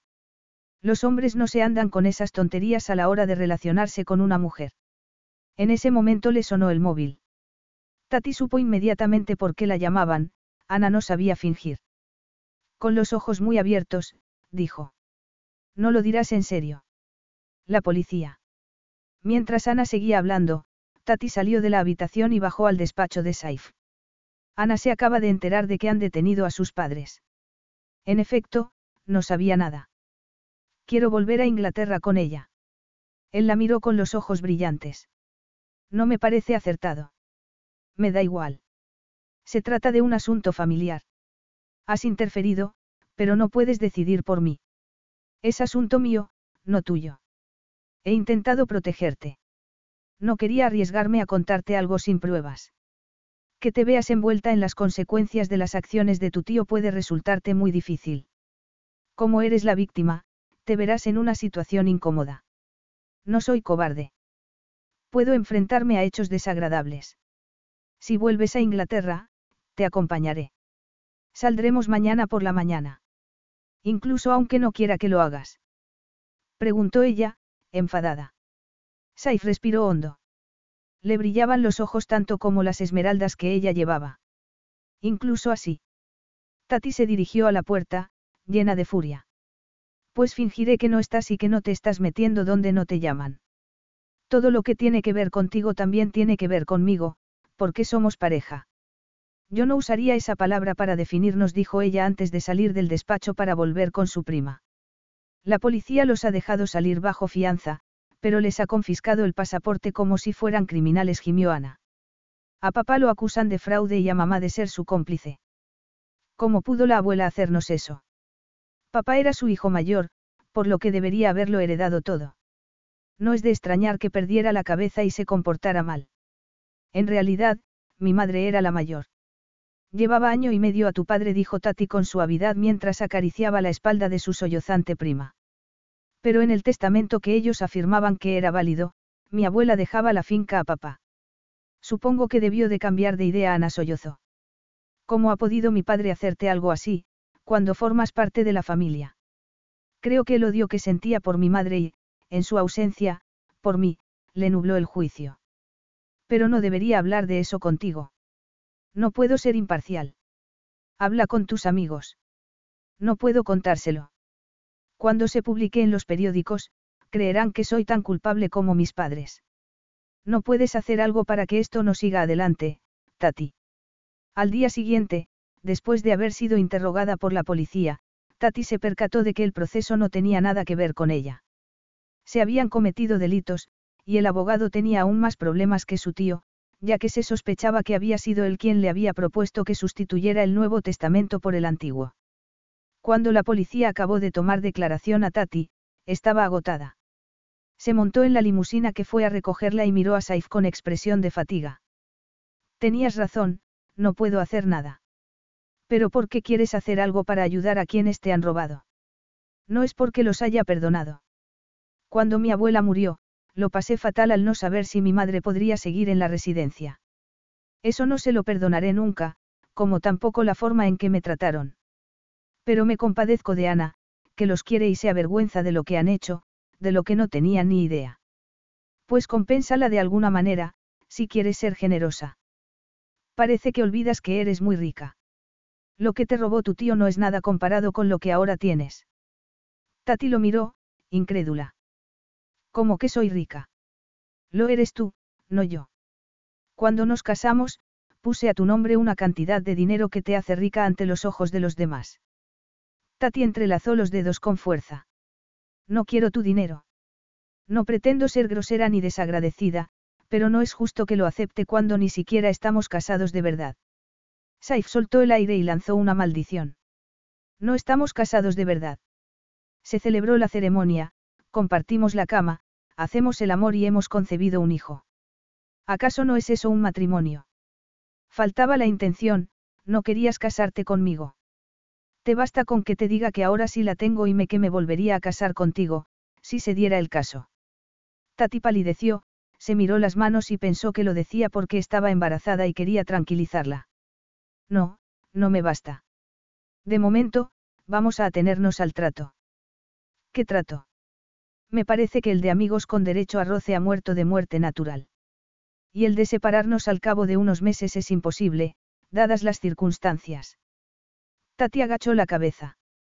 No estoy de humor para hablar ahora, dijo, al borde de las lágrimas. Se reprochó su indecisión, porque él no había dejado de mostrarse amable y de darle su apoyo. La había acompañado a Inglaterra, a pesar de que ella no quería, y había mandado a un abogado a la comisaría, cuando ella se negó a que fuera él. Lo quería tanto que, incluso estando enfadada con él, su amor la dominaba y la impulsaba a abrazarlo, cuando las cosas se complicaban. Antes que él, nadie la había defendido. Era tan leal, le hacía el amor con tanta delicadeza, que se sentía aún peor por ello y le parecía en mayor medida que era una carga para él. Tu tío se ha puesto en contacto conmigo esta tarde para pedirme que os veáis. Tus tíos han abandonado la casa. Tati lo miró, sobresaltada. Se han ido. Evidentemente, es tu casa. Supongo que tu tío quiere causarte buena impresión con su arrepentimiento. Tati no se imaginaba a su tío arrepentido. ¿Qué le has dicho? Que debes decidir si quieres verlo o no. Tati adivinó por su forma de apretar los labios cuál habría sido su decisión, pero valoró que, por una vez, no hubiera interferido. Lo veré esta tarde en el hotel. Por primera vez se preguntó por qué se había enfadado tanto con Saif. La había puesto furiosa que se hubiera enterado antes que ella del delito cometido por su tío, a pesar de que no lo habría descubierto por sí misma. Toda su vida adulta la habían tratado mal y, con frecuencia, obligado a hacer lo que no quería. Y Saif había decidido por ella, a pesar de que se trataba de sus familiares, y ella los conocía mejor. Sin embargo, una vez dominada la ira y la sorpresa, reconoció que había una diferencia entre Saif y sus tíos, Saif lo había hecho para protegerla, no para rebajarla ni controlarla, lo cual era completamente distinto. Tati lo miró al rostro y se percató de la tensión de su boca. Siento haber sido tan poco razonable. Es un asunto sórdido y desagradable. No quiero que sigamos hablando de eso. Casi ha terminado. Mañana quiero volver a ver la casa. ¿Por qué? Porque pasé allí mucho tiempo con mi abuela. Tengo muy buenos recuerdos hasta que mi madre cayó enferma. Me niego a que los últimos años, tan desgraciados, que he pasado allí me los estropeen. Saif reconoció que, bajo su aparente fragilidad, Tatiana era dura como el acero y poseía una discreta dignidad que había impresionado al abogado que la había acompañado a la comisaría, que había elogiado la tranquilidad e inteligencia con las que Tatiana se había comportado. Sin embargo, a Saif no le hacía gracia la idea de volver a su casa y el apego que por ella sentía. Pero no dijo nada, convencido de que sería contraproducente. Era la primera vez que mantenía una relación de igual a igual con una mujer. Tal vez por eso se había equivocado y se había dedicado a darle órdenes, en vez de hablar con ella. El tío de Tati llegó a las 8 de la tarde al hotel. Tati lo recibió sola y trató de endurecerse ante sus tribulaciones y excusas, por no hablar de las amargas recriminaciones que lanzó contra su abuela. Cuando algo iba mal en la vida de Rupert Hamilton, la culpa siempre era de otro, nunca suya. En el momento en que ella le informó de su decisión, a él se le cayó la máscara durante unos segundos y le demostró su odio. Discutió con ella hasta que Tati perdió la paciencia. Le daba igual lo que les pasara a sus tíos o a donde fueran, pero no sentía lo mismo con respecto a Ana. Si podía proteger a su prima, lo haría. Su tío se marchó de muy mal humor. He estado a punto de intervenir al oírle gritar, dijo Saif saliendo de la habitación de al lado. No me da miedo y ya carece de influencia sobre mí, le aseguró Tati con voz tensa. Pero ha sido muy desagradable. Se ha quedado asombrado ante lo que le he dicho. Seguía creyendo que podría convencerme para que le regalara la finca, pero me he negado y le he dicho, que, llegado el momento, le regalaré el piso de Londres a Ana, para que tenga un hogar. Si decide que sus padres vivan con ella, es asunto suyo. Le advertiré de que su padre intentará convencerla de que ponga el piso a su nombre y de que no debe acceder. No puedo hacer más. Es probable que mi tío vaya a la cárcel por un corto periodo, ya que no tiene antecedentes, y que a mi tía la condenen a trabajos comunitarios. Así que, todo ha terminado. Estás agotada, dijo Saif mientras lo tomaba en brazos, antes de que ella se diera cuenta de lo que iba a hacer. No sé por qué, dijo ella suspirando. Él la llevó al dormitorio y la dejó en la cama. Estás embarazada y el estrés no te sienta bien. El doctor Abaza dijo que estarías cansada estas primeras semanas. Tati se preparó para acostarse preguntándose si Saif lo haría con ella, ya que había otro dormitorio disponible. Era muy temprano para que él pensara en dormir y recordó que la noche anterior no se había acostado cuando ella cerró los ojos. Por la mañana había recuperado las fuerzas suficientes para hacer cualquier cosa. Incluso dejar a Saif. Lo observó mientras desayunaban y se le hizo un nudo en el estómago al mirar aquellos espectaculares ojos, al tiempo que la invadía una oleada de deseo.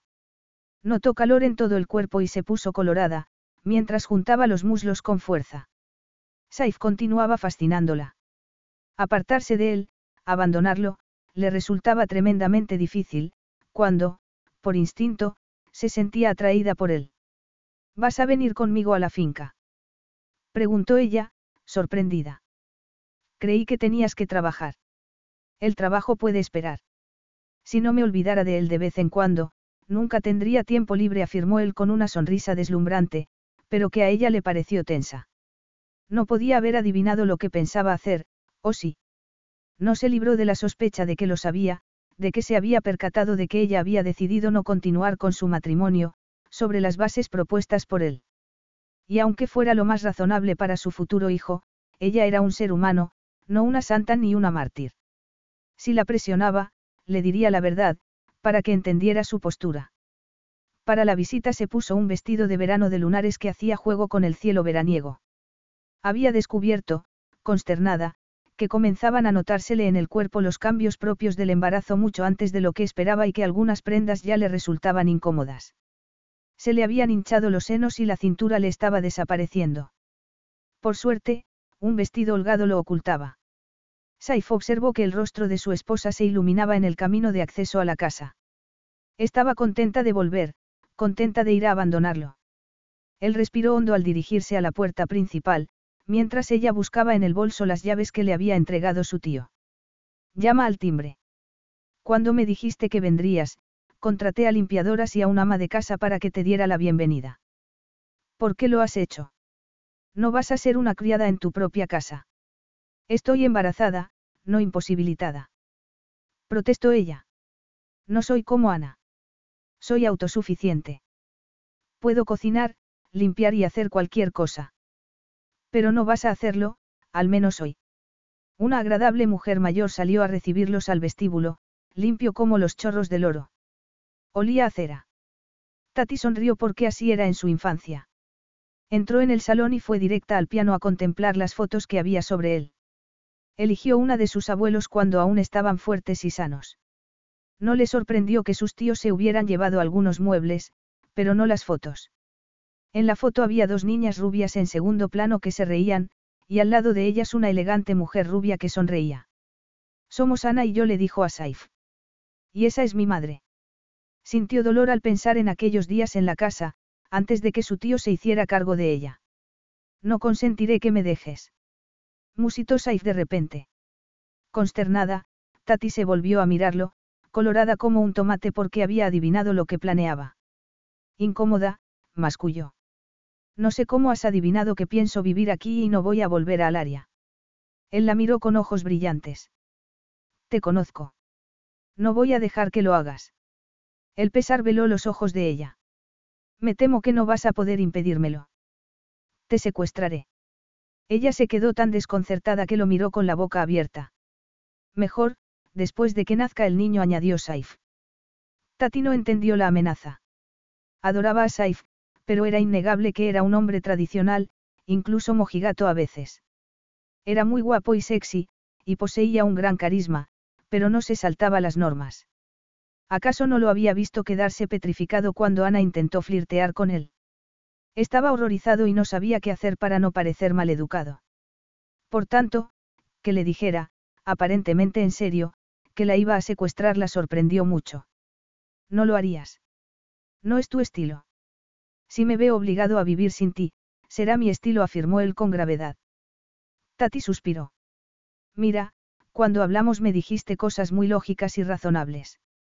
En efecto, sería mejor para el niño que siguiéramos juntos durante sus primeros años, pero me resulta imposible contemplar un futuro en que estaré viviendo una mentira. Haré lo que sea para tenerte, incluso cambiarle, juró él con sinceridad. A ella se le llenaron los ojos de lágrimas. No hace falta que cambies. La que tiene el problema soy yo. He infringido las normas, me he enamorado de ti y quiero mucho más que un falso matrimonio, lo cual es injusto para ti. ¿Me me quieres? Susurró Saif mirándola fijamente, como si fuera lo más sorprendente que le habían dicho en su vida. No te lo habría confesado, si no hubieras comenzado a decir cosas raras, masculló ella, avergonzada. Raras. ¿Cómo que te secuestraría? ¿No se te ha ocurrido que a mí también me puede haber pasado lo mismo? Ella lo miró con los ojos como platos. Ah, sí. Es la primera vez que me enamoro, la primera y la última añadió con voz ronca poniéndole la mano en la mejilla. Quiero que estés conmigo para siempre, como en los ridículos cuentos de hadas. Los cuentos de hadas no son ridículos, dijo ella con ternura, mientras se llenaba de una felicidad incontrolable. ¿Cómo puede ser que yo sea tu primer amor? A estas alturas, tiene que haber habido alguien más. Siempre he procurado no estar mucho tiempo con una mujer por temor a enamorarme de alguna con quien no pudiera casarme. Sabía que mi padre esperaba que lo hiciera con una mujer de su elección. La precaución era tan propia de él que Tati estuvo a punto de reírse. Volvió la cabeza porque el ama de llaves había entrado y les preguntaba si querían café. Gracias, pero más tarde dijo ella. Quiero enseñarle la casa a mi esposo. Supongo que veremos primero el exterior. No, voy a enseñarte el dormitorio más próximo, susurró ella. Voy a lanzarme sobre ti como una mujer salvaje y desenfrenada. Me parece muy bien, dijo él riéndose.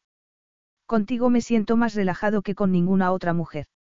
Supongo que tu prima nos estará viniendo a ver constantemente.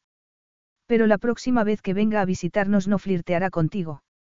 Te resististe a sus encantos, y eso la ha desanimado. La próxima vez me dirá que no sabe cómo aguanto a un hombre tan callado. No se ha dado cuenta de que estabas tan callado porque te sentías violento, comentó Tati alegremente. No me sentía violento. Simplemente no me gusta que una mujer esté encima de mí. Como yo. Bromeó ella poniéndose de puntillas para besarlo mientras le acariciaba el pecho por debajo de la chaqueta y se apretaba contra él para provocarlo. Tú eres la excepción, contestó él con voz ronca. Se tomaron de la mano y subieron las escaleras. De verdad te habrías quedado aquí y me hubieras dejado. Creo que sí, si no hubieras dicho que me querías, murmuró ella sintiéndose culpable. Habría sido muy desgraciada al pensar que te limitarías a soportarme hasta que decidieras que había llegado la hora de separarnos. Sería un placer soportarte, afirmó él con voz ronca, antes de mordisquearle y besarle el cuello. Necesitamos una cama. No sé si habrá alguna hecha. Encargué una cama nueva para el dormitorio principal y he dicho que nos quedaremos a pasar la noche. Tati lo miró, impresionada por su capacidad de previsión. ¿Cómo sabías que pasaríamos la noche aquí? Te notaba tan distante desde que discutimos en el palacio que sabía que estaba metido en un lío. Tenía la intención de convencerte de que no me abandonaras, y no sabía cómo hacerlo, pero sí que necesitaría unas cuantas horas para lograrlo. Eres la modestia personificada, masculló Tati mientras lo conducía al dormitorio. Se sintió aliviada al ver que, salvo por la cama nueva, estaba como cuando sus abuelos vivían. Por suerte, sus tíos no habían dejado rastro alguno de su presencia. Me parece increíble que estemos juntos en esta casa y que me quieras. Pues créetelo, afirmó él con convicción al tiempo que le quitaba los zapatos y le bajaba la cremallera del vestido. Ella se metió en la cama. Te quiero mucho. No te haces idea de cómo me sentía al pensar que te perdería para siempre. Y todo por haber dicho lo que no debía. Tardaste en darte cuenta de lo que sentías, dijo Tati acariciándole la mejilla con la punta del dedo. No, comencé a sospecharlo cuando te besé en la calle, después de bajar de la noria en la plaza de la Concorde. No había hecho algo así en mi vida, pero, cuando me sonreíste, no pude resistirme. Era la primera vez que me sentía así, y era un sentimiento muy intenso. Pero me negué a analizarlo porque no encajaba con nuestros planes y porque temía que me abandonaras, como lo había hecho mi madre. Tati gimió y lo estrechó en sus brazos. No voy a abandonarte ni a marcharme. Tardé mucho en darme cuenta porque me esforzaba en no quererte, suspiró y se sentó en la cama para que él le quitara el sujetador. El problema es que es muy fácil quererte. Saif rió y ella le acarició el labio inferior.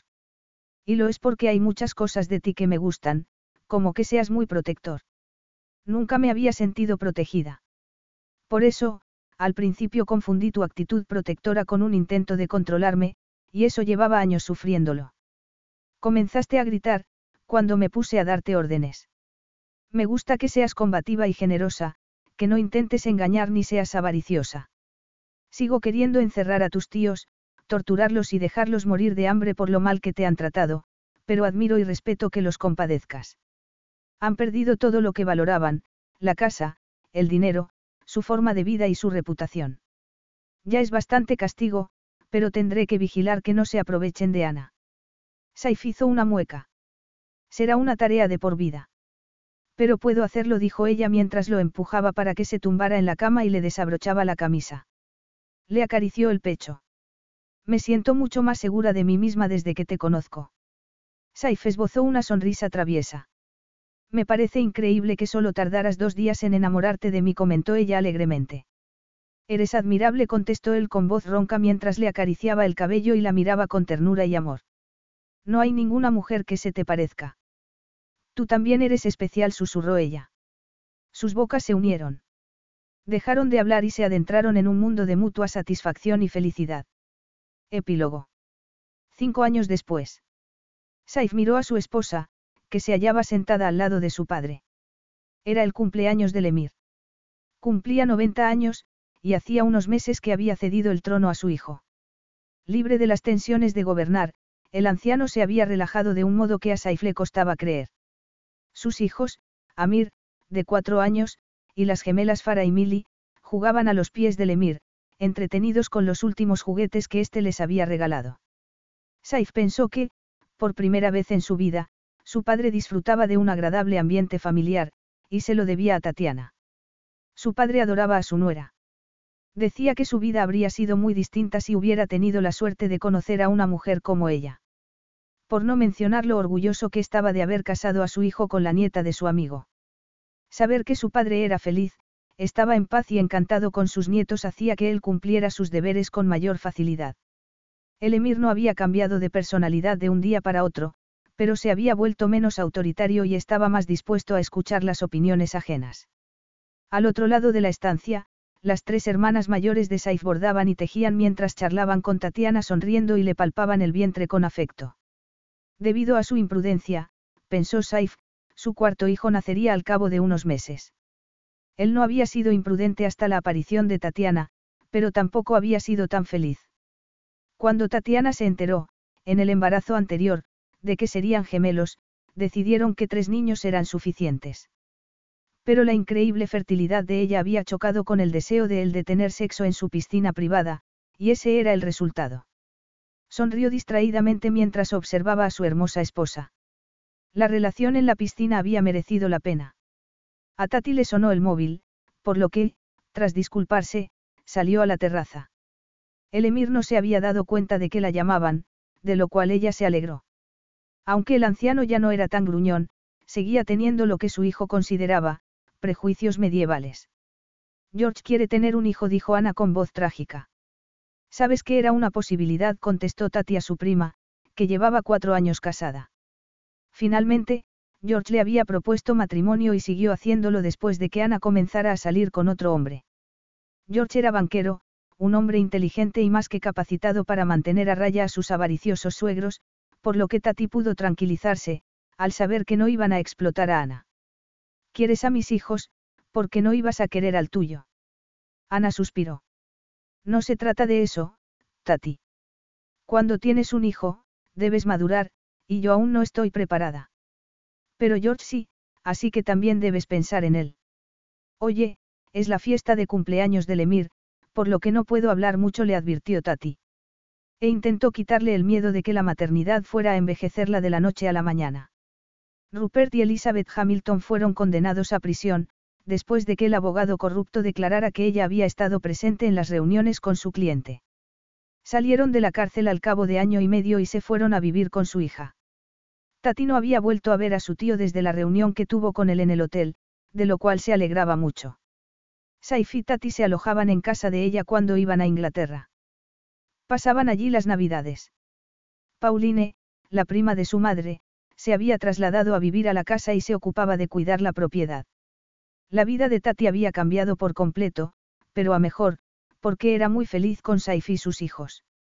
Alzó la vista y observó que Saif la miraba desde la puerta de la terraza. Hola dijo ella mirándolo fijamente con amor y ternura. Su belleza la seguía conmoviendo cada vez que lo veía. Él la abrazó. Pareces cansada. Ha sido agotador intentar explicarle a tu padre quién es Papá Noel, porque verdaderamente no se puede explicar y tu padre no tiene mucha imaginación. Le has convencido de que este año venga con nosotros a Inglaterra a pasar las Navidades. Quiere estar preparado para cuando un extraño anciano vestido de rojo intente bajar por la chimenea, dijo Saif riendo.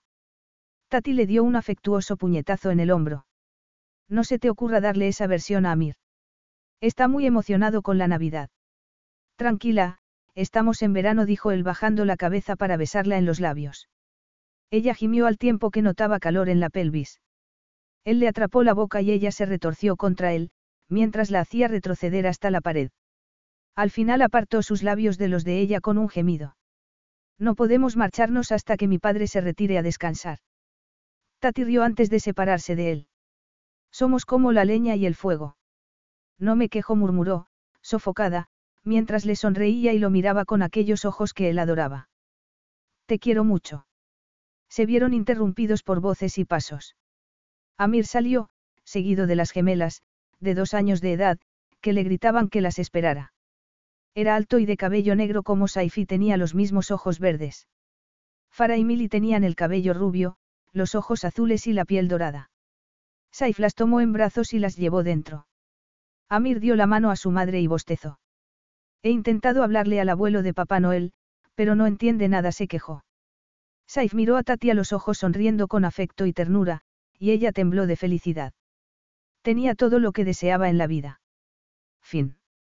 Is your bunion causing pain or preventing you from wearing your favorite shoes? Have you considered a bunionectomy? Midwest Clinical Research Center is currently enrolling a clinical trial for an investigational pain medication following a bunion removal surgery. Qualified participants between the ages of 18 and 75 may receive a bunion removal surgery at no cost, as well as access to an investigational pain medication. They may also be compensated up to $1,170 for their time. To learn more, call 937-588-6622 or go to removemybunion.com to fill out a short survey and see if you may qualify. Carlos Alfredo, tu mamá vino por una semana. Ya hace un año que vive con nosotros. Hasta trajo sus gatos. ¿Y yo qué puedo hacer? Lo que puedes hacer, Carlos. ¿Y él quién es? Es Miguel, nuestro experto de TurboTax Live. Como tu suegra hace un año que vive con ustedes, you can claim her as a dependent y así obtener esa deducción de taxes extra. Hacer taxes puede parecer dramático. Por suerte, los expertos bilingües de TurboTax Live te ayudan a obtener el máximo reembolso sabiendo que tus taxes están bien hechos. You do your thing, we've got your taxes. Intuit TurboTax Live. La preparación de taxes y la aplicabilidad de las deducciones varían según el individuo.